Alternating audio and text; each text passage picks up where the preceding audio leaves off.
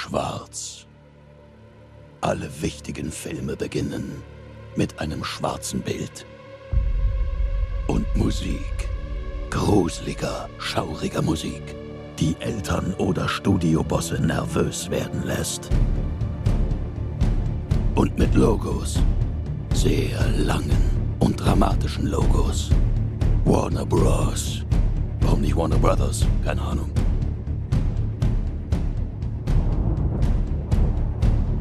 DC. Der Verlag, den Batman groß gemacht hat. Wer ist schon Superman? Komm her, Bro. Ich bin dein Kryptonit.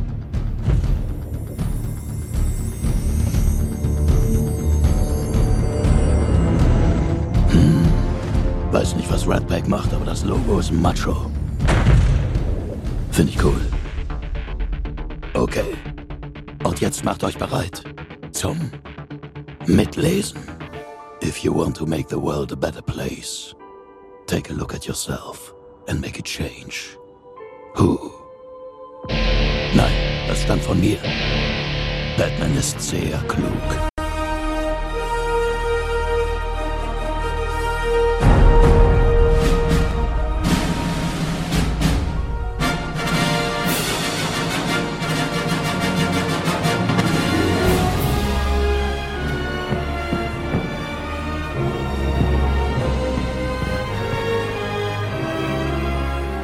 Cinemotions, der Kinopodcast mit Stefan und Jens.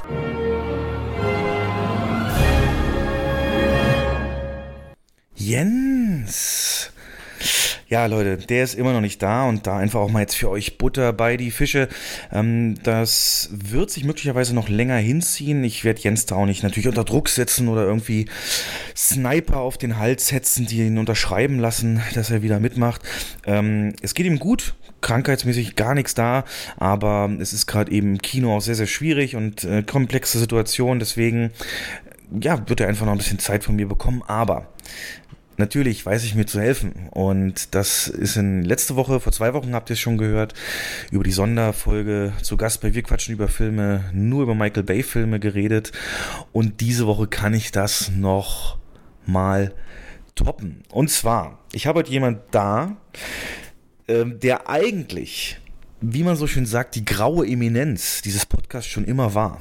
Aus dem Grund, aus dem Grund, dass ihr ihn noch nicht gehört habt, aber auf jeden Fall wisst, wer er für mich ist, denn ähm, ich habe ihn in tausenden Anekdoten. Ihr wisst, wenn ich über Filme erzähle oder über Kinobesuche oder von früher, ähm, war es immer so, da rede ich dann und da gab es mal einen Kumpel, der hat. Und da gab es mal den Kumpel, der hat das erzählt. Und dann hat der Kumpel das nachgemacht. Und dann hat der Kumpel mir den Film gezeigt. Und mit dem Kumpel habe ich das gemacht. Also mein Best Buddy aus der ähm, Zeit rund um meine Ausbildung und den ersten Berufsjahren. Und Tatsächlich, ich habe keine Kosten und Mühen gescheut. Er ist heute hier als Gast und da freue ich mich riesig drüber. Und ich begrüße dich, Tobi, dass wir uns jetzt hier auf dieser Aufnahme auch nochmal verewigen. Herzlich willkommen. Stefan, herzlichen Dank. Das war ein unfassbares Intro. Äh, ich glaube, so bin ich noch nie begrüßt worden. Hier ist ja tatsächlich der rote Teppich durch, äh, durch den Flur gerollt. Das ist ja fantastisch. Also, ähm, ja, muss ich mir überlegen. Vielleicht komme ich da tatsächlich öfter, wenn das immer so ist. Äh, ja. ja, jetzt mal nicht, jetzt mal nicht hier irgendwo Compliments, aber genau, es stimmt ja auch. Ähm, du bist prägend für meinen, ja, man muss sogar sagen, später dann Berufswahl Richtung Kino hin, denn so richtig Filme fand ich schon immer toll. Aber das, was wir äh, erlebt haben, Mitte der 2000er bis Ende der 2000er, das war eine prägende Zeit für mich. Und ich freue mich, dass wir die erlebt haben und jetzt hier die einfach auch in die Öffentlichkeit tragen. Nein, so wird es natürlich nicht. Aber dass wir einfach das nochmal aufleben lassen können. Alte Leute reden über ihre Jugend. Deswegen, aber ich fange ganz klassisch ja. an. Ähm, damit die, die Leute ein Bild von dir kriegen, ist es mir immer wichtig, ja, sag einfach mal selbst das, wo du sagst, das sind so Eckpfeiler, an denen kann man dich dann so ein bisschen einschätzen, ähm, so die ganz groben Sachen und dann bitte ich dich drum, dass wir ein bisschen darüber reden, was Kino für dich bedeutet. Aber da kommen wir später hin, denn Tobi ist jemand, den man tatsächlich als Durchschnitt bezeichnen kann. Das hörst du, weiß ich, nicht so gerne, aber Durchschnitt in dem Sinne, Durchschnitt in dem Sinne, ähm, was den Kinobesuch angeht und Filmkonsum. Das ist eine komplett, äh, ja, also unsere Wege haben sich dann mit dem weiteren Jahren ähm, getrennt und so auch der, äh, der Filmkonsum und, und, und Medienkonsum. Und da würde ich dich gerne mal als Stimme des Volkes, als Stimme der Hörer äh, hier haben und ein bisschen wirklich eine ungefilterte Außenmeinung über das ganze Business und Kino an sich haben. Aber jetzt habe ich schon wieder, du musst auch meine Monologe dann einfach blockieren, wenn es dir zu lang wird. Ich hätte jetzt normalerweise gefragt, wie geht's dir? Aber da habe ich im Internet einen Clip gefunden, der das äh, der das schon, schon sagt, der, der eigentlich schon genau das sagt, was du sagen würdest, auf die Frage, wie geht's dir? Jogi Löw, wie fühlen Sie sich so kurz vor der Sendung? Schwer zu beantworten. Ne? Ich denke, irgendwo bin ich schnell an der Balance, ne? weil ich weiß, wir haben sehr, sehr gut gearbeitet, wir haben uns gut vorbereitet, die Spieler sind höchst konzentriert ne? und gehen zwar mal auch insgesamt sehr, sehr offensiv in ihre Rolle. Ne? Von daher ist für mich schon klar, ne? wer heute Abend mal als Sieger vom Platz gehen wird. Aber ich frage dich natürlich gerne, gerne trotzdem nochmal, wer bist du? Wie geht's dir? Ja, äh, Stefan, mir geht's, äh, mir geht's äh, sensationell gut. Ich habe mich total drauf gefreut, in dem Podcast äh, mal stattzufinden, denn äh, du hast es ja in deiner Anmoderation richtig gesagt. Tatsächlich ist es ja so gewesen, dass wir uns äh, relativ lange Zeit nicht gesehen haben. Mhm. Und wie das manchmal so ist, ähm, passieren so Dinge ja äh, irgendwie dann auch durch räumliche Trennung. Also äh, tatsächlich, du hast es ja schon das ein oder andere Mal ja erwähnt, dass wir zusammen Ausbildung gemacht haben ähm, und da ja auch im, im gleichen Betrieb unterwegs waren. Und äh, es war auch tatsächlich filmtechnisch äh, sicher die prägendste Zeit für mich. Und äh, du hast es ja also auch zeitlich schon richtig eingeordnet, also so Mitte der 2000er Jahre, ähm, die wir da miteinander verbracht haben. Und dann war es natürlich so, dann, dann, dann trennt man sich räumlich und irgendwie ähm, waren die sozialen Netzwerke ja noch nicht so fortgeschritten, wie das heute der Fall ist. Ähm, und tatsächlich war das dann so ein bisschen äh, aus den Augen, aus dem Sinn, äh, ohne dass es da, manchmal, manchmal gibt's ja dann so Streitpunkte, warum man ja. dann so auseinander geht. Irgendwas, irgendwas passiert, irgendwas äh, ist äh, so elementar, was die Freundschaft zerrüttet hat, dass man dann äh, irgendwie sich nicht mehr trifft. Aber wir haben ja jetzt äh, seit relativ kurzem über den Podcast und über äh, Freunde wieder Kontakt. Ähm, und da äh, ist es tatsächlich so, dass wir ja im Vorfeld schon mal kurz miteinander gesprochen hatten. Ähm, ja, und wir irgendwie beide gar nicht mehr so genau wissen, warum ist es damals auseinandergegangen. Also wir haben jetzt tatsächlich nochmal überlegt, ähm, gab es da jetzt irgendwelche tieferen, tieferen Gründe, die jetzt dazu geführt haben, dass wir äh, im Endeffekt dann überhaupt so gar keinen Kontakt mehr hatten. Ähm, dir ist nichts eingefallen, mir ist nichts eingefallen, also so schlimm kann es nicht gewesen sein. Nee. Äh, von daher, ähm, ja, fast ein bisschen unerklärlich, aber mit Sicherheit äh, hatte die, die, die räumliche Distanz äh, irgendwie eine Rolle beigespielt gespielt. Ja. Definitiv. Ich bin ja, ja dann auch selber vom beruflichen äh, im Unternehmen stark versetzt worden innerhalb von Deutschland und du ja dann auch familiär unter anderem begründet, auch weggezogen später dann und von daher völlig normal. Aber jetzt sind wir wieder vereint sozusagen und wir werden gleich, liebe Hörer, auch mal drauf eingehen, was verbindet uns denn eigentlich? Warum hat er sich denn so in meine Gedanken und ähm, äh, Erinnerungen gehackt, der Tobi, was wir da eigentlich alles Verrücktes erlebt haben im Filmischen und wie sich das seitdem auch entwickelt hat. Wie gesagt, aber kurz zu dir. Du bist räumlich ähm, nicht in der Mitte Deutschland wie ich aktuell. Du sendest aus dem Westen, ist das korrekt? Ja, richtig, aus dem Westen. ähm, genau, aus Rheinland-Pfalz. Wir ja. haben letzten Sonntag ja hier die Wahlen gehabt. Ah, die Malu. Ähm, ja. Ach, Wahnsinn. Und ich bin ja tatsächlich so ein Junkie, der sich da auch wirklich die tausendste Sondersendung noch mit reinzieht. Und äh, ich habe überhaupt kein Problem damit, äh, wenn NTV irgend so eine Ministerpräsidentenkonferenz ankündigt und äh, da stundenlang eine Tür äh, im Bild rechts festgehalten wird.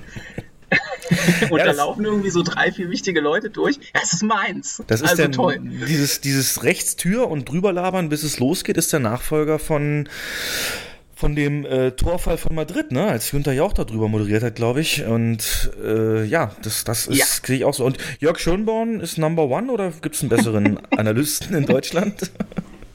Äh, tatsächlich ist es so, dass ich Schönborn immer gucke, im Endeffekt aber feststelle, dass das ZDF meist mit Bettina Schausten irgendwie äh, äh, doch von Anfang an näher dran war. Aha. Hochrechnungen sind tatsächlich irgendwie so eine ZDF-Sache. Okay. Aber ähm, ja, aber, aber sonst das Programm, also eine Hochrechnung ohne Schönborn ist äh, wie ein Sommer ohne Eis. Also oh, ja, ich werde, ich freue mich auch auf September. Da wird das ja im Vorlauf dann der Bundestagswahl und dann auch direkt an dem Tag. Da wurde ja auch teilweise Geschichte geschrieben, ne? So eine Elefantenrunde mit Schröder, so leicht angetrunken. Das war, das war eigentlich. da merkt ihr schon, Leute, Tobi ist jemand, der, der nicht so konventionelle Wege geht, was jetzt den Konsum angeht. Ich finde das super. Beispielsweise war Tobi einer der Menschen, der mir gesagt hat, wenn er nicht einschlafen kann, dann macht er sich zum Beispiel mal Bloomberg TV an und dadurch in Schlaf gewogen. Und seitdem ist bei meiner Sendersuchlauf äh, ist Bloomberg Pflicht in die Favoritenliste einzustellen. Von daher, ähm, ja, fantastisch. Also das sind so Sachen, da kann ich aber auch mitgehen und verstehe das auch.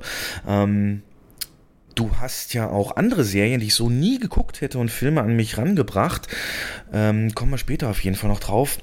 Aber erstmal was, ähm, ja, wenn ich jetzt sage, du bist der Durchschnitt, äh, was, was würdest du denn sagen? Was bist du für ein, was, was, was bist du für ein filmischer Mensch? Also Filme und Serien, da kannst du, kannst du ja mal vielleicht einen kleinen Einblick geben, ähm, ob es da so eine Sendung gibt, die du nie wegschaltest, außer jetzt Jörg Schönborn, was wir jetzt schon wissen, sondern vielleicht auch noch was anderes. Oder ob du mh, Filme klar, Kino oder DVD und so, das kommt alles noch. Aber wie kann man dich popkulturell einordnen, damit die Hörer da ungefähr wissen, wo deine Meinung zu verorten ist? Äh, tatsächlich äh, fällt mir das, glaube ich, selbst oft sehr schwer, mich da selbst einzuordnen. Und manchmal wundere ich mich über mich selbst, ähm, was ich mir dann tatsächlich angucke und wo ich auch tatsächlich dabei bleibe. Äh, das ist oftmals gar nicht so einfach für mich dann selbst zu erklären im Nachhinein. Ähm, also das ist, ist, das kann wirklich sehr unterschiedlich sein. Ich glaube, so die, die, die prägendste Zeit, was so ähm, auch das große Blockbuster-Kino und die, ähm, ja, diese, diese ganze, äh, ähm, diese ganze Effekthascherei anging, das war tatsächlich auch zu der Zeit, wo wir beide ähm, uns die Filme angeguckt haben und wo, das muss man auch mal, muss man auch mal so sagen, wo mich keiner, äh, danach wirklich keiner mehr so heiß auf Filme gemacht hat wie du, äh, wenn du mir Trailer gezeigt hast. Also das war äh, schon ganz, schon ganz großes Kino im Vorfeld.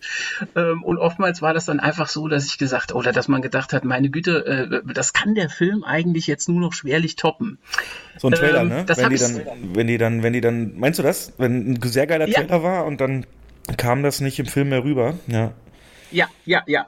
Also äh, die, die, die größte Ankündigung für mich oder das, was du, glaube ich, auch schon immer mal im, äh, im Podcast dann gesagt hast, äh, als ich den im Vorfeld mir dann so einzelne Folgen angehört habe, war der, war der Cloverfield-Trailer. Hm. Äh, also sensationell. Ähm, mit deiner Begeisterung, die da mitgeschwungen ist, äh, war das so, dass man, ähm, dass man diesen Trailer einfach unfassbar geil fand und sich gedacht hat, äh, und das war ja dann auch, äh, also es wurde ja dann, dann bewusst auch offen gehalten, um was geht's da eigentlich und dieses, ja, diese perfekte Art von, ähm, von ich mach dich neugierig. Ähm, tatsächlich war das dann aber bei mir auch oft so, dass die Trailer eigentlich noch genialer waren und einen noch größeren Aha-Moment hatten als der Film selbst. Also ich kann mich viel besser daran erinnern, dass wir zusammen den Trailer gesehen haben, beziehungsweise du mir gezeigt hast, wie dass ich den Film im Kino gesehen habe. Also äh, das, das, das, das habe ich auch so in der Intensität danach äh, tatsächlich gar nicht mehr gehabt. Ähm, und ja, deswegen. Äh, wir, ja, ja ja, äh, und deswegen ist es äh, äh, tatsächlich so, dass das manchmal bei mir schwer zuzuordnen ist, auf was ich, ähm, auf was ich dann im Endeffekt so abfahre. Also es kann wirklich ganz unterschiedlich sein.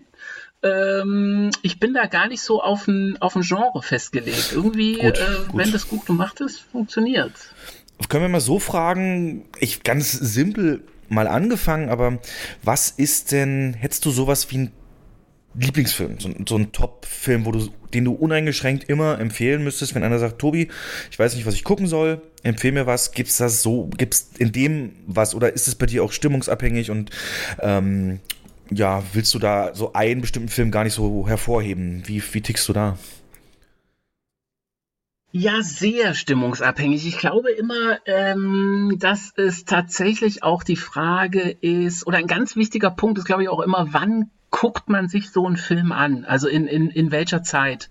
Ähm, ich habe deinen deinen Podcast äh, gehört äh, vor zwei Wochen mit dem äh, Ausflug zu, ähm, zu Michael Bay. Mhm. Ähm, ähm wo ich sagen muss, also so ein Film wie Armageddon äh, zu der Zeit damals hat für mich alle Dimensionen gesprengt. Das war das absolut geilste, was ich jemals gesehen habe. Und da kann man mir kommen mit Popcorn-Kino und kann erzählen, dass das ja irgendwie auch alles schwach und dünne Story und äh, das ist mir alles schon zu theoretisch. Macht überhaupt keinen Sinn. äh, die Kiste anmachen, die Bilder sprechen für sich, fliegende Hubschrauber in Zeitlupe, einfach, einfach geil. Das ist halt, äh, und da darf man sich auch nicht Gedanken darüber machen, macht das jetzt, macht das jetzt Sinn oder ist das irgendwie, ja, in dem Moment ist es halt einfach geil und da kann es keine zwei Meinungen geben, finde ich. Also äh, das ist einfach, einfach sensationell. Gleichwohl Hast, ist es so, ja. ja. Hast du denn in den 23 Jahren, seitdem der Film raus ist, eine Antwort auf die Frage für dich gefunden, ob es sinnvoller ist, Astronauten das Bohren beizubringen oder Bohrleuten zu Astronauten zu machen? Was würdest du jetzt mit dem Sicht mit 23 Jahre Erfahrung später sagen? ich fand die Frage natürlich auch fantastisch, wie du die gestellt hast. äh, Weil es da schon, da wird es mir schon fast wieder zu philosophisch für den Film.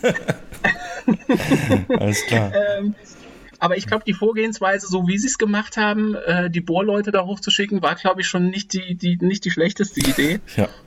Ähm, aber da ja, hatten wir uns auch gar nicht mit der, mit gekannt zu dem Film, als der rauskam. Äh, den hast du dann wahrscheinlich mit da Kumpels noch von früher oder, oder mit deinen Eltern sogar geguckt. Wie, weißt du es noch, wann, wann du Erstsichtung hattest von dem Film?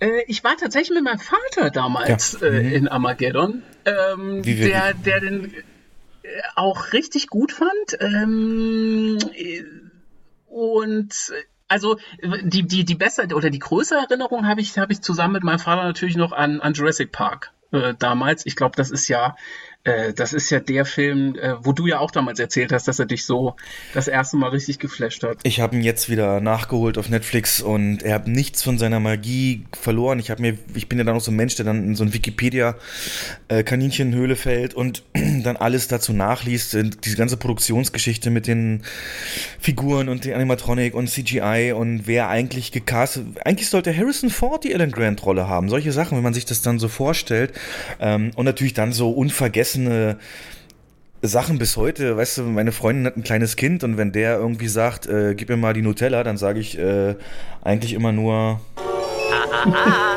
du hast das Zauberwort nicht genannt. Bitte! und dann kommt es.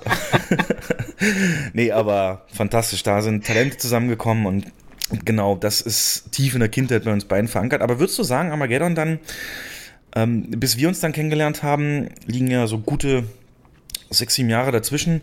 Ähm, in der Zeit da hatte ich das dann schon so festgelegt auf diesen Stil und da wusstest du ja intuitiv, hey geil, das gefällt mir, diese Optik und einfach dieses Brachiale und ging das dann zwischenzeitlich weiter, diese Kinobesuche mit deinem Dad oder, oder hast du, das, ist das dann eher wieder, als wir dann auch zusammen losgezogen sind, äh, angestiegen oder wie war der Konsum so in der Zwischenzeit? Oh, das kann ich gar nicht mehr genau sagen. Das war ja dann zeitlich so Anfang der 2000er, ja, ne? So genau. 9-11 rum, 9-11 aufwärts. Was, was war denn da? Oh, da bin ich schlecht vorbereitet. Nee, kein äh, Problem. Also, was, was gab's da so im Kino? Äh, Herr der Ringe? Ja, hm, ja.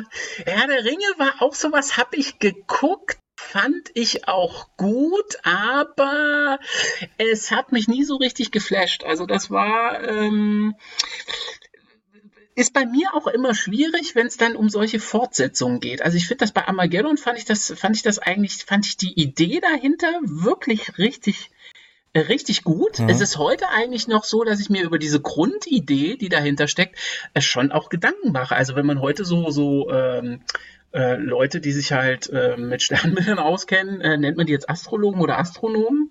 Äh, mit äh, Astronomen, glaube ne? ich, oder? Jetzt bin ich genau. nicht, jetzt hast du mich erwischt. Ja. Astrologen sind ja, glaube ich, die, die ähm, machen, sagen, ne? Genau, dass Wassermänner netter sind als Schützen oder andersrum, keine Ahnung, habe ich keine Ahnung von. Aber Astronomen, genau. Ähm, da macht man sich ja schon Gedanken, wenn die dann sagen, ja, theoretisch ist es gar nicht so unwahrscheinlich, dass irgendwann mal ein Meteorit äh, so die, die Umlaufbahn der Erde kreuzt und es dann möglicherweise irgendwann mal zum, zum Impact kommen kann. Äh, da, da äh, macht man sich irgendwie Gedanken drüber und ich fand die Idee damals einfach total geil. Und klar ist ja, es kann niemals ein Armageddon 2 geben. Also ich bin auch so ein Typ, der manchmal von Fortsetzungen äh, auch ein bisschen genervt ist. Ähm, weil es stellt manchmal so den einzelnen Film, der, der also diesen, diesen, diesen Urfilm, ähm, den Hm. stellt es, ja, ja, ja, genau. Zu oft leider. Und- und- ja, bist du an, an Independence Day 2 vorbeigekommen oder hast du den gegeben? Äh, Habe ich gesehen, äh, aber grausam, also völlig im Kurzzeitgedächtnis gelassen. Ja. Äh, kann ich nichts mehr zu sagen. Ähm, und das ist dann, ja, es entwertet irgendwie den, ähm, diesen, diesen, diesen Urfilm. Das habe Ja. ich sehr oft, dass es solche Fortsetzungen gibt. Und äh, da, da, daran krankt's ja auch nach meiner Einschätzung. Oder ich habe, äh, also äh, ich komme ja wirklich völlig von außen, habe ja Mhm, ja. vom, vom Kino keine, keine große Ahnung.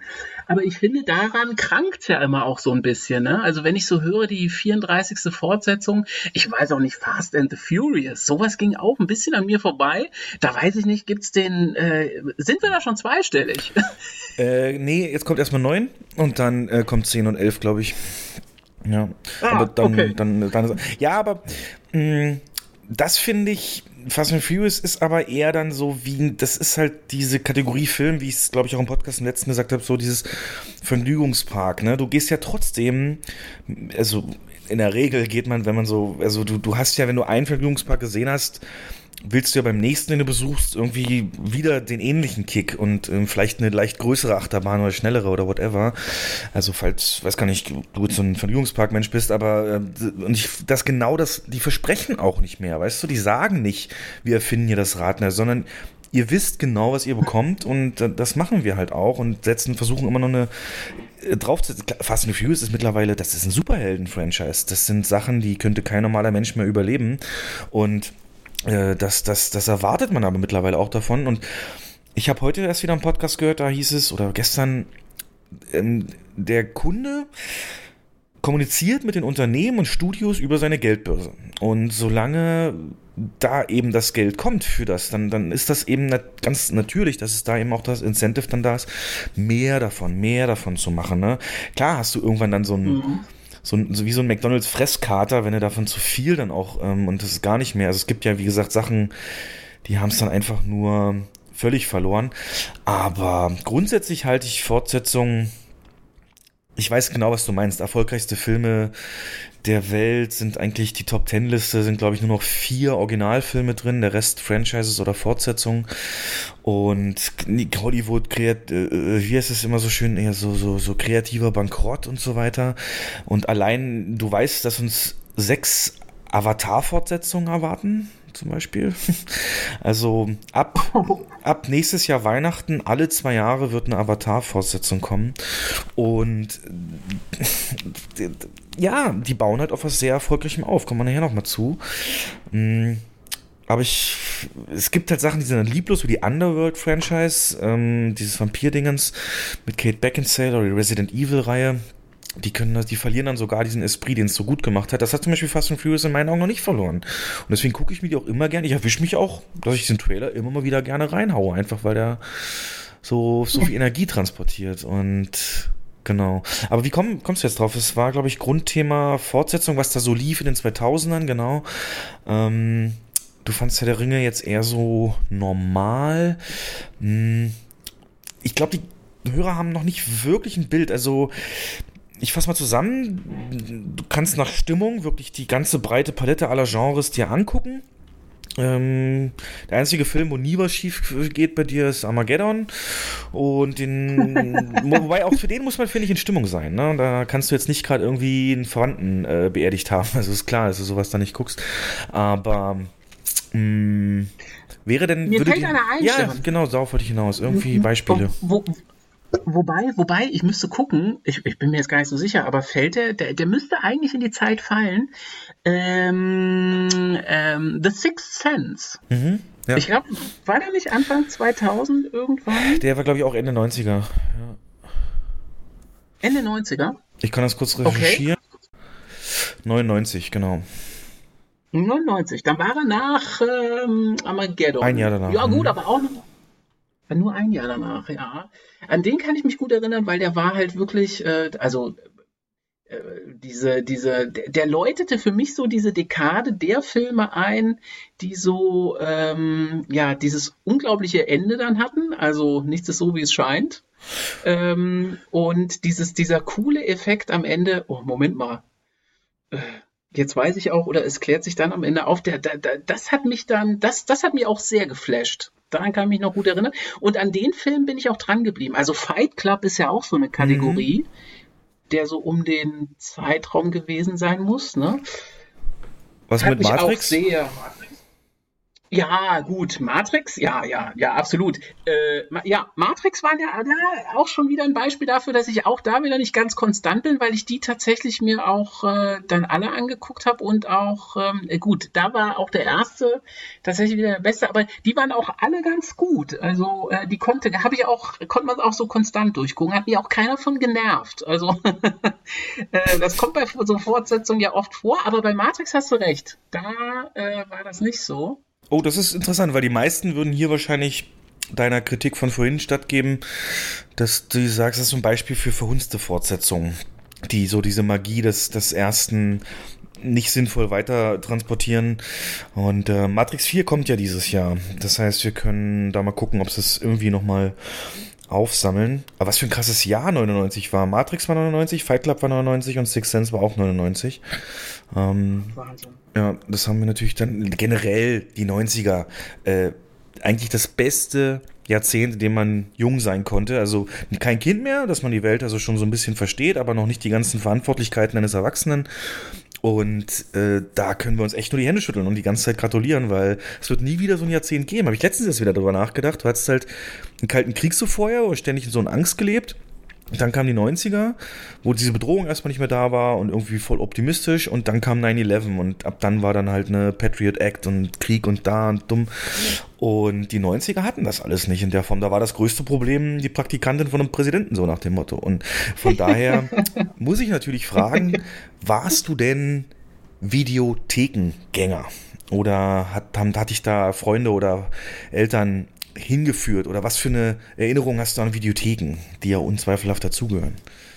Absolut. Äh, Videotheken, ähm, ja, absolut. Also ich bin auch noch damals der gewesen, äh, der in die Videothek gefahren ist und, äh, Ja, komm, und dann mit zwei, Vi mit zwei Videorekordern für eine Sicherheitskopie gesorgt hat. äh, äh, aber da, da, ja, ich erinnere mich gut an ähm, also ein prägender Videothekenfilm. Meine, ich weiß das, ich habe eine ältere Schwester und die hat mich damals so an die Sache äh, rangebracht. Da gab es diesen Film, wie hieß der denn noch gleich? Flatliners. Oh, Kennst du hm, Flat? ja, äh, die sich da künstlich in den Tod versetzen. Und Ja. ist es das? Ja. Ja, ja, heute ist ein schöner Tag zum Sterben oder so. ähm, dafür war ich viel. Warum äh, gibt's da, gab's da noch einen Nachfolger von? Es gab ein Remake jetzt gar nicht. letztens, aber einen äh, Nachfolger wüsste ich nicht. Es gab ein Remake, ja, genau, genau. 2017 2017 war das Remake, ja. wohl, ne? Genau. Wann, wann war denn der Originalfilm? Ich weiß, dass da Julia Roberts noch mitgespielt hat, glaube ich. Äh, der ist 1990 in die Kinos gekommen. Mit Kiefer Sutherland, So. Julia Roberts, Kevin Bacon, genau. Und Oliver Platt. Ja. ah, herrlich, der ist ja überall. Oh, oh. Ja. Äh, aber und das heißt, hat- 1990, dann hast du den in der Videothek halt irgendwann gefunden und nachgeholt. Das willst du jetzt sagen damit? Ja, ich, ich erinnere mich dran, dass meine Schwester sich den Film äh, äh, damals ausgeliehen hat und das war so ihre Zeit, ähm, wo, wo das auch irgendwie alle in, in ihrer Schule sich angeguckt haben. Das Ding hat ja FSK 16 Ja. und ich weiß, dass ich da noch ziemlich ähm, noch ziemlich jung war, als ich den äh, mit ihr gesehen habe und da äh, war es auch um mich geschehen, so Videothek hatte dann auch so dieses äh, ja, dieses Verruchte irgendwie, da gehen halt die Großen hin. Ja, ja. Und ähm, das hatte schon immer, hatte schon immer Charakter. Also äh, irgendwie ähm, um die Generation, die heute nachkommt, tut mir fast ein bisschen leid, dass die so diese, diese versifften Videotheken äh, gar nicht mehr kennen, kennen und schätzen lernen. Ach, gar nicht, gar nicht mal versifft, finde ich. Ich finde einfach dieses Auswählen eines Films nach dem Cover und sich dann, Stimmt. du hast ja nicht sofort googeln können, worum geht's da, was hat der für eine Rating und so weiter. Ähm, ich meine, Netflix wir kommen nachher nochmal zu diesen ganzen Streaming-Anbietern, die du ja auch nutzt. Aber guck mal, Netflix ist ja mittlerweile ein wirklich wahr gewordenes Klischee, dass du da wirklich einen Großteil der Zeit nach der, in der Auswahl verbringst und auch erstmal so durchguckst und ähm, scrollst und auch erstmal nur die Bilder und äh, also die, die Poster, die Netflix da ihm anzeigt, ähm, hast. Also das ist schon das nächste, was da dran kommt, aber kein Vergleich, sage ich dir, zu den äh, Videotheken, ähm, wo du dann wirklich beten musstest, dass so ein Chip noch dranhing äh, zum Ausleihen an dem Film, den du gerade wolltest. Ja. Und, äh, das Genau. dann, und dann natürlich immer Freitag, Nachmittag nach der Schule bis Montag, ne, ein Preis so nach dem Motto und schön lange ausgenutzt. Ähm, man musste zurückspulen, also wer nicht mal Gebühren gezahlt hat, weil sie nicht zurückgespult war, so eine Kassette, der hat, äh, ja, der wird es halt, eine Blu-ray kannst du halt nicht zurückspulen. Und ähm, Hast du denn da, also Flatliner ist jetzt genau interessant, ähm, hast du da also noch so Erinnerungen dran, was du da noch so über den Arm praktisch des Medienkonsums entdeckt hast oder was dir noch hängen geblieben ist? Ja, äh, ich erinnere mich an. Ähm, äh, also, also ich, ich erinnere mich sehr gut an Stirb langsam 2.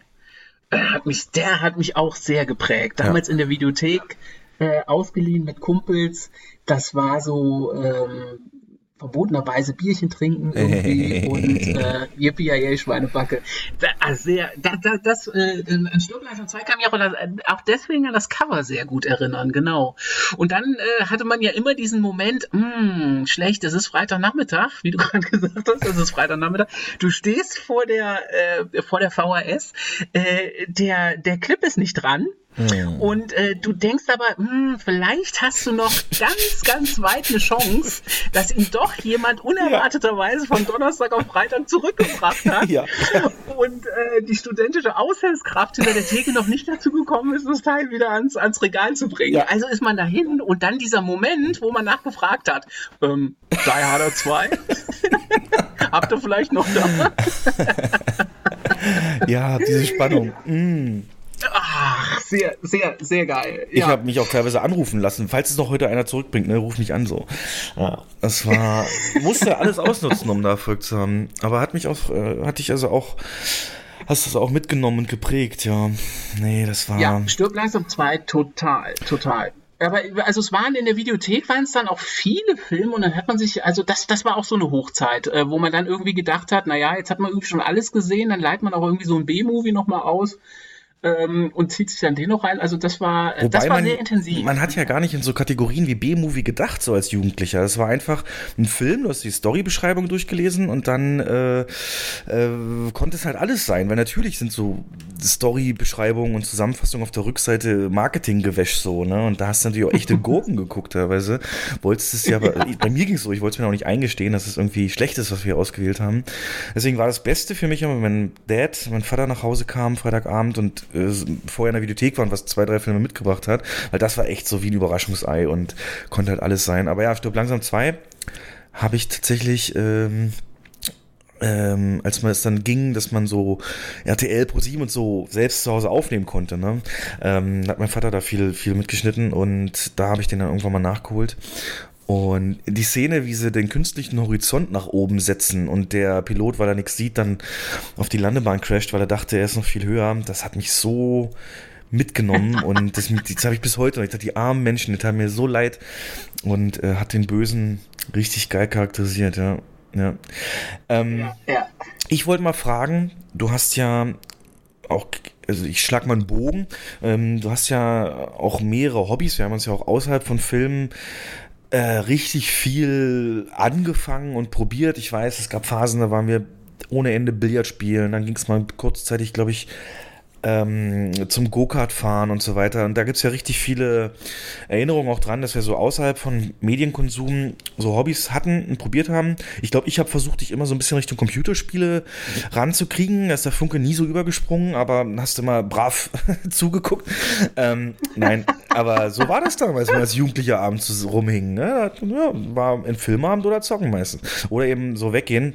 Aber worauf ich hinaus wollte ist, was du mir im Gegenzug zum Beispiel gezeigt hast, ist die unglaubliche Faszination, die alleine auch durch deine Beschreibung für mich dann rüberkam, als du zum allerersten Mal mich eingeladen hast, dass wir mal nicht abends irgendwie Party machen, sonst was, sondern dass wir uns mal früh um sechs treffen, um den großen Preis von Brasilien, Formel 1 oder irgendein Land halt mit Zeitverschiebung ähm, oder, oder äh, zu gucken und du das zelebriert hast, wo du sagst, das geht dann und dann los und dann bereite ich mir das und das vor und dann habe ich hier das und das trinken und äh, dann, dann die Vorberichterstattung schon äh, zelebriert und genossen. Ich glaube, das war ja noch die Schumi-aktive Zeit oder Ende aktive Zeit Schumi ähm, mit seinem Gang aufs Klo dann kurz vorher, dass ich nur durch dich dann entweder erfahren habe, wie das Kult ist für ihn oder, oder so ein Ritual was ihm Glück bringt. Und ähm, gerade dann auch die Moderatoren, die ihre Eigenheiten hatten. Äh, Heiko Wasser, den Namen, der hätte mir nie was gesagt in meinem Leben, so wenn du das nicht mich, mich darauf gestoßen hättest, wie er die Art hat zu moderieren und natürlich ungeschlagen das laufende Klischee Kai Ebel. Ja, liebe Zuschauer, herzlich willkommen hier beim großen Preis von Bahrain. Hier auf dem König Abdul Mahatma Speedway. Ideale Bedingungen, die Sonne scheint, die Piste hat 72 Grad. Leider ist Sebastian Vettels Motor wieder explodiert. Danach ist aus unerfindlichen Gründen seine Boxencrew explodiert. Und wenn Sie sich fragen, warum hat der Ebel wieder so ein komisches Hemd an? Ja, das war Sebastian Vettel, der während eines Interviews vor meinen Augen explodiert ist. Sei es drum, mir gefällt eine Kultperson, eine Kultperson vor dem Herrn. Ähm, oder äh, das war die Anfangszeit von YouTube dann später und äh, der Name Eau Rouge ist bis heute bei mir. Ich habe nichts, Leute, ich habe nichts mit Formel 1 am Hut. Ich habe es auch, als du dann oder unsere Wege sich so ein bisschen getrennt haben, habe ich nie wieder irgendwie das aktiv verfolgt und ähm, aber diese Überholmanöver an der, an der Eau oder äh, ich kann den Ruhepuls von Kimi noch äh, benennen, so, äh, weil er eben so ein Autist ja scheinbar ist, der da nie so wirklich aufgeregt ist vorm Start. Und äh, da, warum die ganze Einleitung jetzt, ist natürlich die Frage, Sportfilme. Ähm, hast du Hast du denn irgendwie äh, äh, da praktisch, gibt es da eine Connection zu deinen, zu deinen Außer, also zu, diesen Hobbys? Hast du da Filme, die das als Thema haben? Also ich nenne mal als Beispiel äh, Driven, gibt es ja hier mit äh, Stallone, so eine Art Formel 1-Film, oder, oder Rush ähm, mit, mit äh, Daniel Brühl. Ja. Oder die ja. Netflix-Doku, die ich angefangen habe, die mir sehr krass gut gefällt, ist Formula One, The Drive to Survive. Ähm, eine fantastische, auf Top-Gear-Niveau, optisch und vom Schnitt her, äh, Doku über Formel 1, wo sie da einen der Rennfahrer begleiten über so eine Saison. Fantastisch. Also ist das irgendwie für dich ähm, ähm, Freizeit-Entertainment, ähm, weil es vom Thema dich mehr interessiert? Oder ist das Thema des Films für dich eigentlich irrelevant, solange er gut gemacht ist? Das, das wollte ich damit ein bisschen aufziehen. Ja, ja, ja, ja. Äh, gute Frage, gute Frage. Äh, Explodiert. also sagen wir mal, es ist, darauf haben doch alle gewartet. Ne? Jeder hat doch auf einen Crash gewartet beim, beim Start. Das ist doch so. ja, deswegen ja, hat ja. RTL das ja jetzt auch abgegeben, weil es einfach nichts mehr passiert ist. So. Ja. ja, ja, stimmt. Ja, und weil es halt einfach, glaube ich, auch unheimlich teuer geworden ist. Aber äh, ich, ich bedauere das sehr, äh, dass es abgegeben worden ist oder dass, dass, dass man aufhört, äh, aufhört, das zu übertragen. Ähm, weil ich glaube, dass es einfach, also wer die, die Phase so mitbekommen hat, dieses Schumania. Äh, ja, ja, ja. Ich weiß es noch. Witz, den du gebracht hast damals, ähm, irgende, irgendwie so äh, äh Weihnachten. Also Schumi hatte schon Rücktritt erklärt und dann hat er gesagt, ich komme nochmal wieder. Und in der Weihnachtssaison haben wir uns überlegt, was schenkst du deiner Freundin und schenken wir uns was und wieso war das? Und dann sagst du so, nein, ich bin wieder Bernd aus Wanne Eickel. Ich sag so, Helga, das beste Geschenk. Das hat mir der Schumi schon gemacht. Das hätte er gemacht. ja. Und jetzt kommt der Mick Schumacher. Ganz kurz deine Einschätzung. Ist das irgendwie Marketing-Stunt oder kann der echt was?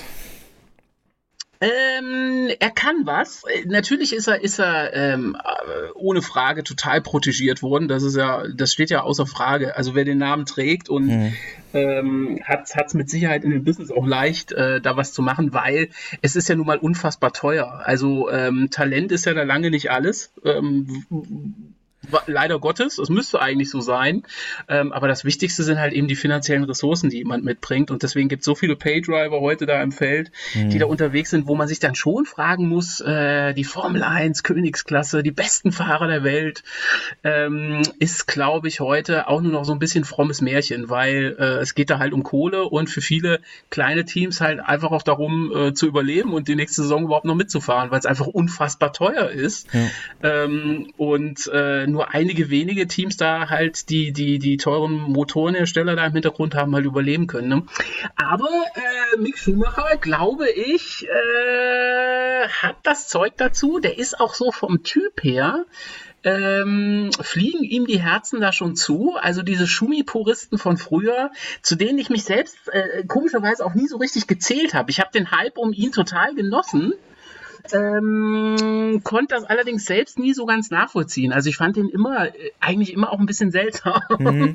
ähm, aber die, die, ähm, also ich fand die Faszination dahinter so toll. Äh, Ja. Wie du das auch manchmal sagst, äh, dass du dich für den Sport gar nicht begeistern kannst, also irgendwie für, für American Fußball Football oder so. oder ich glaube, ja, genau, an jedem verdammten Sonntag. Du hattest, glaube ich, mal das Beispiel mit dem, äh, mit dem Film, wo du gesagt hast, äh, dass einfach dieser, dieser Hintergrund da so ähm, einen so fasziniert. Und bei der Formel 1 fasziniert mich das tatsächlich sehr. Also ähm, äh, die, diese Geldmaschine, die da im Hintergrund ist und dieses alle zwei Wochen ein anderer Hotspot auf der Welt, äh, die Leute gucken da drauf. Es ist natürlich jetzt, ähm, ja, kann man jetzt auch wieder ein eigenes Kapitel aufmachen mit äh, Ökokrise und ist es dann noch zeitgemäß, dass da 20 Leute sinnlos im Kreis rumfahren. Die Diskussion kann ich alles nachvollziehen. Aber dieses Business, was dahinter ist, ist halt irgendwie auch unfassbar gut. Ja. Ähm, also äh, diese, diese Politik, äh, die dahinter steckt. Die Verflechtung, Und das, das, ja, ja. Super, äh, super interessant und ähm, deswegen habe ich das auch nie aus den Augen verloren. Also ich habe das auch in den, in den letzten Jahren immer noch kontinuierlich weiterverfolgt. Ähm, und äh, glaube, dass Mick Schumacher äh, da wirklich ein, ein guter Typ ist, äh, der nicht so ganz so verbissen wirkt äh, wie sein Vater. Ähm, er ist schon so so der nettere der Schummis irgendwie, so der äh, der Typ Schwiegersohn. Okay. Ähm, und aber die Alten finden ihn super und ich glaube, die Neuen, die so nachkommen und äh, und den Sport sich angucken, da ist er, glaube ich, auch eine Identifikationsfigur. Also der kann es noch weit bringen. Vettel hat auch ein Bombencockpit, also da kann er auch dieses Jahr äh, noch noch richtig was passieren. Weil du es gerade sagtest, ähm, wir machen, also Leute, ihr merkt schon, das wird halt ein ganz lockeres Gespräch über dies und das, vielleicht auch mal was anderes, aber jetzt bin ich gerade auch selber interessiert, weil du selber angesprochen hast, der Umweltaspekt und äh, dieses sinnlose im Kreisfahren. Äh, Formel E ist ja Realität. Ähm, hast du da mal einen Blick drauf geworfen? Kann das in irgendeiner Form rennsportlerisch Spannung aufbauen oder, oder ist das einfach zu weit weg von den ganzen Sachen, die Formel 1 ausmacht? Ähm, ja, ich, ich habe es noch nie aktiv verfolgt. Ja, ich bin ehrlich, ich bin an die Sache sehr vorurteilsfrei rangegangen und habe gedacht, boah, guck dir das mal so unter Entertainment-Aspekten an, äh, wie das da so abgeht. Und eigentlich ist es ja auch eine coole Sache, ne? Die sind ja, glaube ich, Berlin-Tempelhof, äh, waren die ja da unterwegs und jetzt in der Corona-Session, gut, da gab es kein Publikum. Ja. Aber im Jahr vorher gab es, glaube ich, auch zwei Rennen. Ich weiß, äh, weiß gar nicht mehr genau. Aber auf jeden Fall sind die auch schon unter Publikum gefahren. Und das ist natürlich schon auch cool, wenn man nicht irgendwo äh, in die Walachei fahren muss, um sich da so ein Rennen anzugucken, sondern man kann halt in der Stadt bleiben. Ähm, und hat da äh, ja ein, ein sauberes Rennen. Ne? Die sind ja auch lange nicht so laut, äh, die Autos. Also es ist auch sehr familienfreundlich. Man kann da ja auch mit mit äh, mit den Kiddies hin. Und äh, das ist schon. Aber ist es spannend? ähm, Macht es Spaß so zu gucken? Ja, pass auf. Ich, äh, die, die lange Einleitung jetzt, Okay, weil ich gedacht okay. habe, dem Ding musst du eine Chance geben. Ja. Es ist halt irgendwie auch cool und ähm, es ist was Neues und äh, saubere Energie Ja. und E ist eh die Zukunft. Äh, muss ich gucken. Ich habe ihm eine Chance gegeben. Es ist aber, ich hoffe, ich verkraule da keinen mit, aber äh, und ich hoffe, ich mache mir keine Feinde, aber es ist wirklich grottenlangweilig. Okay. Also ich, ich kann es mir nicht richtig angucken, weil ich es auch so, so blöd finde. Also äh, als Kinder mit ferngesteuerten Autos rumfahren und sich so gegenseitig in die, in die Seite fahren, das macht ja irgendwie noch Spaß. Aber da wirkt das schon alles sehr gekünstelt. Also die haben ja diese, diese, äh, diese Kotflügel über den Reifen, anders wie in der Formel 1, wo man halt ja wo man halt ja abheben kann und Ja. es ja auch schon spektakuläre Abflüge hinter irgendwelche Banden gab, also total irre. Ähm, das kann da nicht passieren. Du kannst halt deinen Gegner so aus dem Weg räumen, ähm, kannst ihm in die Seite fahren, äh, in, in, bei der Kurveneinfahrt und bist dann halt vorne. Und das ist irgendwie, Hm. es ist halt alles ein bisschen künstlich und die, die Spannung wird auch künstlich hergestellt. Man kann ja Akkus dann aufladen, wenn man da über so eine, ähm, über so eine Charging Zone fährt. Ähm, ja, es sind ja viele bekannte Fahrer aus der Formel 1 von früher halt äh, mit dabei. Und es gab ja jetzt auch eine Phase, wo diese ganzen Hersteller reihenweise sich aus der Formel 1 verabschiedet haben und gesagt haben, wir gehen jetzt in die Formel E. Ähm, aber da ist ja jetzt auch schon wieder so ein, ähm, so ein Rückzieher zu verzeichnen und da weiß man auch nicht genau, wie geht das weiter. Also die nutzen natürlich auch die Entwicklung für ihre Autos auf der Straße. Ähm, und wenn das ausgereizt ist, äh, haben die auch kein so besonders großes Marketinginteresse daran, die, die ähm, ähm, da dabei zu bleiben. Deswegen glaube ich, haben wir da den Zenit fast schon wieder ein bisschen überschritten. Ist so meine Befürchtung. okay. Also ich glaube, die Formel 1 muss einfach in Zukunft grüner werden, wenn sie, wenn die eine Chance haben wollen und dann aber auf dieser Struktur aufbauen, weil die Rennen sind wirklich, also wer sich mal angeguckt hat, weiß, dass die deutlich interessanter sind und deutlich äh, abwechslungsreicher. Aber ich habe nicht Obwohl begriffen, warum ja genau jetzt. Also äh, ist das denn bei Formel E wirklich so, dass die nicht das Tempo aufbauen, indem es dann Überholmanöver spannend werden können oder weil sie sich eben so gefahrlos, so habe ich es jetzt rausgehört, berühren können? Hat's, braucht der Fahrer nicht so viel Skill oder ähm, liegt es daran, dass die einfach ähm, also was genau, also äh, sind die Autos viel kleiner und wirken deswegen so spielzeughaft, wie du es gesagt hast? Oder woran liegt es jetzt? Weil eigentlich, du hast ein Rennfahrerfeld, die können alle halbwegs was, du hast äh, Kurse, die jetzt nicht unbedingt vergleichbar, aber doch eben verschiedene Schwerpunkte haben und, und ähm, ich habe nicht so ganz begriffen, was da jetzt so unspannend dran ist. Das ist auch, das ist auch schwer zu erklären. Du, äh, gu- guck dir mal so ein Rennen an. Also Ja. alle die von den von den Zuhörern, äh, die die die da hören, die uns zuhören, äh, die wissen, äh, die die wissen im Grunde, warum das so ist. Ähm, es ist es ist wirklich, es wird irgendwie künstlich erzeugt diese Spannung. Und ja, ein bisschen hängt der Speed auch damit zusammen. Ne? Also wenn du so einen so einen Stadtkurs hast oder da auf dem alten ähm, äh, Flughafen in Berlin, ähm, da wird ja, äh, da hast du ein, ein, ein betoniertes Feld und dann werden da halt eben ein paar Leitplanken reingezogen und das ist dann die Streckenführung. Ähm, in der Formel 1 gibt's inzwischen natürlich auch solche Kurse, äh, solche Retortenkurse, die halt auch irgendwie keinen Spaß mehr machen. Also ähm, das Rennen, auf was ich immer verzichte, wo ich mir keine Session zu angucke, was ich total langweilig finde, ist, ist Russland. Also da in Sochi. Traumhafter Hotspot an den ähm, ähm, im Olympiagelände. Äh, super geil gelegen, aber die Strecke ist eine Katastrophe, weil alles platt betoniert ist. Es gibt keine, ähm, keine Kiesbetten mehr. Jeder Fahrfehler wird verziehen. Ähm, und es kann im Grunde zu keinen spektakulären Szenen mehr kommen, wo dann irgendwie jemand im, im Kiesbett steht und äh, nicht mehr wegkommt. Ähm, es kann auch eigentlich theoretisch auch zu keinen echten Unfällen mehr kommen. Also völlig, völlig langweilig. Braucht man sich nicht mehr angucken. Und die Strecken in, äh, in der Formel E haben leider auch den gleichen Charakter. Okay. Und die Autos werden halt immer in so engen Kurven eingebremst. Und wenn dann einer den anderen wegschiebt, um dann irgendwie vorbeizufahren, es, es, es guckt sich einfach Mauer an. Es ist schwierig zu erklären. Ich glaube, man muss das selbst mal. Ich habe mich das auch oft gefragt. Ich habe immer gedacht, ja, warum finde ich es denn jetzt so blöd? Eigentlich ist es doch möglicherweise die Zukunft, wenn da auch die Hersteller drauf setzen. Äh, aber es funzt nicht. Es kommt einfach nicht so rüber. Obwohl es ein Autorennen ist, aber. Gut, Ja. bleibt zu hoffen, dass der technische Aufwand, der da investiert wird, einfach dann auch für Zivilfahrzeuge praktisch was bringt, wo du es gerade sagtest, Charging Zone, das klingt ja hoch innovativ und ähm, einfach nur durchs Drüberfahren, Laden, Induktion, ähm, das ist ja dann, sind ja Konzepte, die vielleicht dann früher oder später darauf zurückkommen. Aber um auf meine Ursprungsfrage zurückzukommen, gibt es denn Äquivalent, äh, was jetzt zum Beispiel deine Faszination Formel 1 filmisch abbildet, so wie Any Given, also an jedem verdammten Sonntag dann eventuell für mich, obwohl ich noch nicht gar nicht so tief drinstecke im Football, ähm, mir so viel Spaß macht, ähm, ähm, eben, ja, oder, oder Dokus, also gibt's, gibt's da was, wo du sagst, das holt mich auch ab oder gar nicht?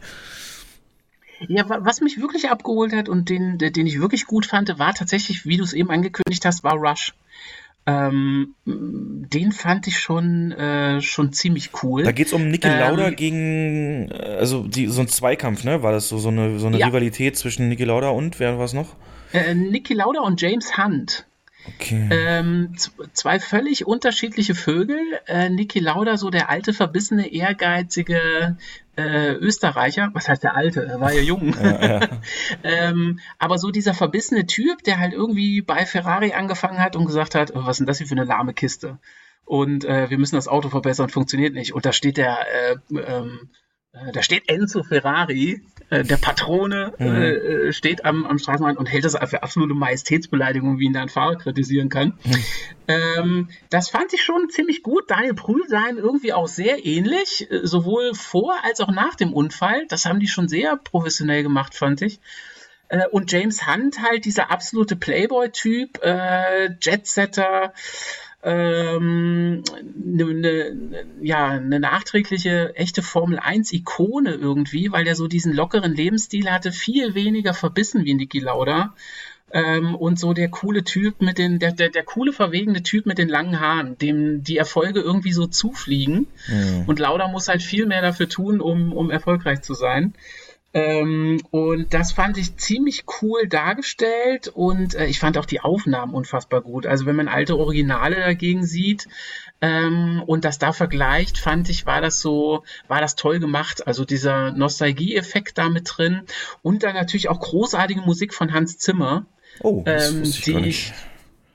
Ja, ja, super. Also der Rush Sound, äh, Soundtrack ist klasse. Ähm, und ich bin ja in Rheinland-Pfalz, gar nicht weit weg vom Nürburgring äh, ähm, gelegen äh, oder gar nicht weit weg vom Nürburgring zu Hause. Und da ist es, ähm, da gibt's diesen Soundtrack von oder den, den Titel äh, Nürburgring aus dem Film. Und der hat so eine, äh, so eine unfassbare, also der klingt auch so richtig, so richtig, wie soll man das sagen?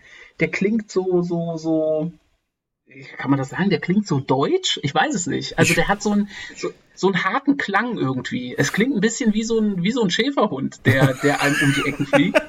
ich weiß nicht. Es ist, das ist irgendwie schwer, schwer zu erklären. Und dann diese, äh, diese Bilder dazu. Also äh, ein geiler Song. Habe ich heute noch, äh, höre ich mir den im, im Auto noch sehr, sehr gerne an, wenn ich unterwegs bin und fühle mich ein bisschen wie James Hunt und Niki Lauda.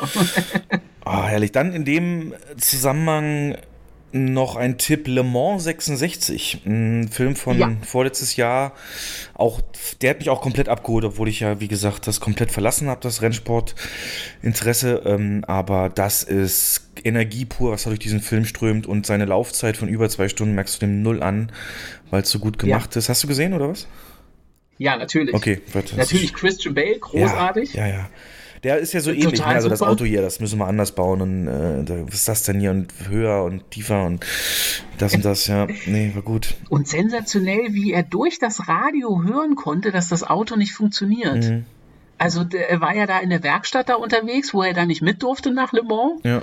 Ähm, und irgendwie äh, ah, großartig. Und auch großartig wieder, von ihm äh, gespielt. die Italiener als absolute Arschlöcher dargestellt, ne? so intrigant Ja. und äh, hinterlistig.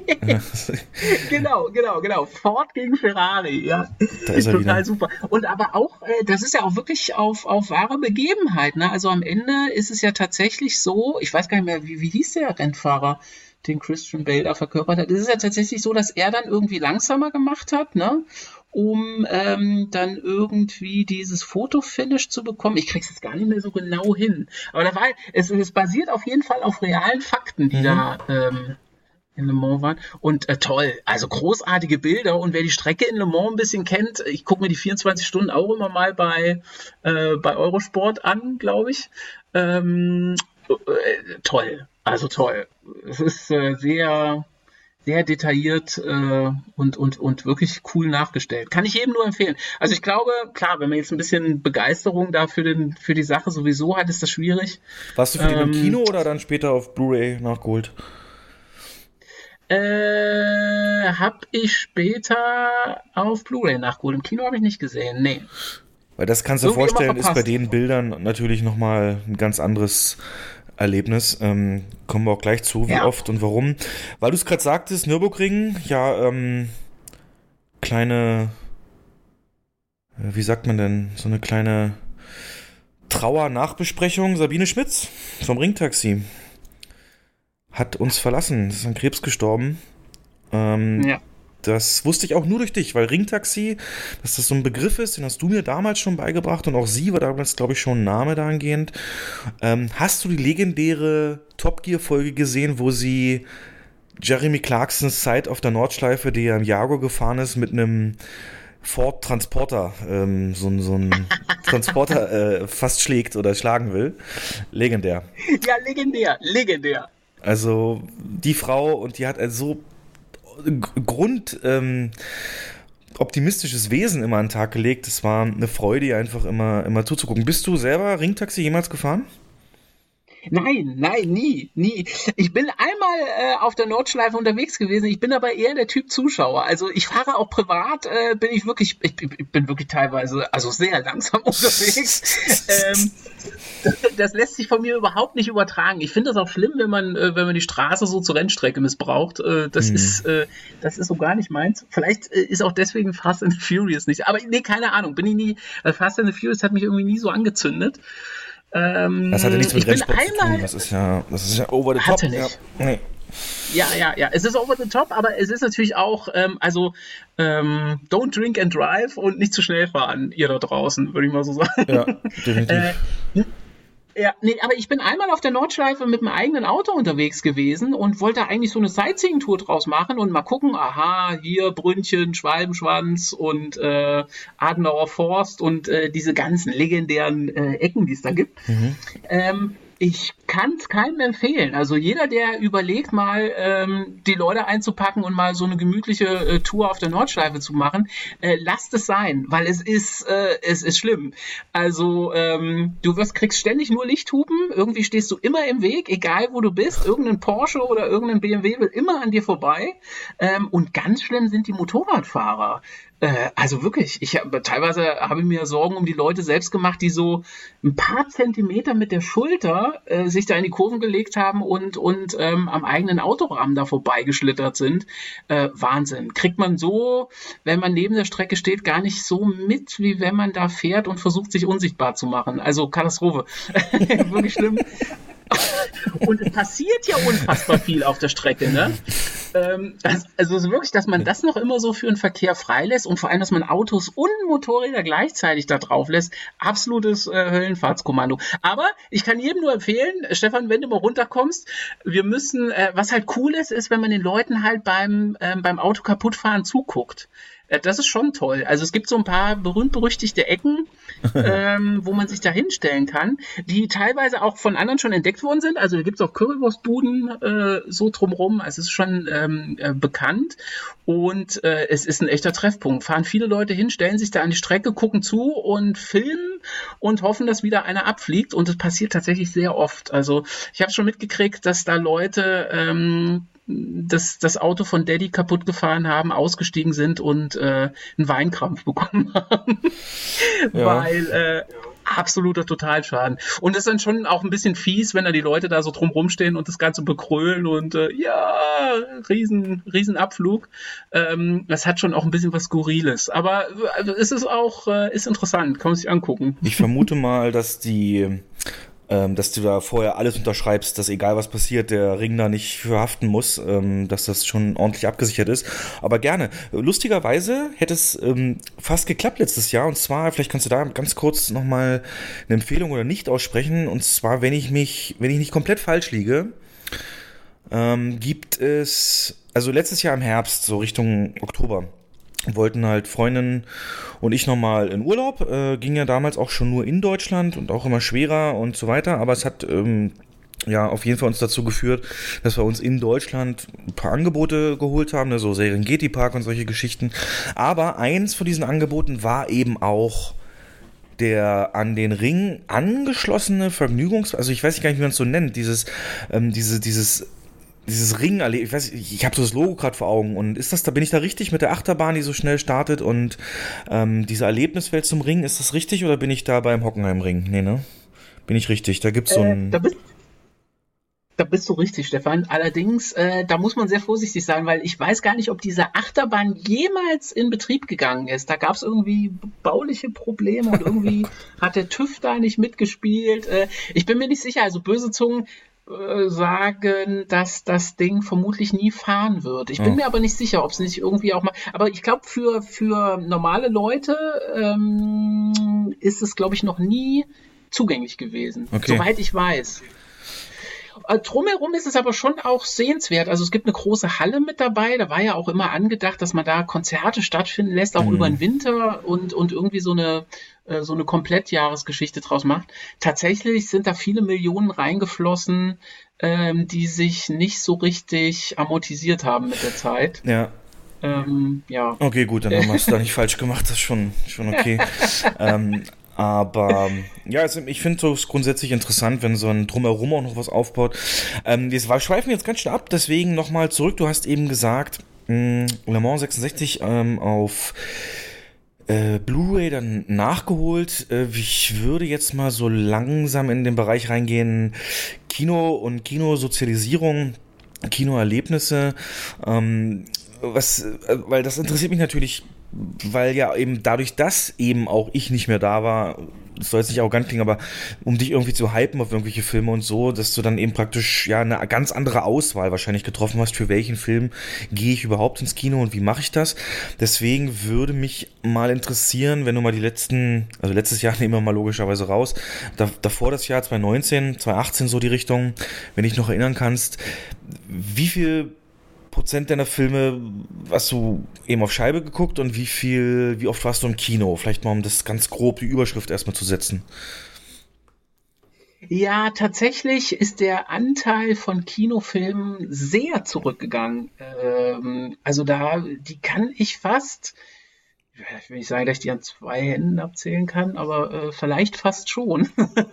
äh, da war jetzt nicht wirklich viel. Also äh, so die Blockbuster, äh, die äh, Dinger, die man sich da angeguckt hat, also natürlich Star Wars, ähm, äh, James Bond immer ein Highlight, wo ich auch tatsächlich noch drauf hinfieber und einen Starttermin nach dem anderen, der ja nach hinten geschoben ist. Ihr habt das ja schon oft im, im Ja. Podcast auch beleuchtet.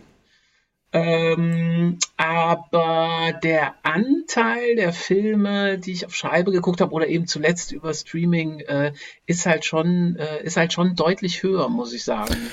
Ist ja, ist ja, ist ja, ist ja auch üblich. Ich, ich meine, du hast mich selber schon zitiert, aber der Durchschnitt, ne, wie oft ein Deutscher ins Kino geht, ähm, liegt halt bei im Rahmen im Schnitt sogar zweimal. Und deswegen ist ja so Filme äh, auch so wichtig wie James Bond, weil das ist immer einer von der, Fi- der Filmreihe oder der Filme, wo man genau weiß, die Mehrheit der Menschen werden einen dieser beiden Besuche für so einen Film wie James Bond dann eben auch äh, einsetzen, weil der immer noch so ein ja, ein klassischer Kinofilm ist und meistens wird man die Kinos da auch immer in ihrem allerbesten Zustand sehen und jeder wird versuchen, Renovierung und Modernisierung vor einem James Bond abzuschließen, sei es im kleinen Rahmen oder großen, damit es dann läuft. Und das ist ja, das ist ja von daher nicht, nicht ungewöhnlich, aber du hast gesagt, es ist zurückgegangen. Okay, wir hatten es schon erzählt, dass wir wirklich sehr häufig Mitte 2000er bis Ende äh, im Kino waren. Ich glaube, teilweise sogar in den Sneak Previews gewesen und aber sonst auch immer mit Leuten in alles, was irgendwie ich euch überzeugen konnte oder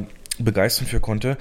Ähm, wie war denn aber deine Kinoanfänge? Also, du hast schon erzählt, äh, 99 Armageddon mit deinem Dad im Kino gewesen.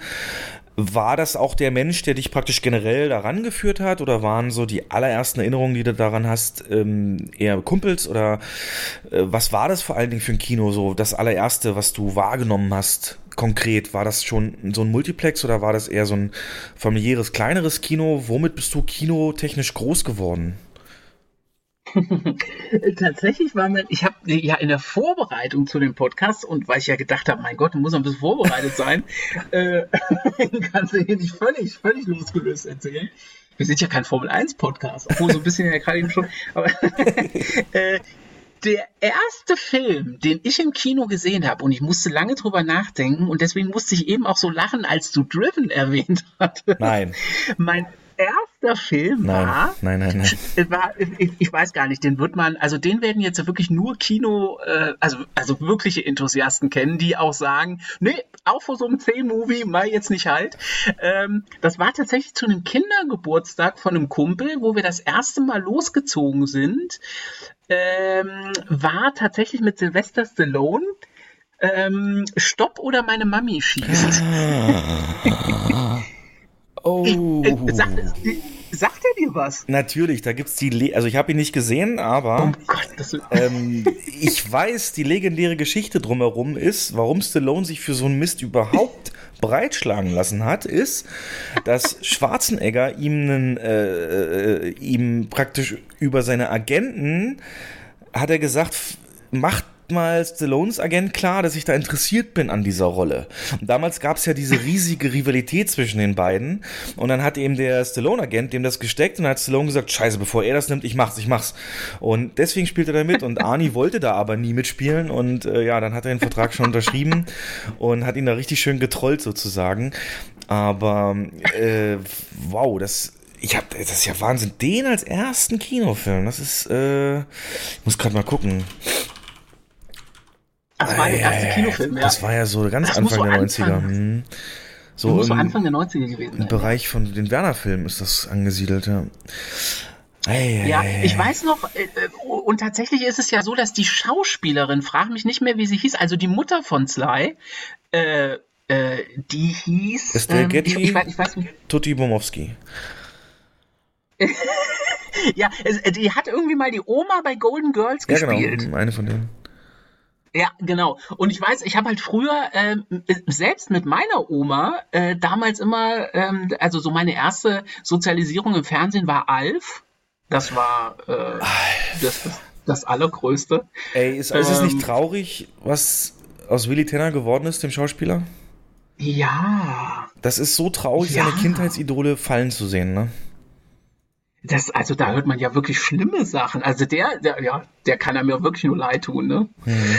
Ähm, ja, mit, mit Alf äh, bin ich groß geworden mit meiner Oma und natürlich dann auch irgendwann mit Golden Girls, als dann so die RTL Sat 1, wie du schon sagst, äh, Empfangbarkeit dann gegeben war. dann äh, hat sie immer Golden Girls geguckt. Und ich habe immer Golden Girls mitgeguckt und fand die äh, total super. Und deswegen war äh, Stallone für mich schon sehr früh der lustige Typ aus dem Fernsehen. Und deswegen konnte ich auch Rambo, ich weiß, dass ich dann irgendwann Rambo 2 der Auftrag gesehen habe. Und ich konnte äh, Stallone dann immer, äh, also für mich war das immer so denn der der nette Onkel. Und es hatte irgendwie nie so, also ich fand es nie so brachial, weil da kann man mal sehen, ne? Es war Jetzt der erste Film, mit dem ich so groß geworden bin und Sly ist für mich seitdem Ja. einfach immer der lustige Typ. Absolut, das ist so wichtig, den Schauspieler, wie du ihn in seiner ersten Rolle wahrnimmst, die, die verfestigt Ja. sich, das ist der dann für dich. Und dann hast du später. Probleme, den, den anders äh, zu sehen oder das auszublenden, ja. Auf jeden Fall, also gebe ich dir hundertprozentig recht, das ist, das ist ja der Wahnsinnsgeschichte, ja. Ähm, was waren, äh, jetzt können wir kurz mal Serienabstecher machen, was gab's da noch so? Alf, Golden Girls, was, was war noch so dein Ding? Ja, Alf Golden Girls, die Comedy-Dinge halt mit meiner, mit meiner Oma damals zusammen und das war super. Die hat das auch gefeiert und äh, da habe ich nur die allerbesten Erinnerungen dran. Das war toll. Ähm, ansonsten guckt man natürlich das, was man, äh, also klar, klassisch die 80er. Äh, gucke ich, äh, also das gucke ich auch heute noch. Das ist tatsächlich so, dass äh, wir haben das ja am Anfang schon gesagt. Ich äh, starre da manchmal auf NTV irgendwelche Türen stundenlang an. ähm, es, ist, es ist tatsächlich auch so, ähm, dass ich an einem Samstagmorgen, äh, das wird auch morgen wieder so sein, äh, mache ich den Fernseher an und dann bin ich noch ein Kind des linearen Fernsehens. Da wird Nitro angemacht und dann läuft da MacGyver MacGyver ist ganz klar. Also MacGyver zum Frühstück, ein Nutella-Brötchen dazu, Oh. das ist äh, gelebte Kindheit. Ne? Und das ist auch irgendwie so ein Stück, man versucht sich, also, ich will nicht sagen, dass man damit versucht, irgendwie jung zu bleiben, aber ich gucke das heute noch, teilweise, weil die Dialoge sehr schlecht sind und so diese, ja, das wirkt alles sehr hölzern und MacGyver ist halt so, also ich warte drauf, dass irgendwann mal ein Schauspieler kommt und äh, ihm sagt, MacGyver, wissen Sie was, Sie sind ein Klugscheißer. Passiert aber leider nie, in allen Folgen nicht, obwohl es eigentlich immer so ist. Aber also auf jeden Fall MacGyver, äh, ein Colt für alle Fälle, hat mich total sozialisiert. Okay. Ähm, A-Team? Colt für alle Fälle. Ja, A-Team, Knight Rider, also. Und jemals äh, Star Trek Next, Next Generation, das war auch so die Drehe? War das jemals dein Ding oder Ja. bist du da nie rangekommen? Okay, doch auch. Gut. Doch. Okay. Total. Äh, hat, Äh, hat und- ja Patrick Stewarts ähm, diesen weisen, diesen Mentor-Aspekt hat er da extrem geprägt, so als weiser Captain mit den Entscheidungen, die er mal trifft. Ja, faszinierend. Ja, ja, ja. Aber es hat die Qualität, also für mich hat es danach die Qualität auch nie wieder gehabt, obwohl ich gehört habe, dass ja irgendwie, ich habe mal äh, diese neue Enterprise-Geschichte da auf Netflix. ja Discovery. Hm. Ersten zwei Staffeln sind Ja. okay, aber dann bricht total ab. Ja, oh, ja, und zwei Folgen von, wo ich mich total drauf gefreut hatte, auf Picard. Hm. Und das habe ich schnell wieder eingestellt. Das war. Größte Enttäuschung, habe ich halt Jens auch schon erzählt, ja. Ich bin ja nicht der Hardcore-Trekkie und wollte ja auch nicht gucken, aber da wurde richtig viel, richtig viel verschenkt, ja, auf jeden Fall. Ähm, ah, ich hatte gerade noch so eine schöne, schöne Frage, aber die habe ich jetzt, die ist jetzt gerade weg. Ähm, aber nee, dann wissen wir zumindest serientechnisch, wo du da drin bist. Äh, Wir können das ja mal, wo wir jetzt gerade Serien haben, ähm, hast du aktuell in deinem jetzigen Lebensabschnitt oder auch in den letzten Jahren du, merkst ja auch den Trend, dass Serien so nicht mehr so, ne, jede Folge ist in sich geschlossen, sondern das ist immer so ein überspannender Bogen. Das ist ja gerade so das Ding. Und auch in sehr, sehr guter Qualität. Und teilweise sind Serien wirklich intensiver als Filme. Ähm, da sind wir gerade im goldenen Zeitalter der ganz großen Serien. Hast du da, hast du da, bist du ein Mensch, der die Muße für hat, sich so einem drei, vier Staffeln, A, zehn Folgen Serie noch zu widmen? Oder ist das, ist das zurückgegangen? Oder, oder kann ich das noch abholen? Äh, schwierig. Auch da kommt es wieder so ein bisschen auf das Thema drauf an. Also ich habe zum Beispiel mit großer Begeisterung äh, Haus des Geldes gesehen, aber, aber, aber da kommt die Einschränkung. Ich fand dann, ähm, also da fand ich auch wieder Stichwort mit diesen Fortsetzungen. Für mich hätte auch gut und gerne nach Staffel 1 Schluss sein können. Ich fand das dann irgendwann, ähm, wo die Geschichte vorbei war und wo äh, Tokio und Rio dann. Nicht spoilern, ähm, nicht spoilern, nicht spoilern. Ach, Entschuldige. ja, ja. Oh, oh, Entschuldige. Nee. Ähm, ja. ähm, es wurde dann irgendwann, also ich, ich hatte das Gefühl, dass es dann so bei den nächsten Staffeln so war, oh, jetzt setzen wir noch mal einen drauf. Und irgendwie fand ich die Grundidee schon so geil ähm, und, und so spannend und auch so intensiv, dass ich gedacht hätte, jetzt habe ich die Figuren lieb gewonnen, jetzt setzt nicht noch einen drauf. Es war okay und ich werde die Serie in bester Erinnerung halten, aber ähm, bitte nicht noch, noch, noch weitere Staffeln dazu. Das habe ich sehr oft, dass mir das so geht. Und deswegen ziehe ich auch nicht immer alles so durch. Ähm, ich ich höre dann auch immer von Leuten, oh, wie, hast du nicht weitergeguckt? Gibt's doch gar nicht. Hast doch damit angefangen, ist doch total super. Ähm, aber mir geht das oft so, dass mir Ideen von Filmen und Serien sehr gut gefallen, dass diese Einstiege total genial sind. Ähm, und dass es dann hinten raus so ein bisschen dann seine Längen bekommt. Und gerade bei Serien ähm, braucht man ja dann noch die Zeit und äh, du musst ja dann auch, auch wirklich auch dranbleiben. Und da fällt es bei mir immer ein bisschen. Kann ich dir also absolut unterschreiben. Das ist, ich habe für dieses Phänomen mir mal so überlegt, wenn es, du kennst das vielleicht, so jemand hat Erfolg mit irgendwas und sobald der oder diejenige anfängt, über diesen Erfolg nachzudenken und zu gucken, was macht das denn eigentlich zum Erfolg, verliert er so ein bisschen das Mojo, das Esprit dafür. Also dieses, ich Ja. nenne es so dieses Self-Awareness. Sobald, sobald jemand drüber nachdenkt, was war denn jetzt so gut angekommen bei den Leuten. Aha, das war Tokios ähm, flapsige Art und dass er in Unterwäsche rumrennt, dann drehen wir da mal den Regler auf fünf so in den nächsten Staffeln. Und ähm, ja. das, das, sobald man da zu viel nachdenkt, verliert man das, die Originalität und wird bloß noch so ein, so, ein, so ein Schatten seiner selbst. Und das ist ganz vielen Serien passiert. Aktuell erlebe ich es bei Vikings. Äh, letzte Staffel muss ich mich jetzt auch durchquälen, weil ich will die halt gerne zu Ende bringen tatsächlich. Nehme ich auch hauptsächlich zum Einschlafen tatsächlich nur noch. Weil ich für Wikinger-Setting so eine Schwäche habe. Aber ansonsten, ähm, Dexter ist so eine Serie, die fällt mir ein. Da habe ich die letzte Staffel auf Anraten eben auch vieler gar nicht erst geguckt, weil der soll dann extrem schlecht werden.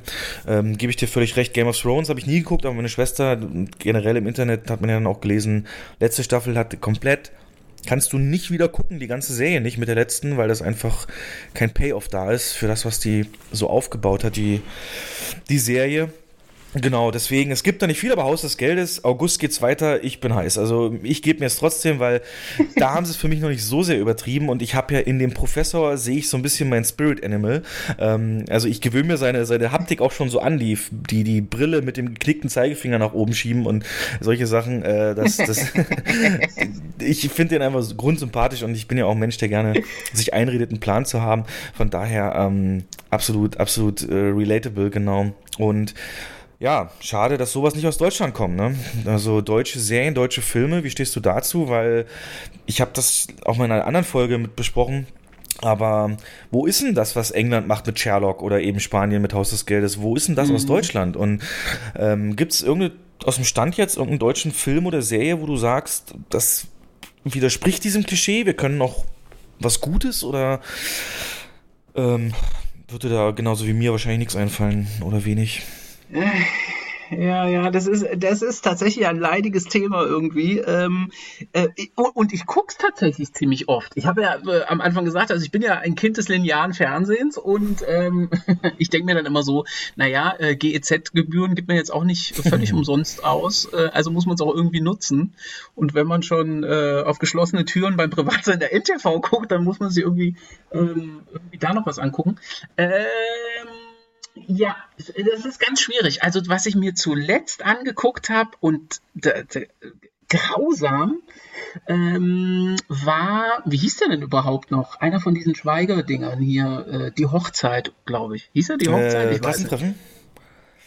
Äh, der, der, Nachfolger von Klassentreffen. Ach so, ja, ja, ja, ja, habe ich nie, habe ich nie. Ja, ich weiß auch, was du meinst, Nachfolger von Klassentreffen, ja. Da oh. stimmt leider nichts. Es ist auch nicht, also ich, ich, ich weiß nicht, der Film soll ja offensichtlich lustig sein, aber da stimmt auch kein Timing, da stimmt keine Pointen.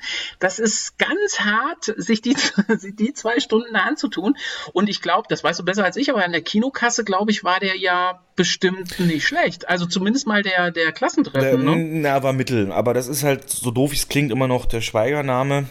Aber je mehr die Alterung, sag ich mal, der Gesellschaft fortrückt und der, Entschuldigung, der nicht mehr seinen sein, sein Lindenstraßenbonus hat oder so, ähm, oder das von, ich meine, Honig im Kopf ist einer der erfolgreichsten Filme in Deutschland jemals, besuchertechnisch, äh, das ist halt noch hängen geblieben. Man hofft, glaube ich, so ein bisschen bei ihm immer, dass er das sowas nochmal schafft, aber ähm, das ist für mich ein absolutes No-Go. Wenn Schweiger irgendwo mitspielt, da gehe ich grundsätzlich nicht rein. Und ähm, nicht nur, weil er nicht so schlecht auch Schauspieler hat, sondern auch, weil er versucht immer so auf Zwang seine Kinder da reinzubringen, die ich auch für ganz schlechte Schauspieler halte. Ähm, diese Werbung hier mit Schweiger und ihrer seiner Tochter da mit dem Autoversicherung oder was, kann ich mir auch, also das ist für mich ein Graus, sowas zu gucken. Und Bully hat jetzt lange ja. nichts mehr gemacht. Da fand ich jetzt Ballon, den Film von ihm tatsächlich ganz sehenswert. Dieser Fluchtversuch aus der DDR, der da verfilmt wurde. Ähm, ja. Und äh, ich hatte es im letzten oder vorletzten Podcast erzählt, dieses Who Am I, so ein etwas schnellere äh, ähm, Technik, Hacking, äh, Thriller aus Deutschland. Der war ganz brauchbar, also der war erstaunlich gut, sag ich mal sogar, für das, was ich sonst so kenne. Aber Serien würde mir jetzt nichts einfallen. Ich weiß noch, wie sie, wie Sebastian Pastewkas Morgen höre ich auf, als das deutsche Breaking Bad angepriesen haben. Also da dachte ich mir, oh Leute, wo ist es denn kaputt gegangen bei euch? Ähm, hatte natürlich auch diesen Ansatz so von wegen, ne, und ich komme nicht mehr weg und ist ja so geil und illegal, aber ja, nee, Pastewka hat mir in seiner eigenen Serie einfach immer am besten gefallen und konnte ich dann der Rolle auch, ja. auch schwer raus, genau. Okay, wir, bevor ja. wir uns verquatschen, ähm, Kino waren wir. Äh, genau. Äh, was war das denn für ein Kino, wo du, wo du Stopp oder meine Mami schießt gesehen hast? Weißt du es noch? War das so ein kleines städtisches oder was war das für eins? Äh, das war ein kleines städtisches, genau. Äh, ich äh, weiß noch, dass wir da, oh, ich weiß gar nicht mehr, irgendwie, irgendwie so zehn, zwölf Leute, mit denen wir da ins Kino reingegangen sind. Ähm, wie gesagt, zu einem Geburtstag von einem Kumpel und es war äh, ähm, toll. Also es war tatsächlich so ein, ich weiß gar nicht, ich glaube, die hatten zwei Seele. Okay, ja, richtig ähm, kleines Arthouse-Kino. Hm. Ähm, ja, ja, genau, hättest genau. du denn, wenn du, wenn, wenn du wirklich freie Wahl hättest, die Zeit hättest und es dich nichts kosten würde, ähm, würdest du jetzt Multiplexen oder so ein kleines Kino, würdest du eine dieser beiden Arten vorziehen? Wenn du die freie Wahl hättest? Ähm, schwierig zu sagen. Ich glaube, da zählt immer noch der Inhalt, den man sich da anguckt. Ne? Ähm, also hier ist es so, äh, wir haben uns tatsächlich mal einen Film hier in der Region angeguckt. Äh, da gab es einen uralten, ähm, so eine uralte deutsche Komödie, so ein bisschen im Heinz-Rühmann-Style äh, ein Film, der hier aufgenommen worden ist. Also der wurde hier, ähm, hier gefilmt. Mhm. Das ist auch ein bisschen Ferienregion hier unten. Und da sind wir damals ins Kino gegangen, weil der Film irgendwie jahrelang verschollen war. Dann gab es einen großen Zeitungsbericht dazu, also alles sehr lokal, äh, das Ganze. Und dann hieß es, der Film sei jetzt wieder aufgetaucht und ähm, der Verleiher ähm, hat den irgendwie weiterverkauft und dieses kommunale Kino, wo wir uns den angeguckt haben, ähm, hat sich die Rechte daran gesichert oder hat den Film halt gekauft. Ähm, keine Ahnung, wie die Hintergründe da waren. Aber auf jeden Fall war das so, dass wir da äh, ins Kino gegangen sind, mit ganz vielen alten Leuten zusammen in dem Kino saßen und ich aber zum ersten Mal gemerkt habe, dass äh, wie so ein kleines Kino funktionieren kann. Also was für ein Wir-Gefühl da so rüberkommen kann und wie die Leute das mit einer, mit einer Intensität sich angucken. Beschreib das mal. Äh, ähm, also du musst dir das vorstellen, das waren alte Aufnahmen aus den 50ern. Ja. Ähm, wirklich ein, ein, uralter Schinken, ähm, aber so wieder aufgehübscht, dass die den halt im, im, im Kino abspielen konnten. Ähm, keine Ahnung, wie die, wie, die das, wie die das technisch gemacht haben, aber auf jeden Fall äh, waren die Leute, die da drin waren, die kennen ja die Umgebung. Also es war wirklich sehr, Ach so. äh, die, die, ha die haben die Orte wieder erkannt. Also kleine, kleine Orte, wo das, wo das stattgefunden hat oder wo das damals aufgenommen wurde. Ähm, und wo dann einfach im Kino große, äh, große Freude war, weil die dann gesagt haben, oh, guck mal da, die Terrasse und ähm, ach, so sah das früher aus und das, also das war toll. Man, man, man ist gar nicht so sehr dem Film gefolgt, sondern eigentlich viel mehr äh, den Was Leuten und dem Publikum, die da, die da mit drin saßen. Also du meinst mit Wir-Gefühl, mit Wir-Gefühl meinst du jetzt nicht das Kino und was das geschaffen hat, sondern was der Film ausgelöst hat, korrekt? Ja, und du genau. würdest, mhm. wenn ich dich richtig verstanden habe, dann würdest du sagen, das könnte in einem Multiplex nicht so gut funktionieren. Ist das, habe ich das auch richtig rausgehört? Ich fürchte, dass das so ist, weil ja die Frage sich mir immer stellt, welche Gemeinsamkeiten gibt's denn, die da so drauf abzielen? Also hier war es halt eben so dieser, dieser regionale Background und das, das ist halt eben. Ja, aber stell dir mal halt vor, die, die, wie viele Leute haben in diesen Saal gepasst? In so einem kleinen Kino lass es mal hochrechnen, sagen wir 100 Leute. Könntest du dir das, was du geschrieben hast, glaubst du, dieses Wir-Gefühl würde im Saal mit 400 Leuten nicht auch aufkommen? Also jetzt unabhängig von Corona und so, aber wenn es dich das so geflasht hat und du in so Erinnerung hast, ähm, ähm, wäre das nicht eher hilfreich, genau diesem Gefühl, oder glaubst du, dann ist es schon wieder zu anonym, oder was meinst du? Ja, ich glaube zu anonym und die Frage ist ja, auf was einigt man sich denn? Also wenn ich mir einen Blockbuster angucke, dann ist es ja völlig beliebig, wer da neben mir sitzt. Keine Ahnung, wer das ist. Das kann ja, ähm, der kann ja 20 Jahre jünger sein, der kann auch 20 Jahre älter sein ähm, da fehlt die gemeinsame Schnittmenge, finde ich. Klar, in dem Moment ist der Film die Schnittmenge, ja. äh, aber, aber das Publikum an sich ist ja trotzdem äh, sehr beliebig oder ziemlich austauschbar, weil einfach der Inhalt äh, oder die, der, das, was vorne ist, halt einfach auch nicht so festgezurrt ist. Also äh, ich, ich, ich finde es auch immer komisch, dass in vielen kleinen Kinos, äh, die dann immer glauben, äh, sie müssen jetzt auch irgendwie die Blockbuster laufen lassen und, und müssen da so gegen die, ähm, gegen die Multiplexe anlaufen. Das, das, das kann irgendwie, das, das finde ich total Panne, weil ich gehe ja nicht in den Star Wars ähm, im Kino, im kleinen Kino um die Ecke irgendwie, wenn die den auch spielen. Hm. Und es macht dieses kommunale Kino. Also sie setzen auch viel auf so Blockbuster, aber es sind halt zwischendrin immer mal so Juwelen dabei, die halt einfach einen regionalen Bezug haben. Und das finde ich dann schon ziemlich, schon ziemlich geil. Aber das kann man, äh, ich finde, das kann man halt nicht so richtig auf dem Multiplex äh, ähm, übertragen.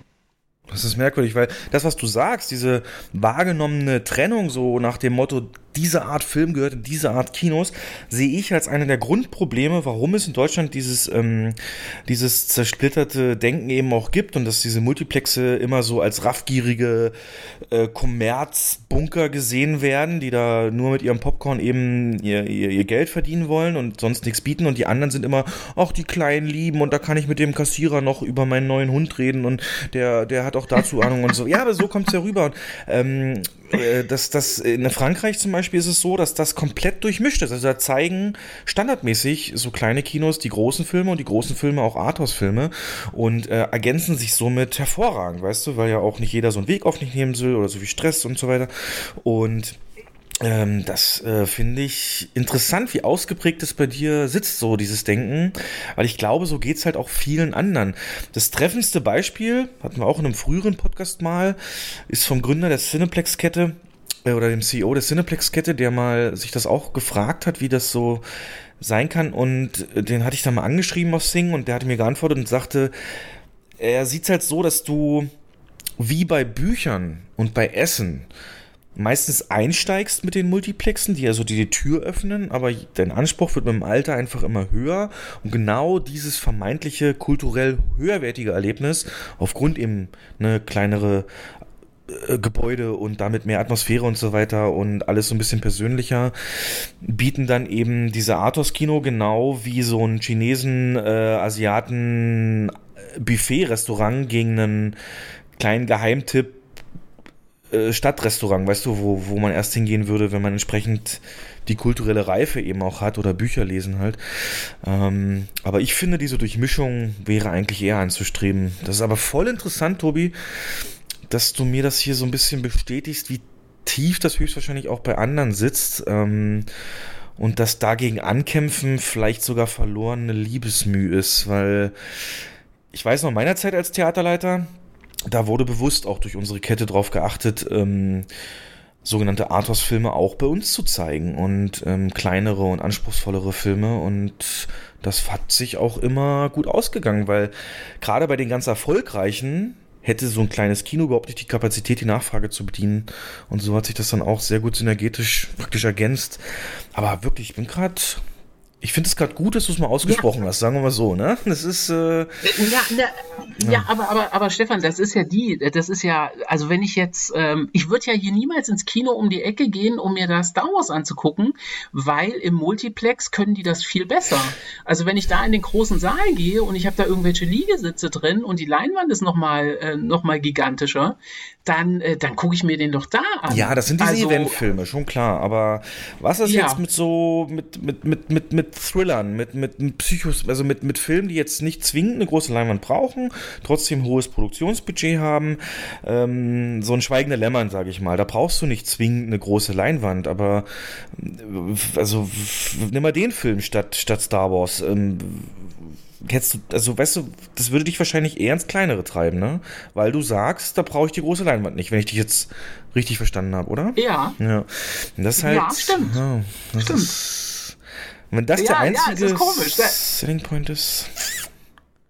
Weil so können Kinos nur verlieren, ne? Weil so wird sich, also in Deutschland funktionieren Komödien und solche Eventfilme. Äh, unabhängig davon, das haben wir auch ganz oft schon gesagt, ich bin der Meinung, 80 Prozent der Filme im Kino werden nur noch so eine Blockbuster sein, die sie Leinwand auch brauchen. Was sich aktuell durch ja. Corona aber beschleunigt, einfach, ähm, weil sich diese Thriller und diese einfacheren, also diese Filme mit nicht so viel Bombast, dass die sich einfach ins Streaming verlagern. Und ähm, das wird dann definitiv so kommen. Na gut, ähm, aber um mal da kurz ein bisschen weiterzukommen, äh, noch kurz ganz grob, was Kino angeht. Gibt es denn irgendein Kinoerlebnis, also unabhängig vom Film, wo es wirklich um um den Besuch, das Vorher-Nachher geht, ähm, wo du sagst, oder meinetwegen auch beim Film, was aber nicht mit dem Film zu tun hat, wo du sagst, es ist dir bis heute hängen geblieben. Weiß nicht, ein Kind, was sich übergeben hat, weil es eine schnelle Szene gab oder äh, irgendein Mitarbeiter, der irgendwas zu dir gesagt hat, was dir bis heute hängen geblieben ist, weil es so nett oder frech war.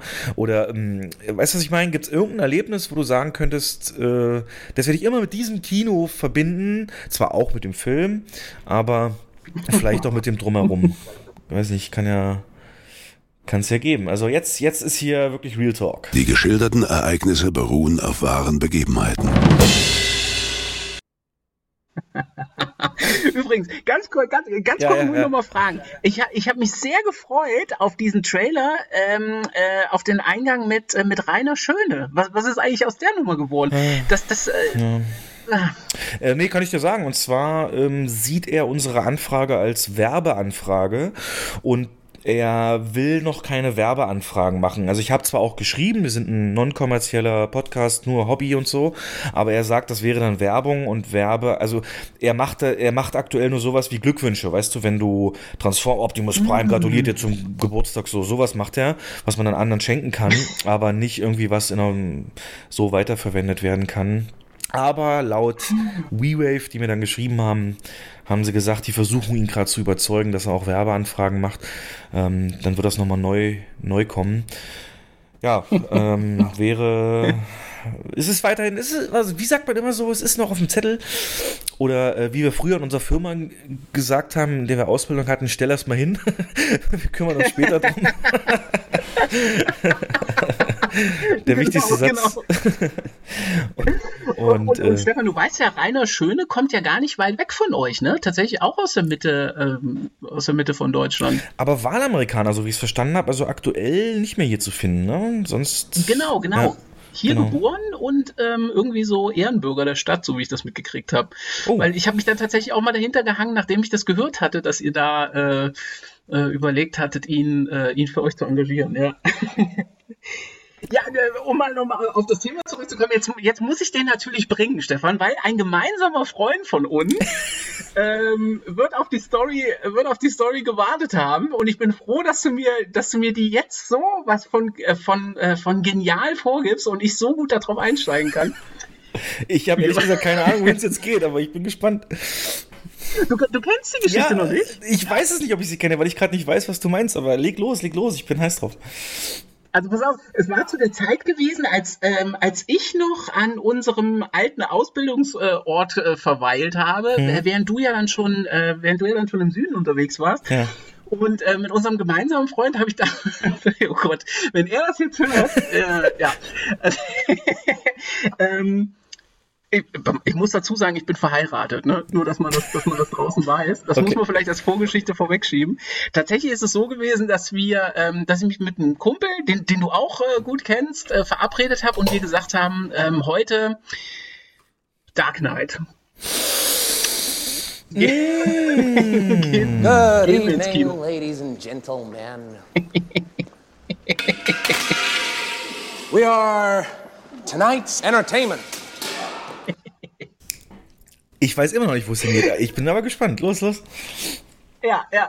Äh, tatsächlich Dark Knight. Äh, wir hatten uns verabredet, haben vorher noch, ähm, äh, noch irgendwie in der Stadt gewesen, äh, noch gegessen vorher und fanden das ja auch beide cool. Äh, also nach wie vor.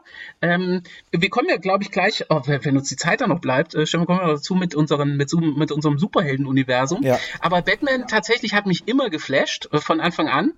Ähm, jedenfalls äh, sind wir in The Dark Knight und äh, gehen ins Kino. Und ich mit meiner vorlauten Klappe äh, stehe an der Kinokasse, da sitzt äh, eine junge Dame am, am Schalter und wir gehen hin und ich sage so ohne Hintergedanken, ähm, aber scheinbar um irgendwie cool zu wirken, weil wir uns so drauf gefreut haben, dass wir uns den Film angucken, stehe ich äh, vorm Tresen und sage zu der Frau, zweimal die Fledermaus bitte. Ich sage das halt so, ich sage das halt so völlig, völlig wertneutral. Nun ist es so, man muss wissen, wir beide sahen unfassbar gut aus zu dem Tag, hatten uns natürlich in Schale geworfen. genau, da muss der Tusch kommen.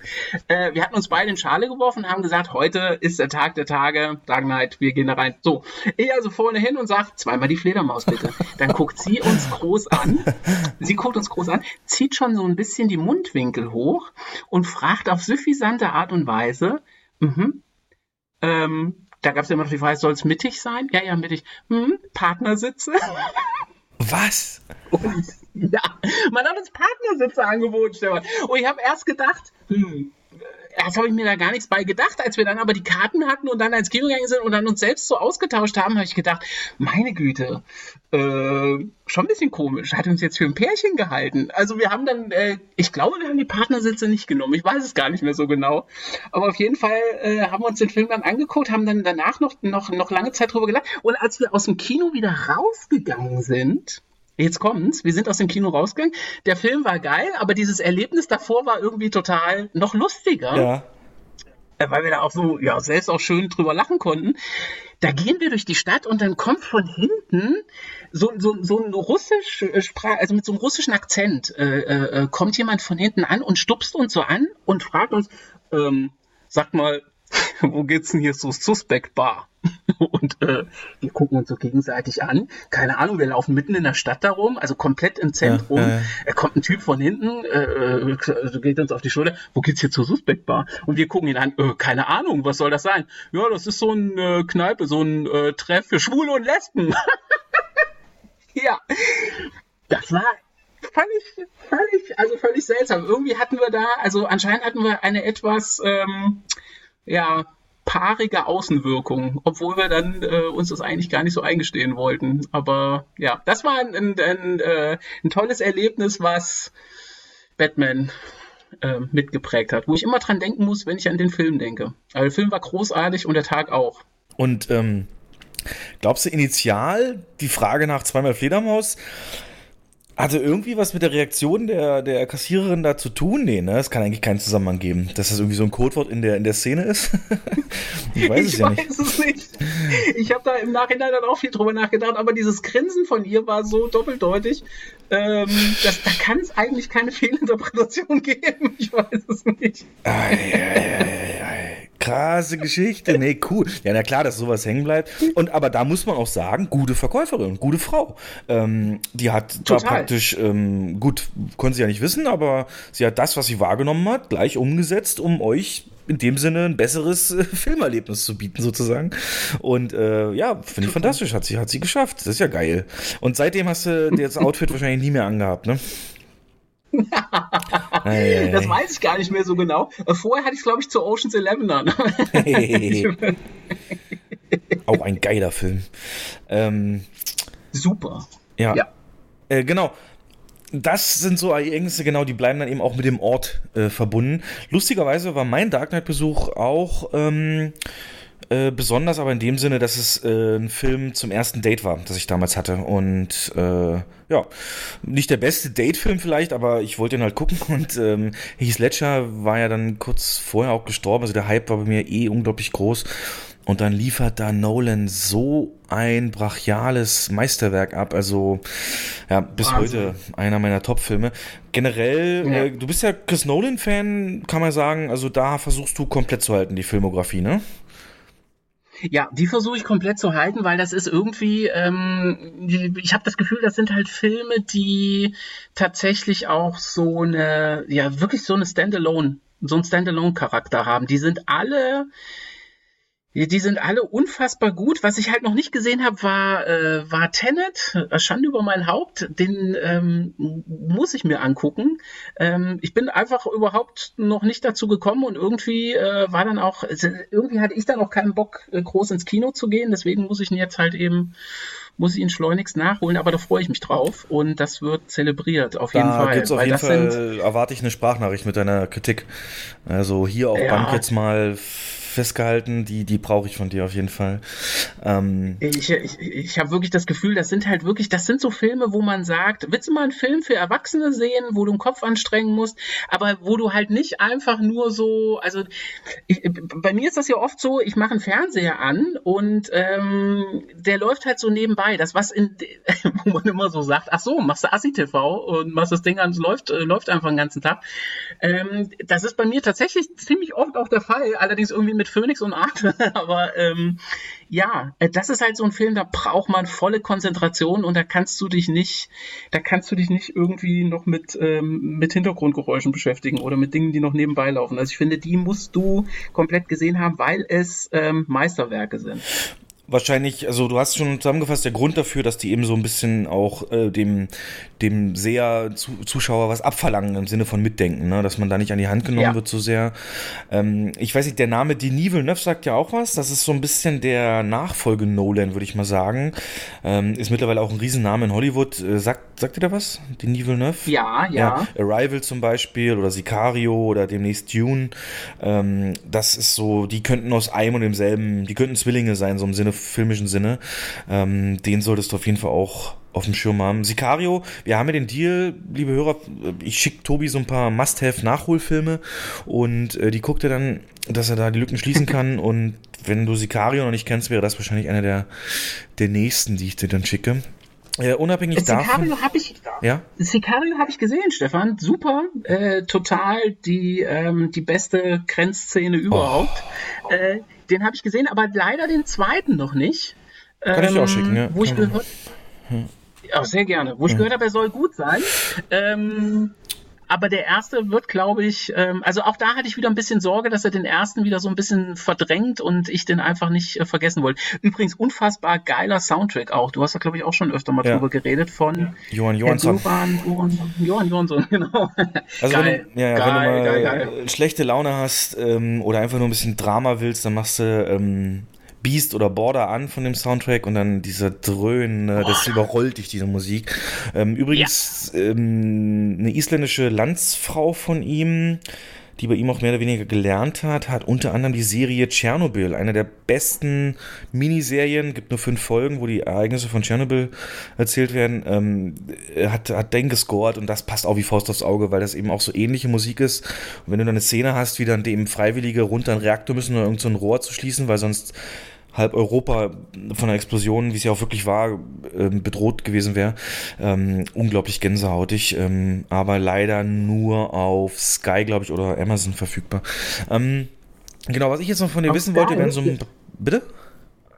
Äh, den- auf Sky äh, lief das und das habe ich tatsächlich auch gesehen. Also da, dafür, dass ich wenig Serien gucke, ja, Tschernobyl habe ich gesehen, äh, definitiv. Ähm, weil das ist, das ist eine Serie, die genau für mich ist. Es beruht auf einer wahren Begebenheit. Es sind relativ wenige Folgen, sodass man sich nicht irgendwie fünf Wochen Mhm. dafür Zeit nehmen muss, um die zu sehen, wenn man nebendrin auch noch ein bisschen berufstätig ist. Ähm, geil. Super, da, da passte alles, auch die Optik, das war so richtig zurückversetzt in, ähm, in die Zeit vorm, vorm Mauerfall äh, in die Ukraine. Toll. Viel schlimmer. Ich hatte, ich hatte die Szene ähm, in der ersten Folge, als das Unglück, das eigentliche sich dann eben ereignet ähm, und die Leute sich das auf der Brücke da angucken und so digital praktisch diese Partikel durch die Luft fliegen und man eben weiß, die atmen gerade hochradioaktiven äh, Mikropartikel ein. Das ist für mich so sinnbildlich, als Corona losging. Ne? Musste ich so ein bisschen dran denken, dass dann so eben, ne, wenn du dann so dieselbe Szene könntest du Ja. praktisch in Ischgl drehen, so mit Corona letztes Jahr. Ja, und ähm, diese unsichtbare Gefahr, das ist ja, das ist ja der Wahnsinn. Aber dann mach dich doch nicht so kleiner, als du bist. Du hast ja doch dann relativ viel gesehen. Das sind doch wirklich die wichtigsten Sachen und das finde ich gut, dass sich das dann hier eben, eben auch trifft. Und genau, aber gut zu wissen. Hm, Ganz klassisch wollte ich noch von dir wissen, Popcorn oder Nachos? Äh, äh, inzwischen Nachos. Ja, danke. Irgendwann hat man das Popcorn hinter sich, genau, und dann ist es Nacho, wahrscheinlich mit Käsesoße, genau. Hm, Ja, genau. Was äh, jetzt was Kino angeht, du hast ja eben gesagt, für dich spielt auch die Art des Films eben eine große Rolle. Hm, wir gucken mal, mich, mich würde interessieren, wie siehst du es für die Zukunft, für dich selber? Ähm, was können also Kinos tun, damit du äh, vielleicht öfter diese wieder besuchst, ähm, auch für Filme, die vielleicht nicht zwingend die große Leinwand theoretisch brauchen? Und ähm, oder wirst du sagen, nee, ich bin mittlerweile im Streaming einfach auch zu Hause. Das ist für mich als Freund des linearen Fernsehens zwar fremd, aber man kann ja auch eine Fremdsprache lernen. Von daher, wie wirst du das angehen? Bevor wir da ankommen, noch kurz das ganz Unmittelbare. Wir leben ja noch leider in einer Corona-Welt und es sieht nicht danach aus, dass es irgendwie vor Sommer, vor Juli äh, viel besser wird. Übrigens, habe ich mir auch überlegt, ne? Eigentlich hast du mir auch damals die Serie empfohlen, die jetzt wie die Faust auf... Das Role Model, das Vorbild, weißt du, diese ganzen komplizierten Regeln für Alltagshygiene, die man so gegeben hat, Scheißegal. Was hätten die denn machen müssen bei der Tagesschau? Die hätten eine Folge Monk zeigen müssen. Adrian Monk ist einfach der, der ist, der hat das, der kommt durch Corona so gut wie keiner anderer von uns. Er, da ja. in der Serie konntest du sehen, wie man sich die Hände wäscht, wie man desinfiziert, wie man aufpasst. Und was für uns damals lustig und schrullig war, ist jetzt äh, von der Regierung gewünscht sozusagen. Ne? Das ist, äh, oder als Schutz eben muss das so gemacht werden. Also ich finde das, äh, im Nachhinein wird man morgen ja. nie wieder so gucken wie vorher. Er ist der Einzige, der alles richtig gemacht hat, muss man sagen, ja. Ja, und alle haben ihn ausgelacht dafür. Und jetzt würde er sich ins, so, für so eine Monk-Corona-Sonderfolge äh, könnte man durchaus Geld verlangen. Aber unabhängig davon ist es ja so, wenn es dann wieder losgeht und noch nicht alle durchgeimpft sind, ist ja im Gespräch nicht nur für Kinos, sondern auch Restaurant und für, für generell Kultur und so weiter, dass man einen Impfnachweis möglicherweise als Eintrittsbedingung vorlegen muss oder eine zumindest einen Schnelltest, wie es ja jetzt aktuell auch immer mehr gibt.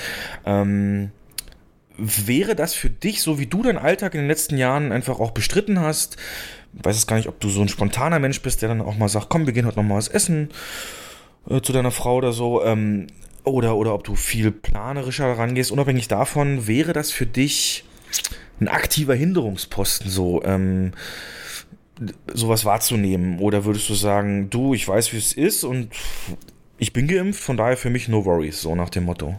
Was, ähm, ja, äh, äh sollten sich Kinos da mehr... Meinst, wenn, ja. du, du meinst, wenn ich jetzt selbst geimpft wäre? Ja, also klar, ja, also es wird ja, auch wenn du geimpft bist, wird es ja noch eine Weile dauern, bis zum Beispiel dann die ganz Jungen geimpft sind oder ähm, bis, bis irgendwas für Kinder eine Lösung gefunden wurde. Ähm, das heißt, es wird keinesfalls so sein, dass, dass du, nur weil du geimpft bist, sofort alles darfst. Ähm, aber du würdest dann natürlich einen Impfnachweis kriegen, logischerweise. Ähm, Fändest du es dann richtig, dass Kinos oder Gaststätten oder whatever dann sagen, ey, Ihr könnt bei uns rein, aber eben nur ähm, mit Impfung, was dann zum Beispiel bedeuten würde, wenn ich mich richtig erinnere, ist deine Frau ein bisschen jünger als du. Die würde dann höchstwahrscheinlich nach dir geimpft werden erst. Das heißt, ähm, wäre dann nicht möglich, zu zweit irgendwo hinzugehen, weil sie sowas halt noch nicht hat. Ähm, oder auch generell, würdest du so eine Eintrittsbeschränkung, hältst du es für sinnvoll für so eine Kulturdinger? Oder würdest du sagen, nee, Kultur, da soll jeder hingehen können, der Bock hat? Oder eben so Events, wie du sagst, ein Film, der alle interessiert, wo alle im selben Mindset sind? Wenn dann die Hälfte ausgeschlossen wird, weil die es eben noch nicht hat, ähm, dann gehe ich auch nicht hin. So in die Richtung meine ich. Verstehst du, was ich sagen will? Hm, ja, ja. Ah, das ist, glaube ich, eine schwierige Frage. Ne? Das, das, ich, ich, weiß auch nicht, ob man sich das so für sich alleine angucken kann. Also die Kinos werden ja in letzter Konsequenz ähm, ja nicht die sein, die das dann, ähm, die das so komplett im Alleingang entscheiden oder dann sagen können, äh, wir machen das jetzt so und im Bereich Gastro äh, ähm, ähm, entwickeln die ihre eigenen Regeln. Ähm, ich, ich weiß nicht. Also ich bin jetzt aber auch nicht so der ängstliche Typ. Aber tatsächlich hat, hat, hat mich jetzt auch im letzten Jahr nichts ins Kino getrieben, weil irgendwie so die der der der gesellschaftliche Tenor, der war, nee, komm, jetzt bleiben wir halt zu Hause. Und irgendwie habe ich mich da so in, ja, in, in diesen Alltagstrott dann so mit rein äh, laviert. Aber wie findest du zum Beispiel, aber wenn wir jetzt gerade vom letzten, Entschuldigung, dass ich unterbreche, aber das muss ich jetzt kurz wissen, weil wir gerade auch Tenet hatten. Es gab letzten ja. Sommer, als dann ja kurzzeitig Kinos auch wieder auf hatten, speziell Europa, ähm, gab es dann eben den Tenet-Release und äh, im Internet gab es halt wirklich eine extrem zweigespaltene äh, Community, nämlich die einen, die gesagt haben, ja cool, endlich wieder ein Film und ich meine, Kino Kinos, Riesenräume, gute Lüftung, alles safe. Ähm, und die anderen haben gesagt, Nolan ist das egoistischste Arschloch, das es auf dieser Welt gibt, weil er das Leben von Menschen aufs Spiel setzt, nur damit er sein Ego streicheln kann, damit sein äh, Film ins Kino kommt, die Leute drüber reden. Ähm, äh, äh, also so wie ich dich verstehe und was du gerade gesagt hast, wie du dich halt letztes Jahr dann so arrangiert hast, wäre das nicht nötig gewesen, dieser Release. Ist das korrekt? Habe ich es richtig verstanden? Ja, das stimmt. Das stimmt. Also der kommt Nolan ein bisschen, das nicht vorwerfen auch, oder? ich würde Nolan das nicht vorwerfen. Das war ja auch, ähm, ich, ich finde auch den Ansatz löblich, zu sagen, ähm, wir bringen den jetzt einfach mal und, und schaffen damit die Wende. Also das ist, äh, da gehört eine ordentliche Portion Selbstvertrauen mit dazu, finde ich. Das alleine ist bewundernswert. Ähm, ich erkenne aber an mir, dass es offensichtlich nicht ganz gefruchtet hat. Also mhm. ähm, irgendwie war die Zeit nicht die, dass man das gemacht hätte.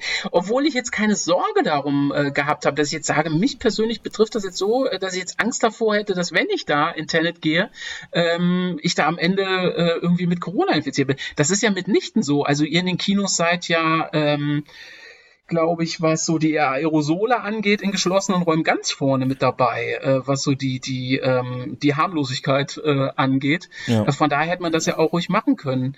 Aber ja, ich weiß nicht, vielleicht gehört auch für mich so ein bisschen zum Blockbuster dazu, dass da wirklich jeder Sitz ähm, besetzt ist. Echt? Und, und ja, irgendwie, dass da so ein gesellschaftliches Gefühl damit rüberkommt. Also das, vielleicht ist das bei mir so. Ich weiß nicht. Wenn ich da mit 30 Hanseln an der Kasse stehe und denke, jetzt gucke ich mir Tenet an, finde ich das, glaube ich, ein bisschen traurig. Also, Tenet ist aber kein Film zum Mitjubeln. Ne? Ich verstehe das, wenn du das jetzt so auf Star Wars beziehen würdest, also ein Fast and Furious. Aber gerade so bei Tenet, der durchaus auch von seiner Bildgewalt als eben Kinofilm schlechthin gesehen werden darf, ähm, ist es halt so, ähm, ich fand das in der Zeit, wo wir jetzt auch diese, also im Kino hatten wir dann diese Restriktion, was die Auslastung angeht, auf 33 Prozent so ungefähr gedeckelt. Ich fand das die entspannendsten Kinobesuche, die ich jemals hatte, weißt du? Ich, ähm, so nach diesem, mhm. fast so in Richtung Privatvorstellung. Und wenn das jetzt wirklich nicht so ein Film ist, der das braucht, also ich meine, klar, es ist unvergleichlich, bei Star Wars Episode 7 Chewbacca's Geräusch zu hören und dann wie alle im Film ausrasten, wenn irgendwie auch ein Lichtschwert angeht oder whatever. Ähm, das ist klar, aber das ist ja nun wirklich einmal im Jahr Ereignisse oder so viel gibt's ja nun wirklich nicht. Hm, von daher fand ich das extrem entspannt. Also das ähm, kann ich aber natürlich auch verstehen, dass wenn dieses volle, voller Saal ähm, ähm, als Gemeinschaftsevent dann, dann eher zählt. Aber unabhängig davon, nochmal um das abzuschließen, Impfnachweis, würdest du sagen, ist die ist sinnvolle, sinnvolle Maßnahme für einen Besuch von Kultur und Restaurant? Ja, ich glaube schon. Ich glaube auch, dass es dann in der großen Masse einfach so ist, dass das, ähm, ich könnte mir fast vorstellen, dass das irgendwie zum guten Ton dazugehört. Also ich ähm, glaube, dass das irgendwann so ist, dass wenn man das nicht machen würde, alle sagen würden, mein Gott, wie unverantwortlich. Also es ist ja heute so, wenn ich mir heute ein Fußballspiel angucke, äh, vor anderthalb Jahren, ähm, mit vollen Rängen und 60.000 im Stadion, dann, ähm, äh, und die stehen da dicht auf dich, dann, dann sagt man ja aus heutiger Sicht, oh Gott, wie unverantwortlich. Ja. Aber da gab es das Virus ja noch nicht. Ne? Mhm. Also ich glaube, dass der gesellschaftliche Zwang irgendwann so sein wird, dass man das einfach machen muss. Äh, dass der Einzelne eben weiß, okay, die um mich rum sind geimpft, ähm, ich muss mir keine Sorgen machen und es ist, ist äh, so, so, so der, der Standard in der Gesellschaft. Okay. Das, wie gesagt, liegt ja eh nicht in unserer Hand, die Entscheidung. Ich glaube tatsächlich, dass es ähm, in der Form kommen wird. Es gibt ja gerade in Tübingen das Modellprojekt. Äh, Tübingen, die ganze Stadt, hat unter Boris Palmer festgelegt, dass sie jetzt ähm, alles öffnen, wie vorher, nur eben den Zutritt genauso beschränken. Schnelltest, Selbsttest oder eben Impfnachweis. Und dann kann man da auch mhm. hin und da guckt man sich jetzt an, wie die Inzidenzen entsprechend sich sich verhalten und das würde natürlich dann auch für, für Kinos entsprechend gelten.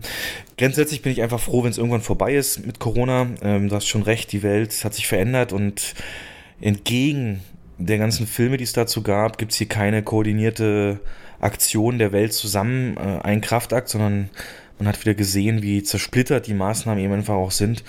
Was ich ein bisschen schade finde, weil wie gesagt, da hat uns bei einer globalen Bedrohung ne, Armageddon ja schon was anderes gelehrt.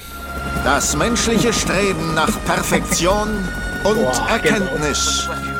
Jeder Schritt vorwärts in Technik und Wissenschaft. Jeder kühne Griff nach den Sternen. Alle unsere technischen Errungenschaften und zukunftsweisende Ideen, selbst die Kriege, die wir geführt haben, haben uns so weit gebracht, dass wir diese Schlacht gewinnen können. Das ist irgendwie so, so in der Art. Da musst du mir, wenn du Lust hast, aus dem März letzten Jahres die Folge anhören, die ersten zu Corona. Da habe ich mal die Musik hier von Trevor Rabin unter eine Erklärung von Merkel zu Corona gelegt. Und das ist halt schon voll was anderes. ja, ja. Ähm, Aber Stefan, ich sag dir ganz ehrlich, als ich da im Kino saß, genau an der Stelle, das ist ja, das ist ja, das ist ja nicht nur Gänsehaut, da hatte ich Tränen in den Augen. Und ich kann zu, zu Titanic kann ich nicht weinen, aber da, Ja. es hat mich so dermaßen geflasht. Und dieser Pathos, die da, der da mitschwingt, das ist einfach, in Verbindung mit den Bildern, dann na, ist Hartley Field in Illinois oder wo auch immer. Ich werde es nie vergessen, wie sie da sitzen. Und ähm, ja, Gänsehaut. Da muss ich, das ist klar. Dieses, die Abschied ist, ist kurz bevorstehend. Independence Crew, Freedom Crew. Ja, und dann geht's los.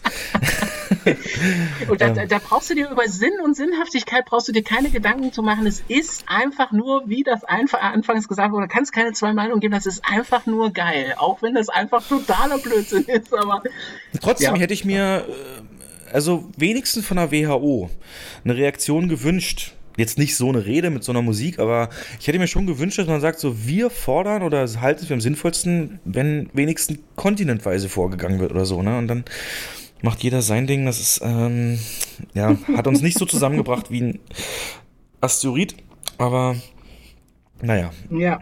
Mhm. ja. Ich wollte noch mal von dir wissen, wir machen jetzt noch kurz zwei drei Fragen von mir und dann die Superheldengeschichte und die Oscars. Dann sind wir schon deutlich über der Zeit. Also ich habe Zeit, ich will dir aber nicht so viel klauen, so darum geht's mir. Deswegen, Kein Problem. alleine ins Kino gehen. Schmach oder nicht? Ähm, das ist, finde ich, so eine Sache, die ist behaftet mit einem gesellschaftlichen Makel. Und ich finde, also ich bin jemand, der total häufig und gerne alleine ins Kino geht, weil ich mich viel mehr in diesen Film dann verlieren kann. Aber es ist doch ein bisschen wie auch alleine reisen, dass man, wenn man es erzählt, ist so eine der zweiten oder dritten Fragen, die man kriegt, mit wem warst du denn da? Und wie siehst du das? Kannst du auch alleine einen Film Kino genießen oder ist das für dich einfach immer dieses soziale Event ähm, mit anderen zusammen, was das erst so wertvoll macht? Nee, das kann ich tatsächlich ziemlich gut. Äh, teilweise finde ich es auch schwierig, wenn man in einen Film mit mehreren Leuten reingeht. Ähm, finde ich manchmal auch fast schade, dass man sich nicht auf den Film mehr konzentrieren kann. Und das funktioniert ja, wenn du, wenn du dir sowas alleine äh, reinziehst, irgendwie ja viel intensiver. Und ähm, tatsächlich genieße ich das auch. Äh, ganz gerne, alleine in den Film zu gehen, weil es irgendwie schon, also du kannst dich komplett auf den Film einrichten, du musst dich, ähm, musst mit niemandem darüber diskutieren, äh, ob jetzt, ob man die Autotür zugemacht hat und Ja. ob man noch irgendwie einen Parkausweis hätte ziehen müssen. Ähm, du bist für dich und das ist schon, ähm, schon noch geil. Also ich weiß, dass ich alleine in Oceans 11 war, wo wir den vorhin schon hatten. Ähm, da war ich irgendwann in der Nachmittagsvorstellung drin und das war, fand ich so unfassbar cool. Also die, ähm, ich bin danach rausgegangen und wollte denselben grauen Anzug wie George Clooney haben. äh, kurz davor in den nächsten Laden zu laufen und zu sagen, ich will so einen Anzug genau wie George Clooney. Wollte schon mit, äh, mit dem Bild reingehen. Ja. Und äh, nee, kann man gut. Kann man gut, glaube ich. Das heißt, du hast da überhaupt keine Schmerzen mit. Ähm, wollte ich auch nochmal von dir wissen, weil ich finde, das ist ähm, noch zu sehr, ja, wie gesagt, negativ konnotiert und ähm, da möchte ich auch jeden nur äh, ähm, couragieren, äh, engagieren, das mal zu probieren. Gerade wie du gerade sagtest, mal eine Nachmittags- oder am Wochenende eine Frühvorstellung im Kino. Das ist äh, das ungestörteste Erlebnis. Man hat noch was vom Tag danach. Ähm, Ja. Es ist gar auf gar keinen Fall so wild, wie es ist. Also könnt ihr uns gerne mal in die Kommentare schreiben, wie ihr das seht. Ähm, denn es gibt Filme, da finde ich, die profitieren davon, dass man zu mehreren reingeht. Und das sind natürlich insbesondere so popkulturell wichtige Sachen, wie eben Star Wars, wie Bond, wie Marvel-Filme. Und hier haben wir also ich leite es mal aus einer News her. Äh, nämlich wurde äh, letztes, vorletztes Wochenende wurde Avatar 2009 James Cameron, der selber mit diesem Film praktisch alleine es geschafft hat, einen ganzen Berufsstand auszulöschen, nämlich den Projektionisten, weil alle Kinos auf einmal digital gearbeitet haben. Ähm, mit seinem Avatar-Film war der ja lange Zeit der erfolgreichste Film aller Zeiten mit ca. 2,78 Milliarden Einspiel. bis eben Avengers Endgame kam, was das Ganze hochgesetzt hat, um ungefähr 8 Millionen übertroffen. Aber Avatar wurde, wie gesagt, in China jetzt re-released. China fast schon wieder bei richtig vollem Business. Also die machen, die sind der größte Kinomarkt der Welt, haben die USA überholt, weil die eben sich nicht so schnell erholen und haben zwar auch eine Auslastungsbegrenzung auf 50 Prozent, lösen das aber und können dennoch solche riesigen ähm, riesige Einspiele erzielen, weil sie die Kinotickets hochsetzen. Teilweise an deren Neujahrswochenende Anfang Februar hm, war es so, dass teilweise bis zu 100 Dollar pro Ticket äh, verkauft wurden, weil eben keiner reisen durfte. Normalerweise ist das die Hauptreisezeit in China und alle zu Hause waren und deswegen ins Kino wollten und aber eben 50% Kapazitätsgrenze und deswegen konnten die trotzdem so massiv viel Umsatz damit machen. Auf jeden Fall wurde der re-released und hat die 8 Milliarden, um die Endgame den überholt hat, die 8 Millionen ähm, nicht nur geholt, sondern sogar übertroffen und am Ende mit ca. 21 Millionen rauszugehen. Einfacher Wiederaufführung für ein Wochenende war das. Somit ist Avatar von 2009 wieder der alte neue König der erfolgreichsten Filme aller Zeiten. Und wie ich gerade schon erwähnt habe, nächstes Jahr im Dezember, am 6. kommt Avatar 2. Und auch wenn man sagt, ey, Avatar, was soll denn das? Keiner redet drüber, keiner zitiert den Film, keiner hat irgendwas im Kopf. Der hat eine Menge Leute angesprochen und ich glaube, der Hype zum nächsten wird auch wieder groß. Und ähm, es wird so kommen, dass da mit einem gezielten weltweiten Re-Release von Avatar, der sogar die 3 Milliarden Grenze knacken könnte, als erster Film überhaupt. Unabhängig davon, Marvels Avengers Endgame war eben seit 2019 der erfolgreichste Film bis jetzt eben und hat es geschafft, weil Marvel eben über zehn Jahre hinweg ein Universum geschaffen hat, praktisch eine Serie von Filmen, die alle miteinander verbunden sind und das ist der große Abschluss der sogenannten Phase 3. Da ist mein Gast jetzt ganz still, aus dem Grund, dass er da überhaupt nicht mitreden kann, denn äh, Tobi ist einer der Menschen, die es irgendwie geschafft haben, bis jetzt die Marvel-Filme nicht zu sehen. Da muss ich, also du, das, ich weiß, der Vorwurf schwingt in der Stimme mit, aber es soll nicht so rüberkommen. Ähm, es geht mir wirklich darum, wie kommt man denn da drum herum? Also war das eine bewusste Entscheidung? War das, ja, ich will das einfach verstehen, weil es für mich so, es ist für mich einfach nicht verständlich. Ähm, ich meine, klar, ich würde es noch verstehen, wenn du sagst, ja, Iron Man, Typ, der sich eine Blechbüchse anzieht, ja, lustig, ja. Aber irgendwann wurde natürlich auch der ganze Berichterstattung größer und spätestens beim ersten Avengers hat man schon gemerkt, das ist scheinbar irgendwas, irgendwas Größeres da am Stissel. Und du hast selber gerade gesagt, du warst in Star Wars, bist also auch diesen Blockbuster-Film, die die große Leinwand benötigen, ja auch nicht abgeneigt. Das hast ja mehrfach erwähnt. Und trotzdem äh, ist das thematisch für dich überhaupt kein Interesse. Also kannst du mir das mal irgendwie, also die letzte, also ähm, wie, wie rechtfertigst du das?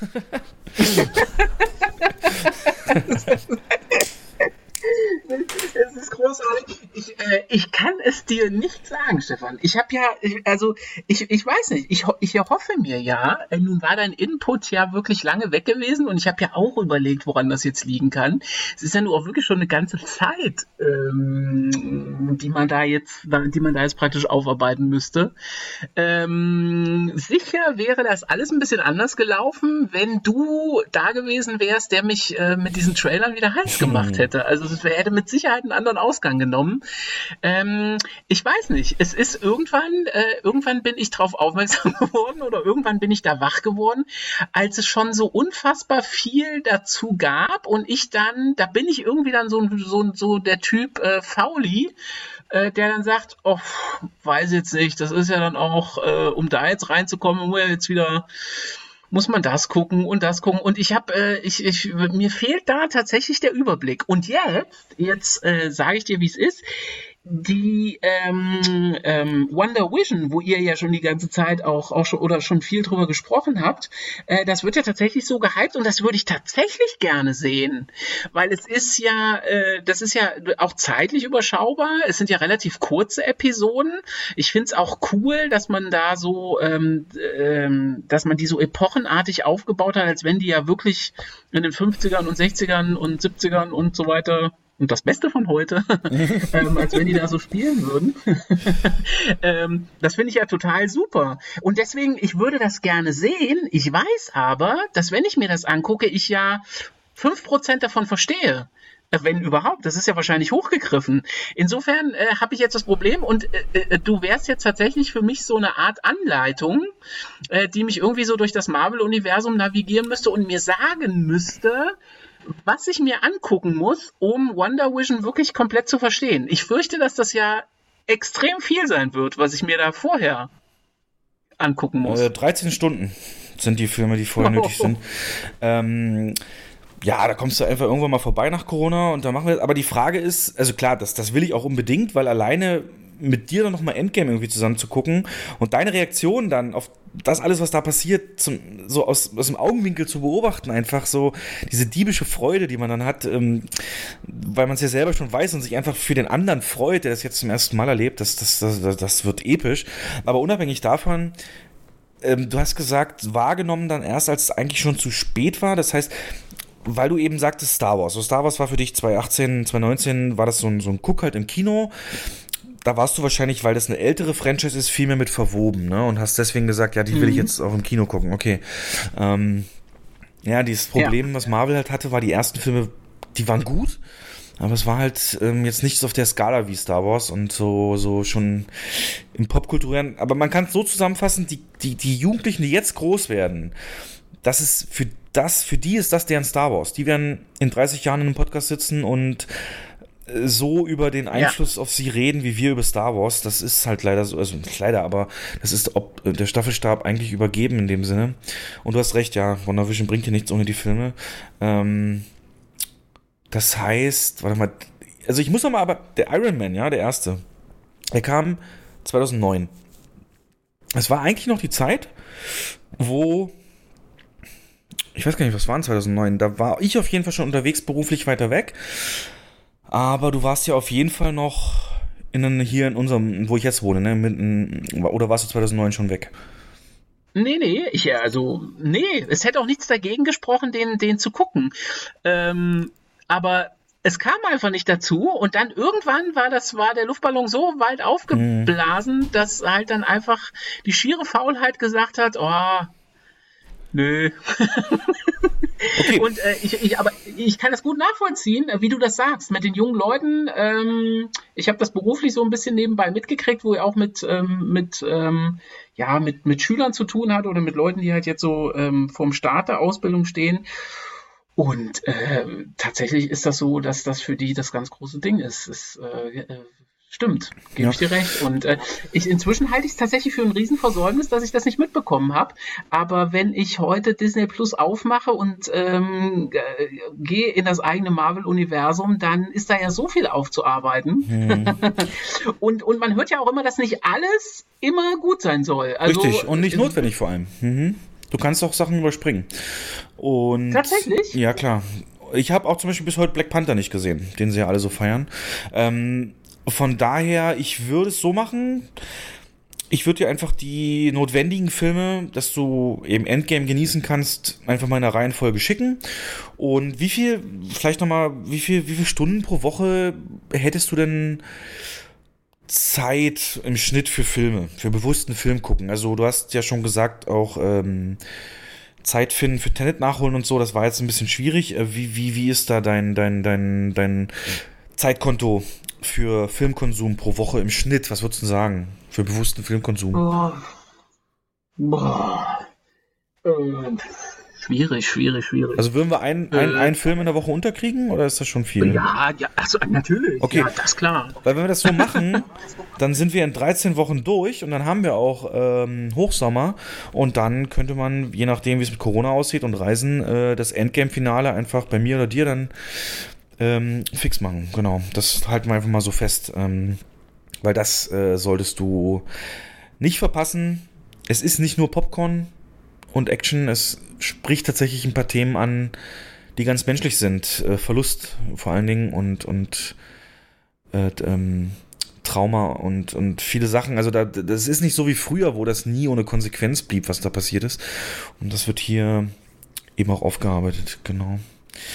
Die Hoffnung habe ich gehabt, Stefan, dass du mir äh, so einen Leitfaden gibst und mir sagst, jetzt kommt der, jetzt kommt der, weil ich brauche jemanden bei solchen Sachen, ne?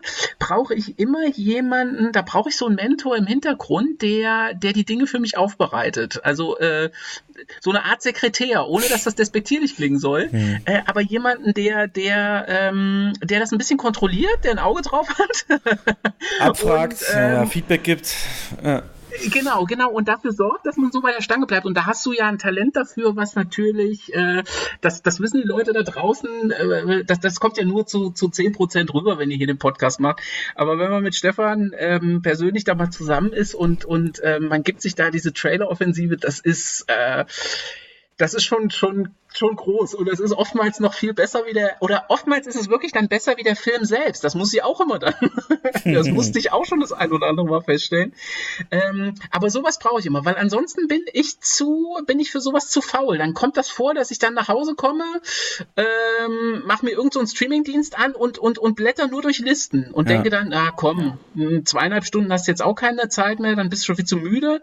Ähm, und dann, dann verbringt man, da verbringt man so ein Monatsabo damit, dass man ganz viele viele Listen durchscrollt ähm, und, und, ähm, und wenig dann sieht. Also mir geht das immer so. Das ist die moderne Videothek, genau. Über Cover blättern, kurz mal die Beschreibung ja. lesen. Ja, ja. Genau. Gut. Wir kommen noch zu den zwei anderen Punkten bei uns. Und zwar einmal die Oscars-Nominierung, danach noch kurz gesehene Filme. Ähm, denn die Oscars-Nominierungen sind logischerweise viele, viele Streaming-Filme dabei. Es ist ja eine besondere Oscar-Verleihung, äh, aus dem Grund allein schon, dass für die Nominierung der Filme diesmal 14 Monate Zeit war. Normal ist es ja immer ne, Januar bis Dezember und diesmal hat man gesagt, auch alle im Februar releaseden Filme können noch mit rein und hat die eigentliche Verleihung auch auf Ende April gelegt, die stattfinden wird in jedem Fall. Und aber einem, um, die, um die ganzen Corona-Restriktionen und so weiter einzuhalten, wird es nicht nur im Dolby Theater stattfinden, sondern in mehreren Locations aufgeteilt. Also unter anderem im Dolby Theater, aber zum Beispiel auch am Hauptbahnhof von Los Angeles, der Union Station und so weiter. Da wird immer hin und her geschaltet, also nicht wirklich ein rote Teppich-Event und so, aber es soll auf jeden Fall übertragen werden und auch in person sein, also dass da auch wirklich Gäste und Host da sein können. Und ist für mich übrigens ein Highlight im Jahr. Das, was viele so als Super Bowl Party haben, ist für mich die Oscars-Verleihung. Da hole ich mir dann so auch amerikanisches Fingerfood und, und, und mache nebenbei Live-Wetten, äh, Tippspiel und so weiter, mache ich da alles mit. Unabhängig davon, kurz mal in diesem besonderen Jahr, wo natürlich so gut wie keine Filme traditionell im Kino gelaufen sind, haben wir das Problem, dass viele Nominierte eben nur auf einem Streaming-Service gefangen sind, wenn nicht sogar äh, dadurch ihre Popularität gar nicht vorhanden ist. So ging es mir zum Beispiel. Ähm, ähm, vielleicht mal so für dich zusammengefasst, äh, der Spitzenreiter, was Nominierung angeht, ist der Film Mank. Und ich würde behaupten, den hast du, wenn überhaupt, maximal als Cover bei Netflix gesehen, aber auf gar keinen Fall geguckt, oder? Richtig, ja. So wie damals Roma den äh, habe ich dann auch mal irgendwie versucht mir anzugucken, aber das war ja dann auch schwere Kost. Also ja, nee, habe ich äh, tatsächlich nur auf dem Cover gesehen. Stimmt, ja, hast recht. Genau, und das ist natürlich logisch. Die Streamingdienste haben ihre goldene Zeit. Heute kam die Meldung raus, dass Streamingdienste kombiniert eine Milliarde Nutzer erreicht haben. Und das ist halt auch eine Sache, die wird einfach bleiben. Und Kinos müssen sich ihre Nische halt suchen im Blockbuster-Genre, wo Sound und Technik eine Rolle spielt und eben, hatten wir auch schon öfter erwähnt, Privatvorstellung oder Gaming im Kino. Das wird die Zukunft sein. Unabhängig davon, Oscars. Mank, wie gesagt, habe ich auch nicht gesehen, ist ein David Fincher-Film, der eigentlich ja, ein bekannter Name ist, soweit, aber eine Story, die halt mich null reizt. Sie geht so, Der Regisseur widmet sich in seinem Film der wahren Geschichte des Hollywood-Drehbuchautors Herman J. Mankiewicz, gespielt von Gary Oldman, und dessen Streitigkeiten mit Regisseur Orson Welles über das Drehbuch für Citizen Kane aus dem Film äh, aus dem Jahr 1941. Ähm, also schwarz-weiß auch und ziemlich arzi-fazi, würde man sagen. Und gut, man kann mich jetzt ignorant nennen, aber ich habe da keinerlei Interesse dran an sowas. Der Vollständigkeit halber sage ich dir nur mal die Namen der anderen bester Film-Nominierten und du sagst mal, ob du überhaupt einen gehört hast, okay? Also, bester Film, es gibt insgesamt acht Nominierte und davon fange ich mal an. Es ist nominiert The Father, Judas and the Black Messiah, dann eben Mank, dann noch Minari, Nomadland, Promising Young Woman, Sound of Metal und The Trial of Chicago 7. Den könntest du auch auf Netflix erwischt haben, vielleicht sogar geguckt, aber ja, von den Namen her, sagt dir irgendeiner irgendwas? Was ist das? Ja. nee, sag, sag mir gar nichts. Das ist hier ein Riesenproblem. Ja. Ja, ja. Am meisten Chancen wird eingeräumt Promising Young Woman, der auch jetzt in den halbwegs wieder eröffneten Kinos in den USA durchaus respektables Corona-Einspiel hat. Und Trial of Chicago 7, ähm, weil er eben so ein das Thema eben Rassismus auch in den USA wieder aufgreift oder Sound of Metal.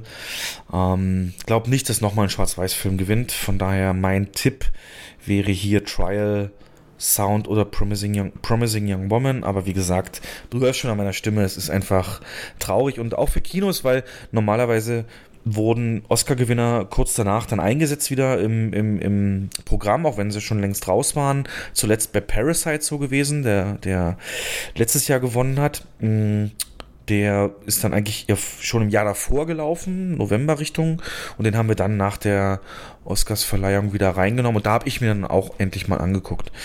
Ähm, beste Regie gibt sogar nur fünf Nominierte, nämlich einmal eben äh, für Promising Young Woman Emerald Fennel, für Mank David Fincher, für Minari Lee Isaac Chung, für Nomadland Chloe Zhao und für Der Rausch Thomas Winterberg. Und hier würde ich auch sagen, du hast noch nichts gehört. Richtig. Gut, kein Problem, dafür bin ich ja da. Nein, es geht einfach darum, ähm, weil wir einen Vollservice anbieten wollen. Ich hoffe, es wird dir jetzt nicht so langweilig, aber Der Rausch oder auf Englisch Another Round ist tatsächlich ein Film, der mich sehr reizt. Äh, Thomas Winterberg und es ist ein mit, mit Mats Mikkelsen zum Beispiel, dem Bösewicht hier aus Casino Royale. Ähm, ein Film, der darum geht, eine Idee, wo du sagtest, dich reizen Filme, die teilweise auch eine gute Grundidee haben. Und jetzt könntest du dir mal, ich versuch's mal möglichst marketingmäßig rüberzubringen. Du könntest dir mal sagen, ob ein Grundinteresse da ist. Und zwar geht es darum, Mats Mikkelsen spielt einen Lehrer in einer Schule, in Dänemark, glaube ich, direkt auch. Und mit seinen Kollegen merkt man schon, er hat so ein relativ ja, normales Leben und irgendwie ja, reizt ihn da nichts mehr. Und dann kommen die auf die Idee, wie wäre es denn, wenn wir betrunken unseren Job machen. Das wäre doch viel lustiger. Dann sind wir kreativer, dann sind wir ungehemmter, dann sind wir witziger und dann, das ist doch eigentlich, eigentlich, eigentlich haben die Schüler dann auch das davon, oder? Was meint ihr? Und dann gehen die zur Schulleitung und sagen halt, pass auf, wir haben hier ein Projekt. Natürlich verkaufen sie es als Projekt und sagen, ähm, na, wir haben hier dieses Projekt und da wollen wir mal testen, wie sich das auswirkt auf Noten, auf Verhalten, auf Soziales und so weiter von den Schülern. Und das wird so sein, wir werden am ersten Woche immer ein Level von 0, 3 Promille halten und später auf 0,5 gehen und dann auf 0,7 und dieses Level immer, immer wieder halten und deswegen trinken wir eben auch am Tag. Und ja, dann erzählt der Film eben, wie das im Endeffekt ja, sich ausgeht und auswirkt. Ähm, klingt erstmal für dich spannend, gar nicht ansprechend, sei ja ganz offen. Äh, äh, das klingt erstmal nach, ähm, das klingt ja fast ein bisschen. nach Project X. Äh, ja, ich weiß noch nicht so genau, wo es hin will. Was ist das? Ist das, äh, soll das Komödie sein? Ja, es geht in Richtung Drama? Komödie, Komödie, Drama. Hm. Also Kritiken, die ich gelesen habe, sagen, er stellt das auch gut dar und wie die sich verändern dann menschlich. Aber es fehlt wohl anscheinend so ein bisschen die Moral im Sinne von der Zeigefinger, dass Alkohol nicht gut ist, die, das wird nicht, das wird nicht wirklich ausgearbeitet. Mm. Aber ja, hm. den sollte man auf jeden Fall auf, dem, auf der Pfanne haben. Ansonsten würde ich wahrscheinlich mein Geld auf Chloe, Chloe Zhao setzen, die mit Nomadland. Das wird so ein, das ist ähm, so ein Film in Richtung hier Three Billboards Outside Ebbing, Missouri. So ein anspruchsvoller Film, Sozialkritik und so weiter. Äh, hochgelobt, hat auch beim Golden Globes abgeräumt und sonst was ich so, der hat auch sehr hohe Chancen. Das Besondere ist, weil wir gerade Marvel hatten, diese Chloe Zhao ist die Regisseurin, glaube ich, oder Skriptweiterin, eins von beiden, für Marvels The Eternals. Äh, Marvel macht natürlich weiter nach Endgame und normalerweise wären wir auch schon viel weiter.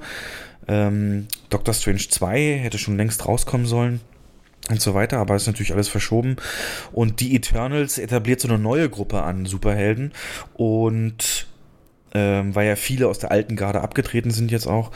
Und äh, die hat da eine große Rolle gespielt und auch eine der ersten Frauen auf diesen Posten. Deswegen die Chloe Zhao durchaus mal auf dem Schirm haben. Genau. Bester Hauptdarsteller.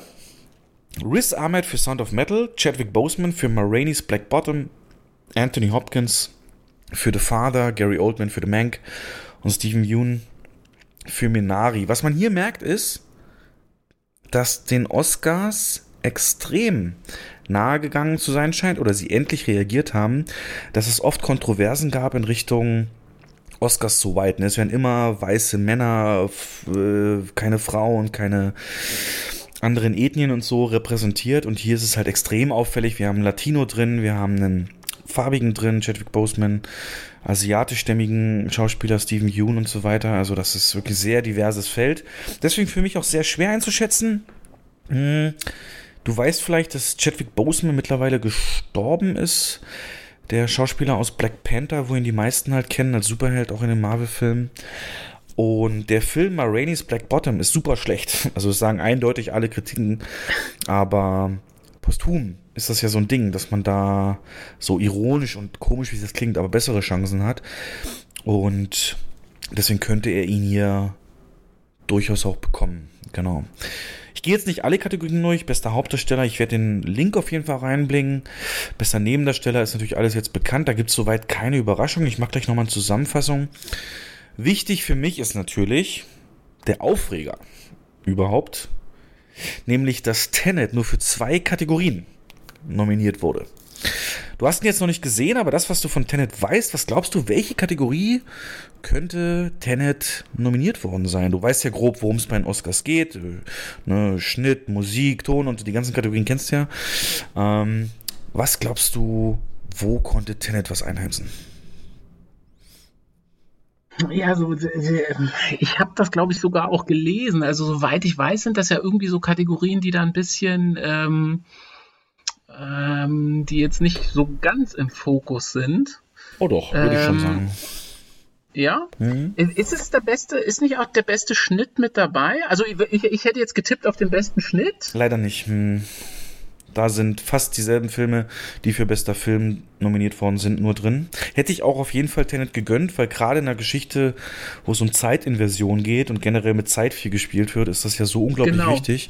Ja, aber leider nicht, nee. Okay. Ähm, den Soundtrack finde ich gut. Ich finde den mega. Ich höre den hoch und runter. Das ist mein To-Go-Soundtrack, wie du bei deiner bei Nürburgring hier, äh, Rush. Ähm, es ist für mich Posterity und, und, und Freeport. sind so die, die Songs auf Spotify, die habe ich schon bei meinen Lieblingen drin und die treiben mich, die gehen nach vorne. Das ist, das ist gut.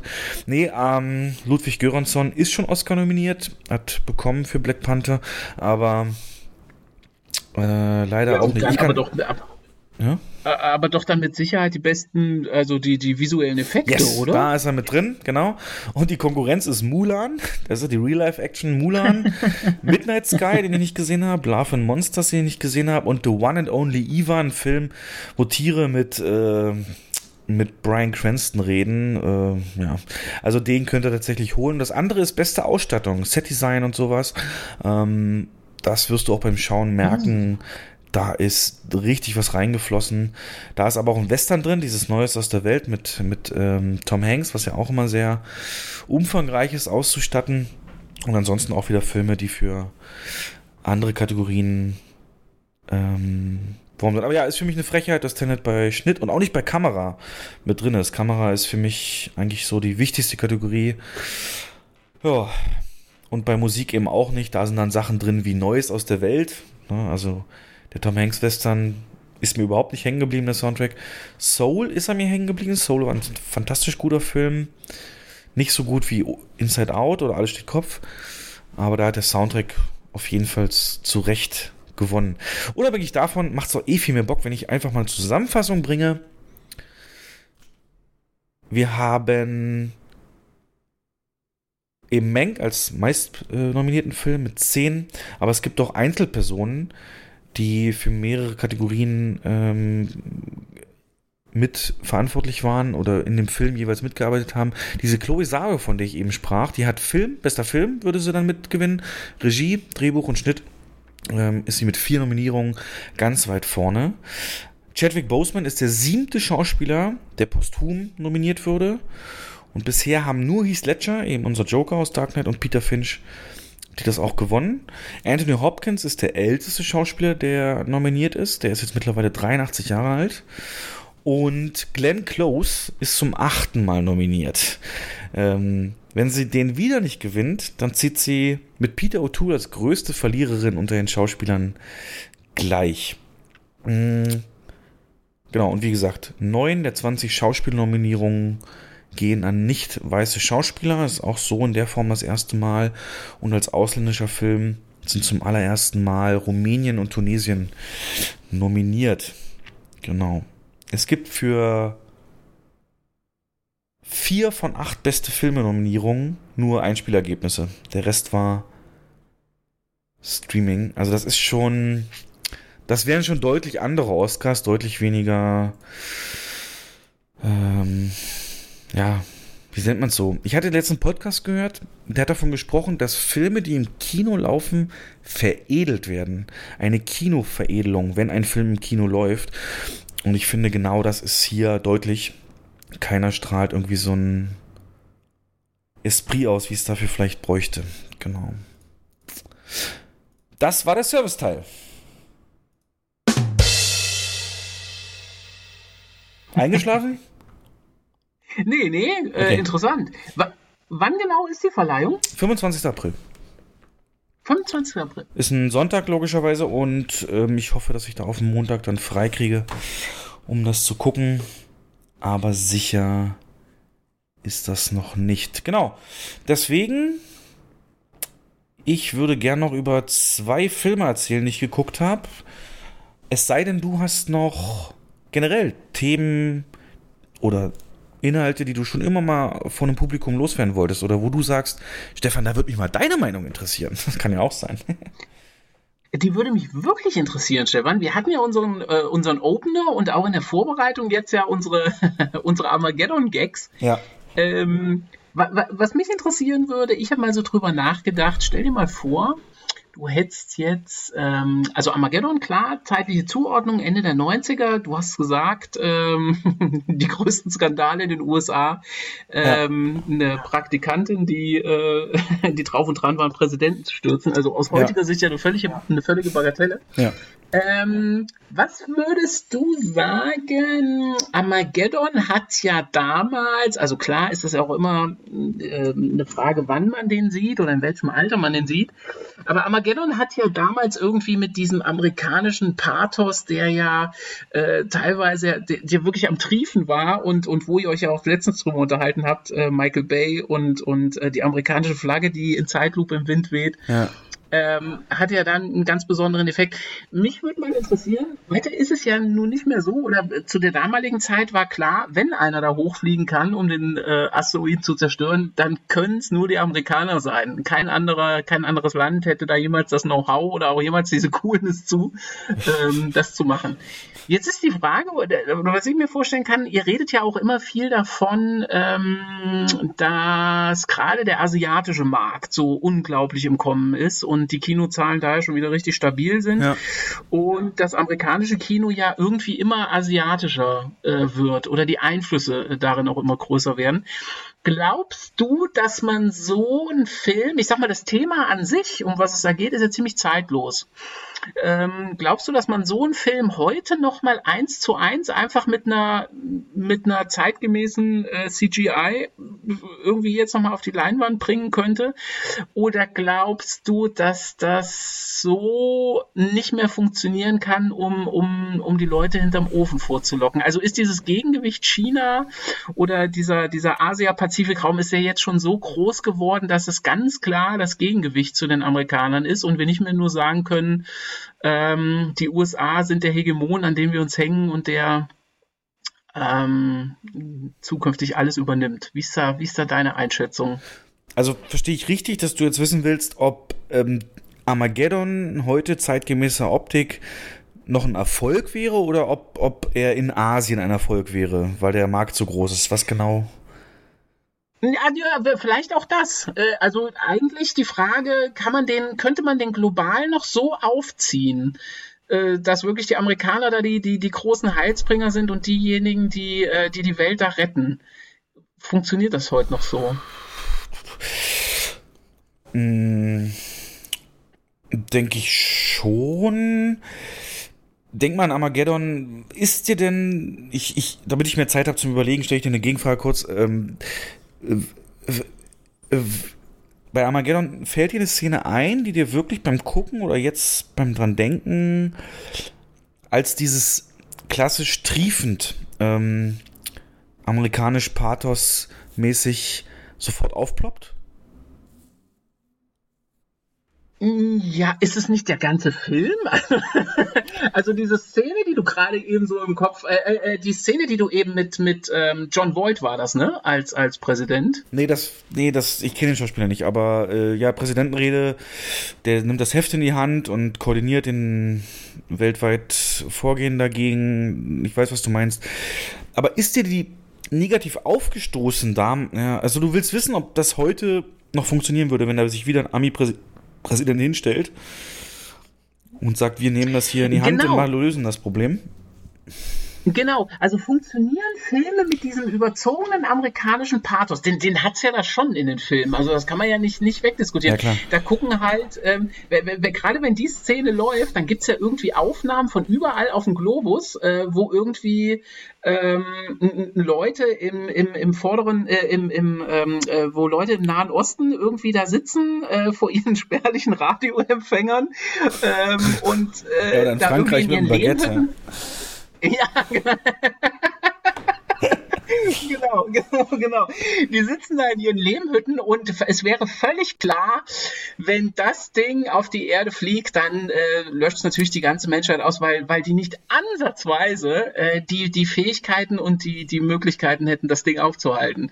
Also, ähm, glaubst du, dass das heute noch so funktionieren könnte? Oder sind wir nicht schon, äh, ist das nicht ist, ist, das, ist das zu antiquiert? Ich, ich, ich weiß ja, es halt nicht. Mh, hm, gute, es ist super gute Frage.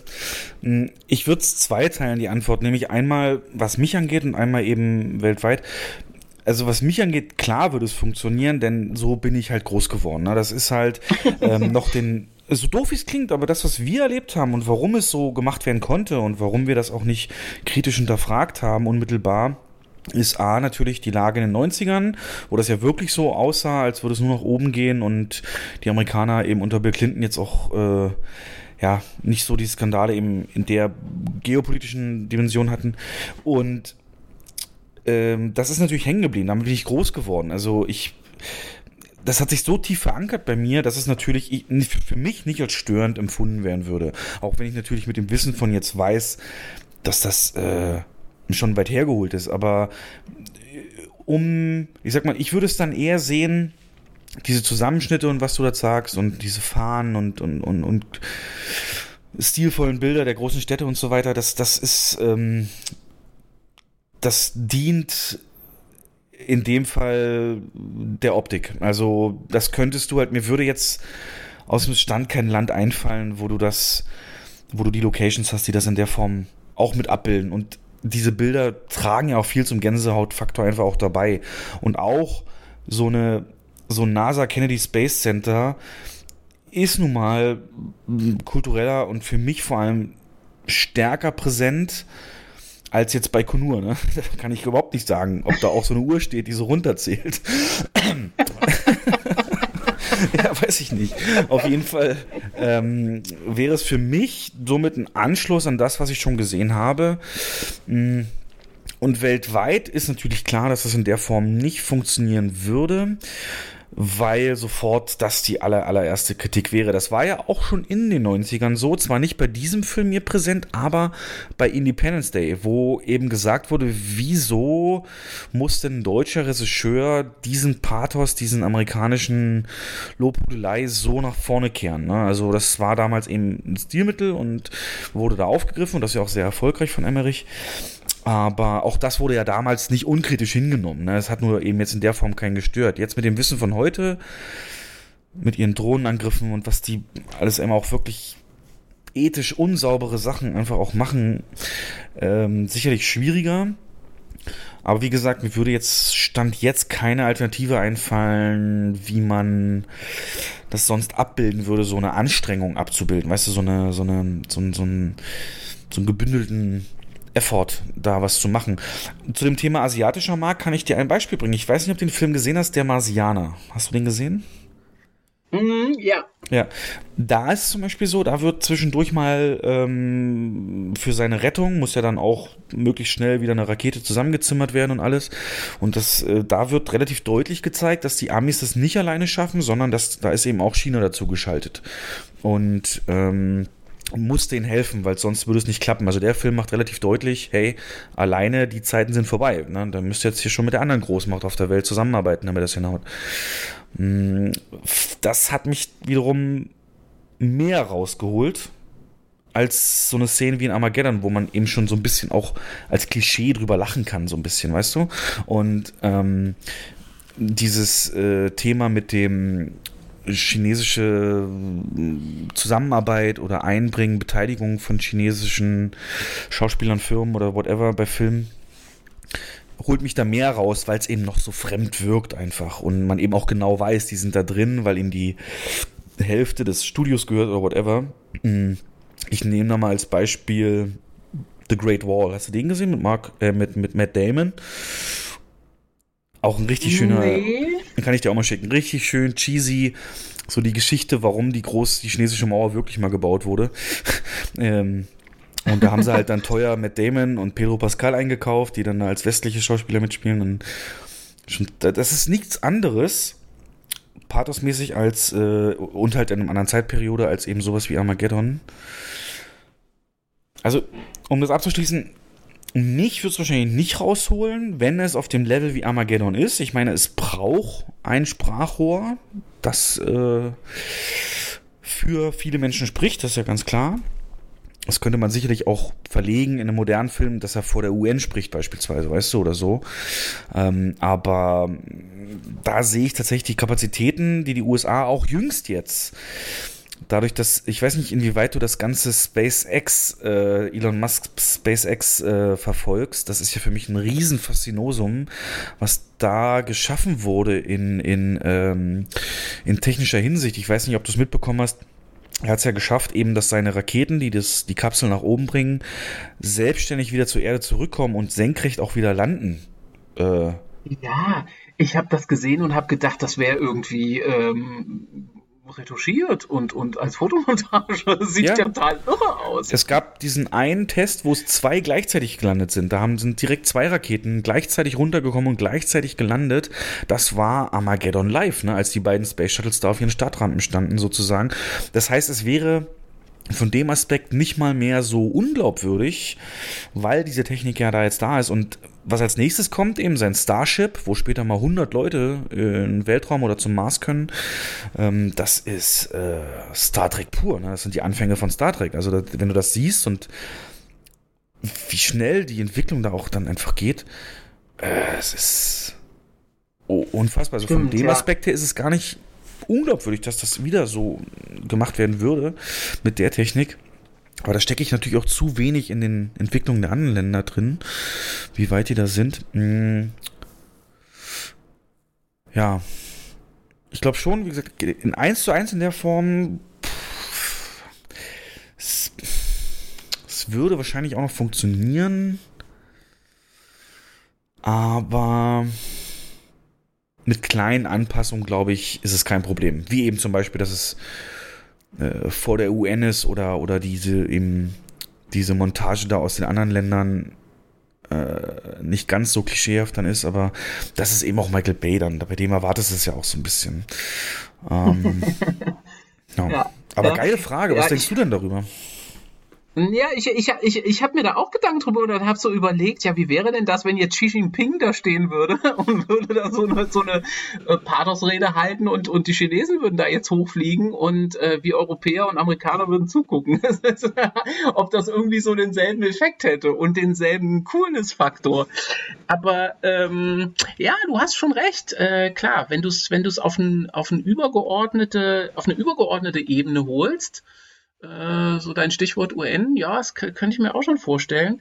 Ähm, ich, äh, also ich glaube, so zurückholen kann man das ja irgendwie nicht mehr. Oder dass man auch so blind folgt und sagt, ähm, äh, die Amerikaner werden es jetzt schon richten. Das ist irgendwie nicht mehr so Zeitgeist. Äh, und, und ich fände es auch schwer, das so rüberzubringen. Aber gleichwohl, du hast ja recht, es funktioniert ja über die Bilder und über die Optik. Von daher, ähm, ja, mich wird es wahrscheinlich auch wieder flashen. du kannst, das, uns würde es auf jeden Fall flashen. Du kannst halt nur nicht, ähm, also wir hatten halt das Pech in Anführungszeichen, dass eben Trump Präsident war zur Zeit der Corona-Krise. Ähm, da hätte sicherlich ein anderer Präsident vielleicht auch in der Form mehr Verantwortung übernommen, anstatt es einfach laufen zu lassen. Ähm, ähm, das wäre natürlich immer der erste Vergleich, den man reinzieht. Wieder ist eine globale Bedrohung. Wir wissen doch, wie die USA da reagiert, ne? Nämlich gar nicht so. Aber da finde ich, Trump ist da in der Form eben eine Anomalie. Hoffentlich. Und ja. Aber hochinteressante Frage, ja. Armageddon. Weil, äh, Aber ja, was ich mir auf keinen Fall vorstellen könnte, wäre es mit Deutschland. Wenn da Merkel diese Rede hält oder hier am, am, am in Bremen da am Space Zentrum irgendwie. naja. Übrigens, Stefan, fand ich das ziemlich cool, was ihr mal äh, im, Post, äh, im Podcast äh, besprochen hattet, wo es um die Geschichte ging, was du ja auch eben sagtest, mit Sherlock und Lupin, ähm, mit, den, mit diesen Stars und warum gibt sowas in Deutschland nicht? Und äh, es gibt ja sowas nicht, aber ähm, ich weiß gar nicht mehr, ob du es warst, der dann gesagt hat, äh, die, ähm, ähm, die Nibelungen-Saga, äh, ob man die ja. nicht irgendwie ver die, die Idee fand ich gut. Aber dann also, auch in die, in die Jetztzeit geholt. Ne? Das würde dann, weil, weil die haben ja sowohl Lupin als auch Sherlock in die Jetztzeit geholt. Und das ist ja einer der großen Faktoren, finde ich. Und wenn man das hinkriegen würde, tatsächlich, ja, das könnte. Das könnte gut werden. Ja, fand ich auch. Das fand ich ziemlich cool, weil mir da sonst auch auf weiter Flur tatsächlich lange nichts eingefallen ist. Also. Das ist komisch, ne? Landgedicht, so ja, wo, also, vielleicht sind wir auch literarisch zu ungebildet und wissen es nur nicht, was es da noch gibt. Aber ich meine, sowohl Sherlock als auch Lupin in Frankreich werden ja verehrt. Das ist ja da Kultgut, Kulturgut. Und da hättest du bei uns, was hättest du da? Mackie Messer? nee, ich weiß es nicht. Ja, Mhm. Ja, aber dieses Nibelungen-Ding fand ich wirklich, das, das, das fand ich äh, überlegenswert. Da bin ich, äh, den, den Podcast habe ich gehört und habe da noch lange drüber nachgedacht, wie man das wohl so umsetzen könnte. Äh, weil das fände ich auch spannend. Und das, was du mal gesagt hast, das habe ich jetzt gelesen, da musst du mich aufklären. Die, die Frage vielleicht noch gerade. Ja. Ähm, ähm, Schätzing. Mhm. Äh, der Schwarm. Mhm. Ich, mhm. Du bist äh, entweder bist du jetzt Visionär oder ähm, oder du hast da jetzt die ganz großen Kontakte äh, und hast das abgesprochen, weil das Ding soll ja tatsächlich als ähm, als Serie kommen, ne? Was? Ich google's mal eben. Erzähl, was äh, hast du der Schwarm Serie? Ja, ich, ich habe einen Podcast mit, mit Steven Gätchen gehört, wo, ja. äh, wo Schätzing zu Gast war. Und da ging es irgendwie, ich hatte das erst bei euch gehört, dass du sagtest, der Schwarm als, als literarische Vorlage, das wäre cool, das umzusetzen, habe ich genauso gesehen. Und dann höre ich Schätzing bei Gätchen im, im Podcast und der erzählt davon, dass das irgendwie groß geplant ist, aber Corona äh, jetzt wohl erstmal da einen Strich durch die Rechnung gemacht hat. Ich sehe es gerade, eine achtteilige Eventserie zu je 45 Minuten. Erste Probeaufnahme in Rom gestartet und Schätzing auch am Drehbuch beteiligt. Wow, Regie dachte, führt Alan Taylor, der der Sopranos und Sex in the City auch schon gemacht hat. Das kann äh, gut werden. Aber siehst du, Stefan, genau das hat mir gefehlt, ne? Einer, der dann auf der anderen Seite sitzt und sagt, boah, hier, äh, Ich raste hier, aus. hier habe ich einen Trailer gesehen. hier habe ich einen Trailer gesehen, der ist so noch nicht offiziell, noch nicht bestätigt, aber äh, das Ding ist heiß, guck dir das mal an. Das ist natürlich Oh. nochmal eine ganz andere Qualität. Stark. Ja, da freue ich mich drauf. Schade, also vielleicht könnte es ja die erste gute deutsche Serie werden, ne? Auch wenn da jetzt viel internationales. Ähm, aber das, das Buch hast du auch gelesen, zufällig? Ja, natürlich. Ja, also das, das ist ja schon, das ist ja schon filmisch geschrieben. Ne? Ich werde die Ja, Szene nie vergessen, wie irgendein Satellit Aufnahmen macht vom Strand, der auf einmal immer weißer wird, weil diese ganzen Tiefseekrebse auf einmal hochkommen. Und das ist ja schon so filmisch, filmisch beschrieben. Geil. Ja, ja, du hast die Szene schon im Kopf und, und äh, setzt das bildlich um. Aber auch wieder, äh, ich bin da wieder bildlich geleitet von Michael Bay, muss ich sagen. Also ich komme hier nicht von weg. Na, von Bay werden wir auf jeden Fall noch was bekommen. Und Roland Emmerich entsprechend ja auch. Moonfall hast du bestimmt auch gehört in unserem Podcast. Was passiert, Ja. wenn der Mond auf die Erde fällt? Das ist Emmerich pur so. Ich will's sehen. naja. Mm. ja, ja. Und, und es, es schützt, also wie gesagt, ne, es schützt auch immer davor, dass es da irgendwie dann noch irgendwelche langweiligen Fortsetzungen gibt, weil es halt, weil es halt auf so einer, auf so einer Eventnummer äh, beruht. Ne? Das kannst du ja nicht nochmal reproduzieren oder, oder nicht, die, nicht in Fortsetzung bringen. Und das, das finde ich ist halt das Geile an Armageddon. Auch 20 Jahre danach oder, oder noch länger danach, dass es einfach ein filmisches Standalone-Highlight ist, was irgendwie, ähm, ja, wo du immer drüber reden kannst, wo die Story einfach super ist und äh, man guckt den einfach popcornmäßig weg und hat einfach tierisch Freude. Also alle die, die ihn jetzt noch nicht gesehen haben und vielleicht nach uns gekommen sind, äh, finde ich, es ist Pflicht. Man Ey. sollte ihn sich auf jeden Fall angucken. Das nächste Mal werden wir. Wir gucken Endgame und danach noch Armageddon. Das wird der beste Abend unseres Lebens. Boah, Ah, scheiße. Wahnsinn, Wahnsinn. Nee, also Armageddon auch, wie viel, also ich mache es auch immer daran fest, wie zitatwürdig ist einfach ein Film. Na gut, wir sind schon Freaks und wir merken uns mehr als wahrscheinlich die anderen, aber so das mit dem Astronauten und Dings oder äh, Zeug, das, das wissen halt viele und, und ich gucke mir, also erst letztens wieder, ähm, und das ist dann Haggis. Man nimmt eine Lunge, eine Leber und packt das in den Schafmagen. Es treibt Füller, äh, Tinte in den Füller. Ah, und dann, das ist einfach ganz fantastisch. Und ja, also da kann man ihm nichts vorwerfen, genau. Jo, dann noch ganz kurz, weil du ja eben also zu zwei Filmempfehlungen oder wenn du noch eine hast, kannst du die auch mit reinbringen. Und zwar auf Netflix auch gerade, weil du ja, was mich, was mir jetzt wahrscheinlich auch ewig hängen bleibt, aber dieser Satz, den du sagtest, wenn ein Film eine ungewöhnliche Prämisse hat oder die Prämisse dich schon irgendwie anspricht. Ähm, das äh, reizt dich und so ist bei mir auch. Und da ist aktuell auf äh, Netflix ein Film, der nennt sich Captive State und ist ein Film, dessen Prämisse einfach lautet, vor zehn Jahren kam Aliens zur Erde, ähm, praktisch Invasion, aber nicht so, wie du es kennst, mit viel Kämpfen und so weiter, sondern die Menschheit hat schnell gemerkt, dass die da keine Chance haben und hat sich ergeben. Und daraufhin haben die Aliens gesagt, okay, Ihr könnt euer Leben so weiterleben. Wir möchten aber in euren Städten da unsere Hauptquartiere bauen, jeweils unter der Erde. Und wir wollen ähm, äh, ja halt eure Rohstoffe, dass er die für uns abbaut und so. Das ist halt in dem Film, wo der losgeht, schon zehn Jahre her. Und das ist eben auch so, was du auch super selten hast. Normalerweise drehen sich die Filme dann immer um die eigentliche Invasion und die Verteidigung. Und das hier ist jetzt praktisch ein Film, der so ein bisschen darüber dreht, was passiert, wenn die jetzt Erfolg hatten, wir nicht vernichtet wurden, weil wir uns ergeben haben und was ist das dann für ein Leben, ne? Oder wie, wie lebt sich das dann und, und äh, wie, wie ist das vor allen Dingen mit dem Widerstand, also gegen so übermächtige Gegner, wie kann man da, wie organisiert sich der Widerstand? Also sehr starke Parallelen zu dem Zweiten Weltkrieg natürlich, ne? Die Deutschen überrollen Frankreich und dann gibt's äh, Widerstandsnester natürlich und die es aber eben auch sehr, sehr schwer haben. Und hier geht der Film eben drum, Captive State, dass ähm, so eine Zelle praktisch, die verfolgen wir, die Chicago-Zelle, ähm, wie die eben plant, da eine Veränderung zu schaffen in Form eines Anschlags auf die Aliens. Ähm, die, und die Bilder von diesem Anschlag sollen dann eben in allen anderen Städten der Welt so ein Feuer auslösen, dass dann auch die Leute sich den Mut nehmen und gegen die Besetzer praktisch vorgehen. Äh, so nach dem Motto, ne, zünde ein Streichholz an und beginne einen Krieg. Und eine absolut tolle, dichte Atmosphäre, tolles Worldbuilding. Also der Film erklärt nicht viel. Ähm, du hast wirklich einfach, du siehst, wie Dinge funktionieren, wie die Leute da sind, ähm, wie praktisch das Leben auch kontrolliert wird, was für Möglichkeiten die Aliens haben, selber dagegen Rebellen sozusagen vorzugehen und wie sich das wahrscheinlich anfühlen würde, welchen Aufwand die Rebellion, also die Widerständler, ähm, auf sich nehmen, um überhaupt kommunizieren zu können. Zum Beispiel, er stellt relativ viele Charaktere vor, du kannst nicht sofort folgen, musst wirklich dabei sein und drauf sein, aber das zieht dich in diesen Film so dermaßen rein.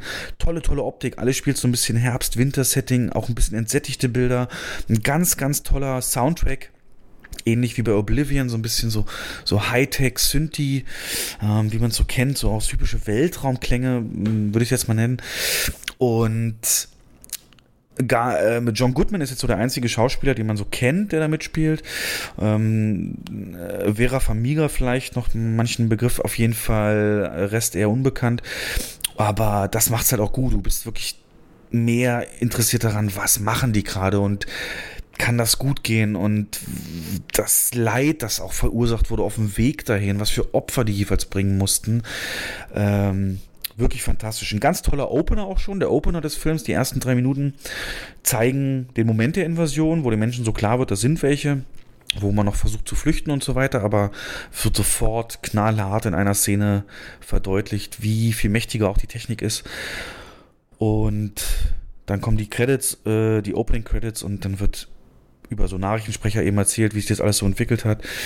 Und dann setzt der Film ein. Also, wenn du da ein Interesse dran hast, so in Richtung Arrival, ne, Danny Villeneuve hatten wir ja eben, ähm, dann ist das auf jeden. Fall dein Ding. Oder Minority Report oder auch den Spielberg Krieg der Welten ohne die Action.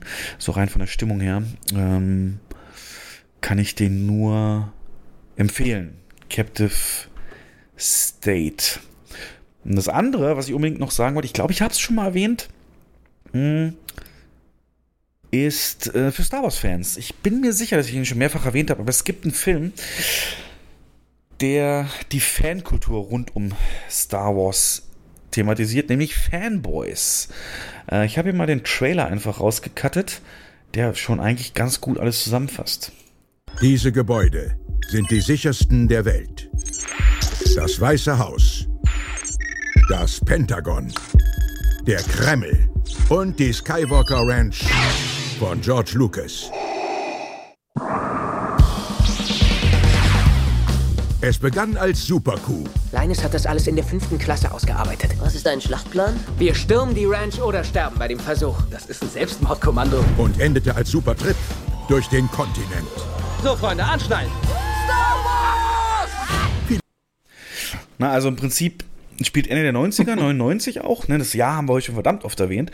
Und es ist ja auch das Release-Jahr von Episode 1 und hier in dem Film geht es darum, dass eben vier Kumpels, ähm, mega Star Wars-Nerds, äh, rausfinden oder wissen, dass einer von denen schwer krank ist und vor Release von Episode 1 versterben wird. Und also machen sie sich so ein bisschen die Mission. Wir fahren jetzt zur Skywalker Ranch, sprechen da ein und lassen den Kollegen äh, Episode 1 schauen, damit er den mir noch vor dem Tod mitkriegt. Und das ist ein klassischer Road-Movie-Ansatz eben. Die fahren dann los und äh, auf den ganzen Stationen, die sie durchfahren, gibt's in jedem Nerd-Konstellation äh, dann Konfrontation und Konflikt. Ähm, sie fahren zum Beispiel in die Stadt, wo im Star Trek-Universum James T. Kirk geboren wurde und legen sich damit Trekkies an.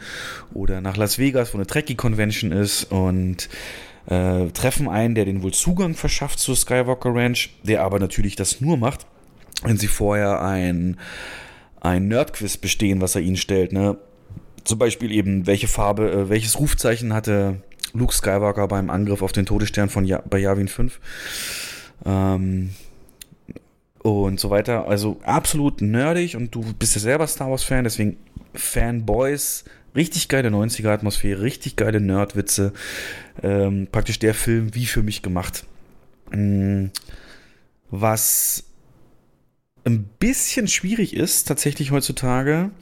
Du hast ja bestimmt auch mitbekommen, also das heißt schwierig, wahrscheinlich ist da nichts gewesen, aber ähm, eine der Produktionsfirmen ist die Weinstein Company. Und Harvey Weinstein, wissen wir ja, hat seine Macht in Hollywood gegen die Frauen oder gegen den Willen der Frauen auch ausgenutzt. Mit seiner Macht gedroht, Karrieren zu zerstören oder gar nicht erst anfangen zu lassen, wenn sie nicht das und das für ihn tun. Ganz widerlicher Mensch. Und hier spielt halt eine junge Kristen Bell mit, ne, die man zum Beispiel kennt aus Bad Moms. Da spielt sie diese blonde Mom. Ähm, und wenn man das so weiß, was da rumgekommen ist, ja, krieg, also zumindest ich krieg's nicht aus dem Kopf, dass vielleicht auch sie da bei Weinstein auf der Couch gesessen hat und, und ihn massieren musste oder so. Aber das soll, das stört den Genuss des Gesamtfilms auf keinen Fall. Aber mit dem Wissen von heute ist es immer ein bisschen schwierig, genauso wie wenn du heutzutage Kevin Spacey in American Beauty siehst. Ne? Das ist ja dann auch nicht mehr ganz so leicht. Ähm, genau, aber die beiden Filme wollte ich einfach nochmal hier ans Herz legen und frage dich jetzt, Hast du noch einen Tipp für unsere Hörer? Ja, ich habe einen äh, in der Vorbereitung, jetzt habe ich mir so überlegt, hm, was hast du in jüngster Zeit äh, dir angeguckt? Ich habe noch einen Tipp, den ich allen so ans Herz legen kann, die so ein bisschen auf konventionelle äh, Thriller stehen, die aber im Laufe der Geschichte solche Wendungen vollziehen. Oh, herrlich. Mhm. Ähm, weiß nicht, ob du den kennst. Ähm, der unsichtbare Gast. Ja, natürlich. Ähm, Netflix, spanischer Film. Ja, ja genau. Genau. Hab, habt ihr den schon mal hier, hier besprochen? Nein, hier noch nicht, aber äh, ich habe ihn, hab ihn schon gesehen. Ja, aber besprochen noch nicht. Du kannst ihn ja mal zusammenfassen. Ja, also äh, wirklich, also ich fand den äh, sensationell, weil der fängt relativ, äh, also er fängt total simpel an. Es geht halt ähm, um einen relativ reichen Typen, ähm, der halt äh, neben seiner ähm, neben seiner Ehefrau eine Geliebte hat. Das geht auch relativ früh los. Der der ähm, Zuschauer kriegt das auch relativ schnell mit. Ähm, er betrügt also seine Frau, kriegt man über ein Telefonat mit, während halt eben seine Geliebte im Bett liegt. Und die beiden fahren los und das Ganze ist, geht, geht scheinbar relativ, ähm, ja, geht scheinbar relativ simpel los und entwickelt sich dann, denn ähm, die beiden bauen auf ihrem Inflagranti-Weg sozusagen zurück äh, einen Unfall und fahren in ein fremdes Auto. Und bei dem Zusammenprall ähm, stirbt der Fahrer in diesem Auto. Ähm, und die Frage ist, okay, was machen wir jetzt? Ähm, die überlegen dann, wollen sie jetzt die Polizei anrufen, wollen sie es nicht? Ähm, auf jeden Fall ist der äh, Typ tot und sie entscheiden, den irgendwie loszuwerden auf der Straße äh, und lassen den verschwinden. Gleichzeitig hat dann aber, oder beziehungsweise der äh, Fremdgeher lässt ihn halt verschwinden und seine Geliebte bleibt halt im Auto, kriegt das Auto aber nicht mehr an okay, kleiner Logikflash, weil eigentlich ein ziemlich neues Auto, aber gut, es dient der Geschichte. Ähm, auf jeden Fall äh, steht sie auf offener Straße und wird abgeschleppt mit dem, äh, mit dem Auto von einem Typ, wo man auch am Anfang nicht so richtig weiß, hm, ist der jetzt zwielichtig, ist der nicht. Also es baut sich so langsam auf, hat einen Spannungsbogen und man denkt immer so, oh, wie passt denn jetzt der Charakter da rein? Finde ich absolut geil. Ähm, auf jeden Fall fährt er sie dann nach Hause äh, äh, auf jeden Fall schleppt er das Auto mit ihr ab ähm, und es stellt sich dann heraus, dass der ähm, Tote im Auto der Sohn ähm, von ähm, demjenigen ist, der, der, ihn da abgeschleppt hat oder der sie da abgeschleppt oh, hat. Oh, das ist aber ein Spoiler, ne? Und ja, ja, ich, ich höre auf an der Stelle. okay. Aber was halt an dem Film, was halt an dem Film wirklich sensationell ist, es ist nichts wie es scheint. Äh, Locked Room äh, Movie noch dazu, ähm, der wirklich 34 Wendungen nimmt und ähm, nie langweilig wird. Und am Ende hat er so ein unfassbar geiles äh, Finale, wo ich mir gedacht habe, meine Güte, bin ich dumm. Ey, Wieso habe ich das ja. in dem Film nicht mhm. vorher gesehen? Ja.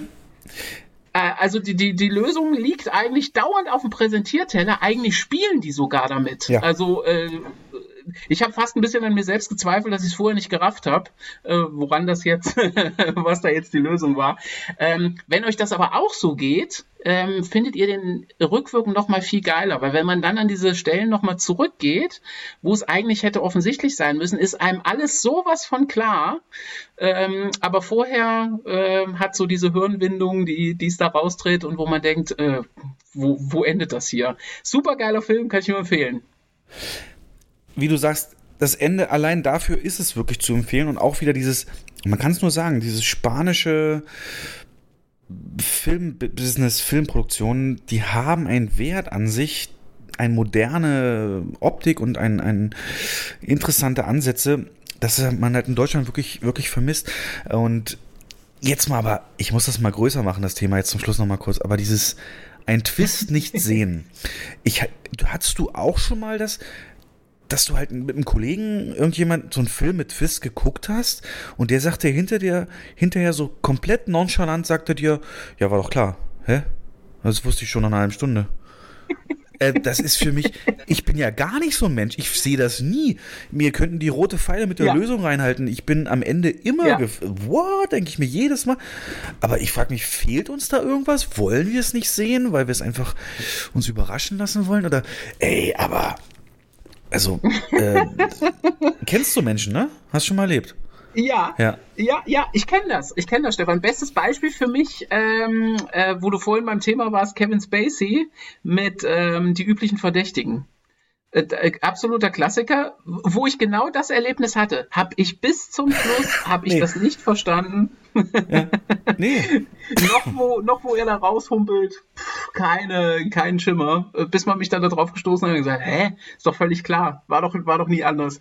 Aber ähm, es macht den Film ja nie schlechter, sondern im Gegenteil, für mich macht es eigentlich besser. Also wenn man da erstmal über den Punkt ist, dass man sich sagt, ja gut, ich bin halt offensichtlich doof, dann, dann äh, macht es den Film noch mehr zum Juwel. Also mir geht das so. Und so war das hier mit der unsichtbare Gast, äh, habe ich tatsächlich nach Jahren nochmal so ein ähm, so ein übliche Verdächtigen-Moment äh, gehabt, wo ich gedacht habe, fuck, das kann doch nicht wahr sein. Wie dumm muss man sein, dass man das vorher nicht versteht? Nee, ich weiß nicht, ob es Dummheit ist, aber ich glaube, es ist wirklich so, dass wir uns auf den Film anders einlassen, als so in Anführungszeichen Gelegenheitsgucker. Und die, die, die, die andere ich habe diese Geschichte auch schon mal im Podcast erzählt, aber als ich Inception mit meiner besten Freundin damals geguckt hat und dann ist am Ende der Kreisel und dann kommt die, der Cut zu schwarz und dann vergehen fünf Sekunden und ich bin noch komplett geistig geschockt, obwohl ich ihn schon zwei, dreimal gesehen habe. Und meine beste Freundin sagt dann, wollen wir jetzt ein Eis essen? Ja, ist nette Geste so, aber über so Filme denkt man noch nach. Und ähm, dass wir dieses Level an Commitment, würde ich es mal nennen, da reinbringen, glaube ich, hilft uns, uns da mehr drauf einzulassen und eher den Film wahrzunehmen wie die Charaktere und nicht so Metaebene, so, so drüber, so, dass man jetzt bei den üblichen Verdächtigen, da hängt ja die ganze Zeit im Hintergrund so ein Bild an der Pinnwand, woran man das eigentlich kennen könnte, ähm, dass das alles eine Fake-Geschichte ist, aber du guckst halt nur auf die handelnden Personen, das ist halt das Gute und ja. Ja, das gute Kobayashi-Porzellan. Ich glaube, weiß nicht, ob es so heißt, weil ich glaube, Kobayashi kenne ich jetzt nur von Star Trek. Aber ich weiß, was du meinst, ja. Und diese Hinweise dann halt. Ja. Ist halt immer geil, wenn so ein Film dann am Ende nochmal so eine Montage bringt an, an, an Zeichen, an denen man es hätte sehen können. Hier jetzt auch für den allerletzten, da, guck mal, hier hätte es sehen können. Aber ich ärgere mich da auch schon längst mehr. Wie du sagst, man muss es sich eingestehen. ja. Aber das können wir machen. Wollen ja. wir mal, wenn wir uns nochmal hören, so Top 5 Twist-Filme? Das wäre, glaube ich, ganz cool. Vielleicht haben wir da noch so Geheimtipps wie der unsichtbare Gast, den mit Sicherheit nicht jeder gehört hat, äh, gesehen hat. Mm, und vielleicht können wir da noch mehr auftischen. Ja.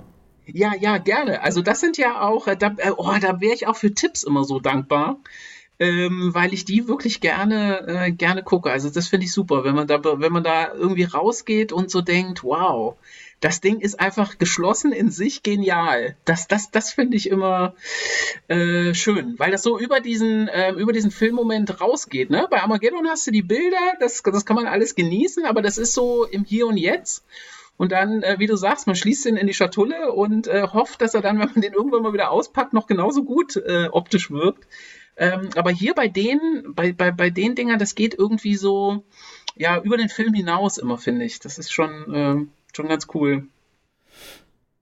Gerne, also Top 5 generell war mal äh, eine Standardkategorie hier im Podcast. Ähm, das können wir gerne wieder einführen, da ja jetzt durch meinen Jobwechsel ähm, durchaus auch äh, weniger wirklich Kino-Business sein wird und jedes Mal nur über das reden, was man öffentlich einsehen kann, wie dass der AMC-Aktienkurs schon wieder steigt, weil sie drei Kinos in LA öffnen können. Ja, ist ganz lustig, Börse generell interessant. Alle Menschen haben Geld, außer Ingo, der spielt Pingo. Guten Abend zur Börse im ersten Nun. Eines hat die Krise uns gelehrt. Wer stets zu den Sternen aufblickt, der wird bald auf der Nase liegen. Vorsicht ist geboten. Drum weiß ein Marathonläufer schon lang. Wirf deine alten Schuhe nicht weg, ehe du neue hast. Ja, haha. Ah, die goldenen Switch-Zeiten. Nee, aber ähm, wollte ich gerade sagen, dass das, das bringt so nichts. Von daher, ich hätte jetzt hier noch, ich nur, nur mal als für dich vielleicht und die Hörer, theoretisch jetzt mit Jens hätte ich besprochen. So, es gab ein Panel des HDF Kinos auf der Berlinale. Was haben die da besprochen? Da habe ich mich eingeschaltet in das Zoom-Meeting. Ähm, dann Wonder Woman 84, wie ist es jetzt gelaufen auf Sky? Dann äh, Kino leuchtet für dich war eine Aktion, wie Kinos auf ihr Leiden aufmerksam machen wollten. Wie lief das? Ähm, es gab eine Liste, die 50 schönsten Kinos der Welt, sind auch Deutsche dabei. Marvel Studios ziehen für fünf Jahre nach Sydney um, weil ihnen Hollywood äh, zu teuer ist und Atlanta zu rassistisch. Ähm, wir haben in Malaysia das Problem, dass äh, Fitnesscenter, Spas und Casinos öffnen, aber Kinos nicht. Wie kann das sein? Kinos in New York und LA können wieder aufmachen. Wie wirkt sich's aus? Netflix wird wahrscheinlich ein großes Studio demnächst kaufen. Ähm, MGM höchstwahrscheinlich, was dann die Möglichkeit einer Stargate-Serie, einer neuen ermöglicht. Äh, die zweit- oder eine große Kette Alamo Drafthouse ist insolvent. Disney äh, sagt, Streaming ist Home Video, weshalb die Kreativen weniger Geld bekommen aus alten Verträgen zu Home Video. Ähm, Netflix wird 8 Milliarden Dollar ausgeben für neue Filme und davon gehen allein 500 Millionen nach Südkorea-Content und Content dort. Es gibt einen Trailer von Army of the Dead von Zack Snyder und da ist komischerweise Schweinsteiger drin. Woran liegt das, dass jemand wie Schweinsteiger sich da reinzecken kann? äh, die Antwort im Kurzen ist, dadurch, dass eben jetzt jeder Streaming-Service und seine Mutter einfach die Millionen an die Wand schmeißen und Filme und Serien haben wollen, ist Talent einfach so rar geworden, dass man jeden nimmt so. dann gibt es bald einen neuen Streaming-Dienst, Paramount Plus. Ähm, der dann eben die Paramount-Filme drin hat, wo es zum Beispiel den nächsten Mission Impossible schon nach 45 Tagen geben wird. Wesley Snipes wird nicht am neuen Blade mitmachen, macht einen eigenen Vampirfilm und es ist ein Superman-Reboot geplant. Ja, habe ich wenigstens nochmal untergebracht alles. Aber das sind halt viele Themen auch. Ich finde das sehr interessant, hier gerade auch wirklich in deine Sicht von außen gehabt zu haben. Und dafür vielen Dank. Wie hat es dir gefallen? Alles okay? War es so angenehm oder fühlst du dich unter Druck gesetzt? Und war das für dich verkrampft? Gott, ey, wenn man das ohne äh, Kontext hört. äh, das war total super. Äh, Stefan, ich, also, also, das hat mich wirklich sehr gefreut. Ich weiß jetzt nicht, ähm, ich würde ja mit meinem bescheidenen Filmwissen äh, gegenüber euch ist das ja tatsächlich so, dass das ähm, ja, ich, ich hatte ja am Anfang die Sorge, dass das nicht mehr für 60 Minuten reicht. Aber äh, wenn man erstmal so am Schwätzen ist, funktioniert das ja offensichtlich ganz gut. Und äh, ich würde mich tatsächlich, also ich wäre natürlich wirklich äh, froh, wenn wir das so im lockeren Tonus äh, äh, äh, beibehalten können. Und ähm, ich hoffe, ich habe die Leute nicht zu sehr gelangweilt. Danke, danke, du. Ich wollte das einmal mal hören. Das war ja so ein bisschen, ja, es ist ja unglaublich. Es übertrifft, also schöner kann Freitagabend eigentlich nicht sein. Danke, danke, danke, danke, danke.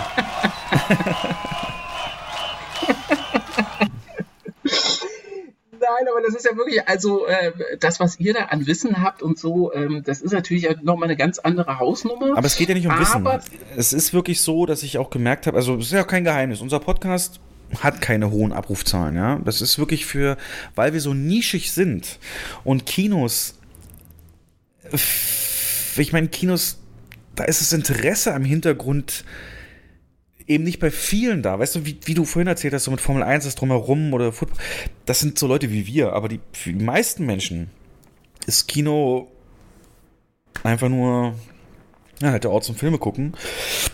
Und genauso wie damals. ne, Wenn ich jetzt an den ähm, 23. April 2019 denke, dann ist das halt die Mitternachtspremiere von Avengers Endgame gewesen, die mich unfassbar geflasht hat, die ich nie vergessen werde, die das Highlight des Kinojahrs, des Kinojahrzehnts ist.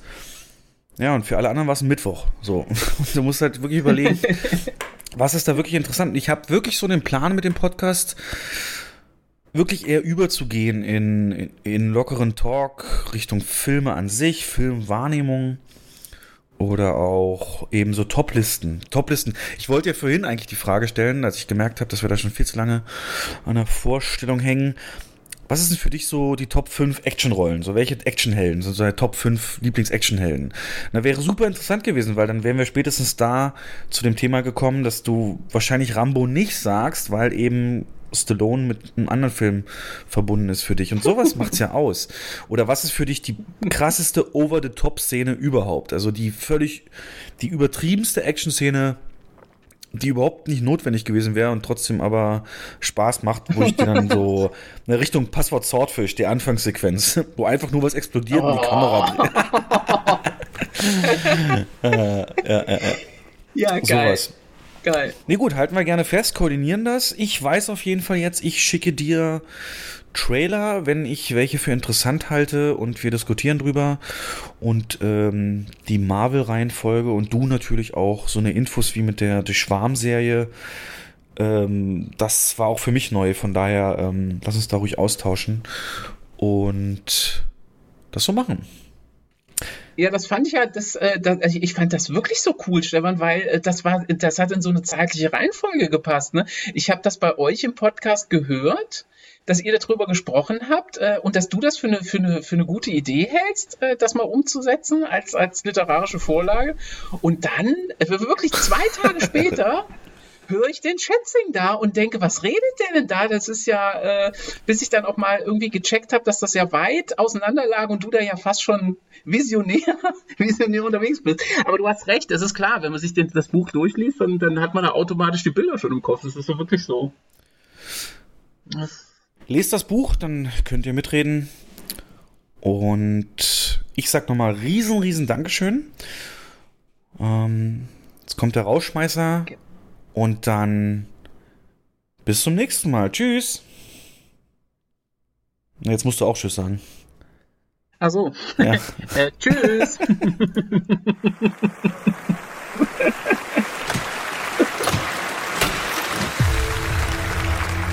You'd ever wanted to look beyond the clouds and the stars? Or to know what causes the trees to bud and what changes the darkness into light?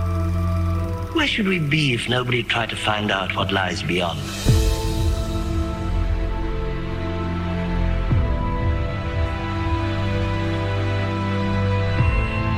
Inside this room, all of my dreams become realities. And some of my realities become dreams. Movies are movies, not life. These stories are beautiful. And action! I'm supposed to be making a feature-length picture. We're gonna need a script. My genre's thriller. What's yours? True rags to riches story. Must be a double feature. Did you find another actor? I'm a dude playing a dude disguised as another dude. Does this character have a name? Bond. James Bond. They call me Mr. Tibbs. My name is Inigo Montoya. You killed my father. I am your father. Right. What would you say you do here? Explosions, flames. You maniacs! You blew it up! Do you know that you're insane? We all go a little mad sometimes.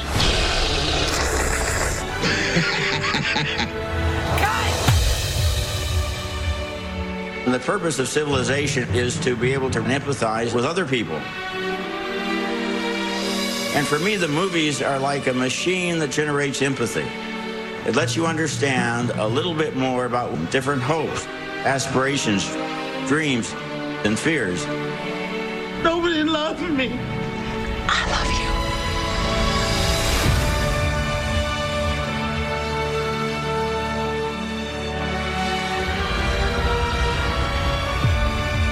I need to believe that something extraordinary is possible.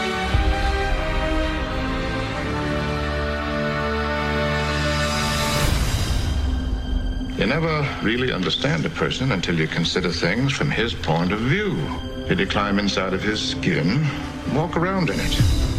What you represent to them is freedom. If you want to have freedom, you gotta go where the freedom is. I'm just trying to survive. Well, I don't want to survive. I want to live. What are you talking about? Hope. Hope is a good thing. Maybe the best of things. And no good thing ever dies.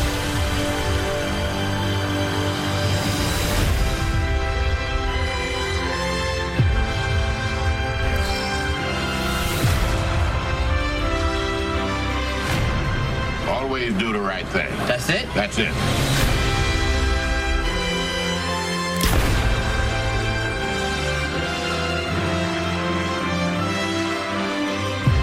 All right, Mr. DeMille, I'm ready for my close-up. Can I dream? I think we both can. Here we go.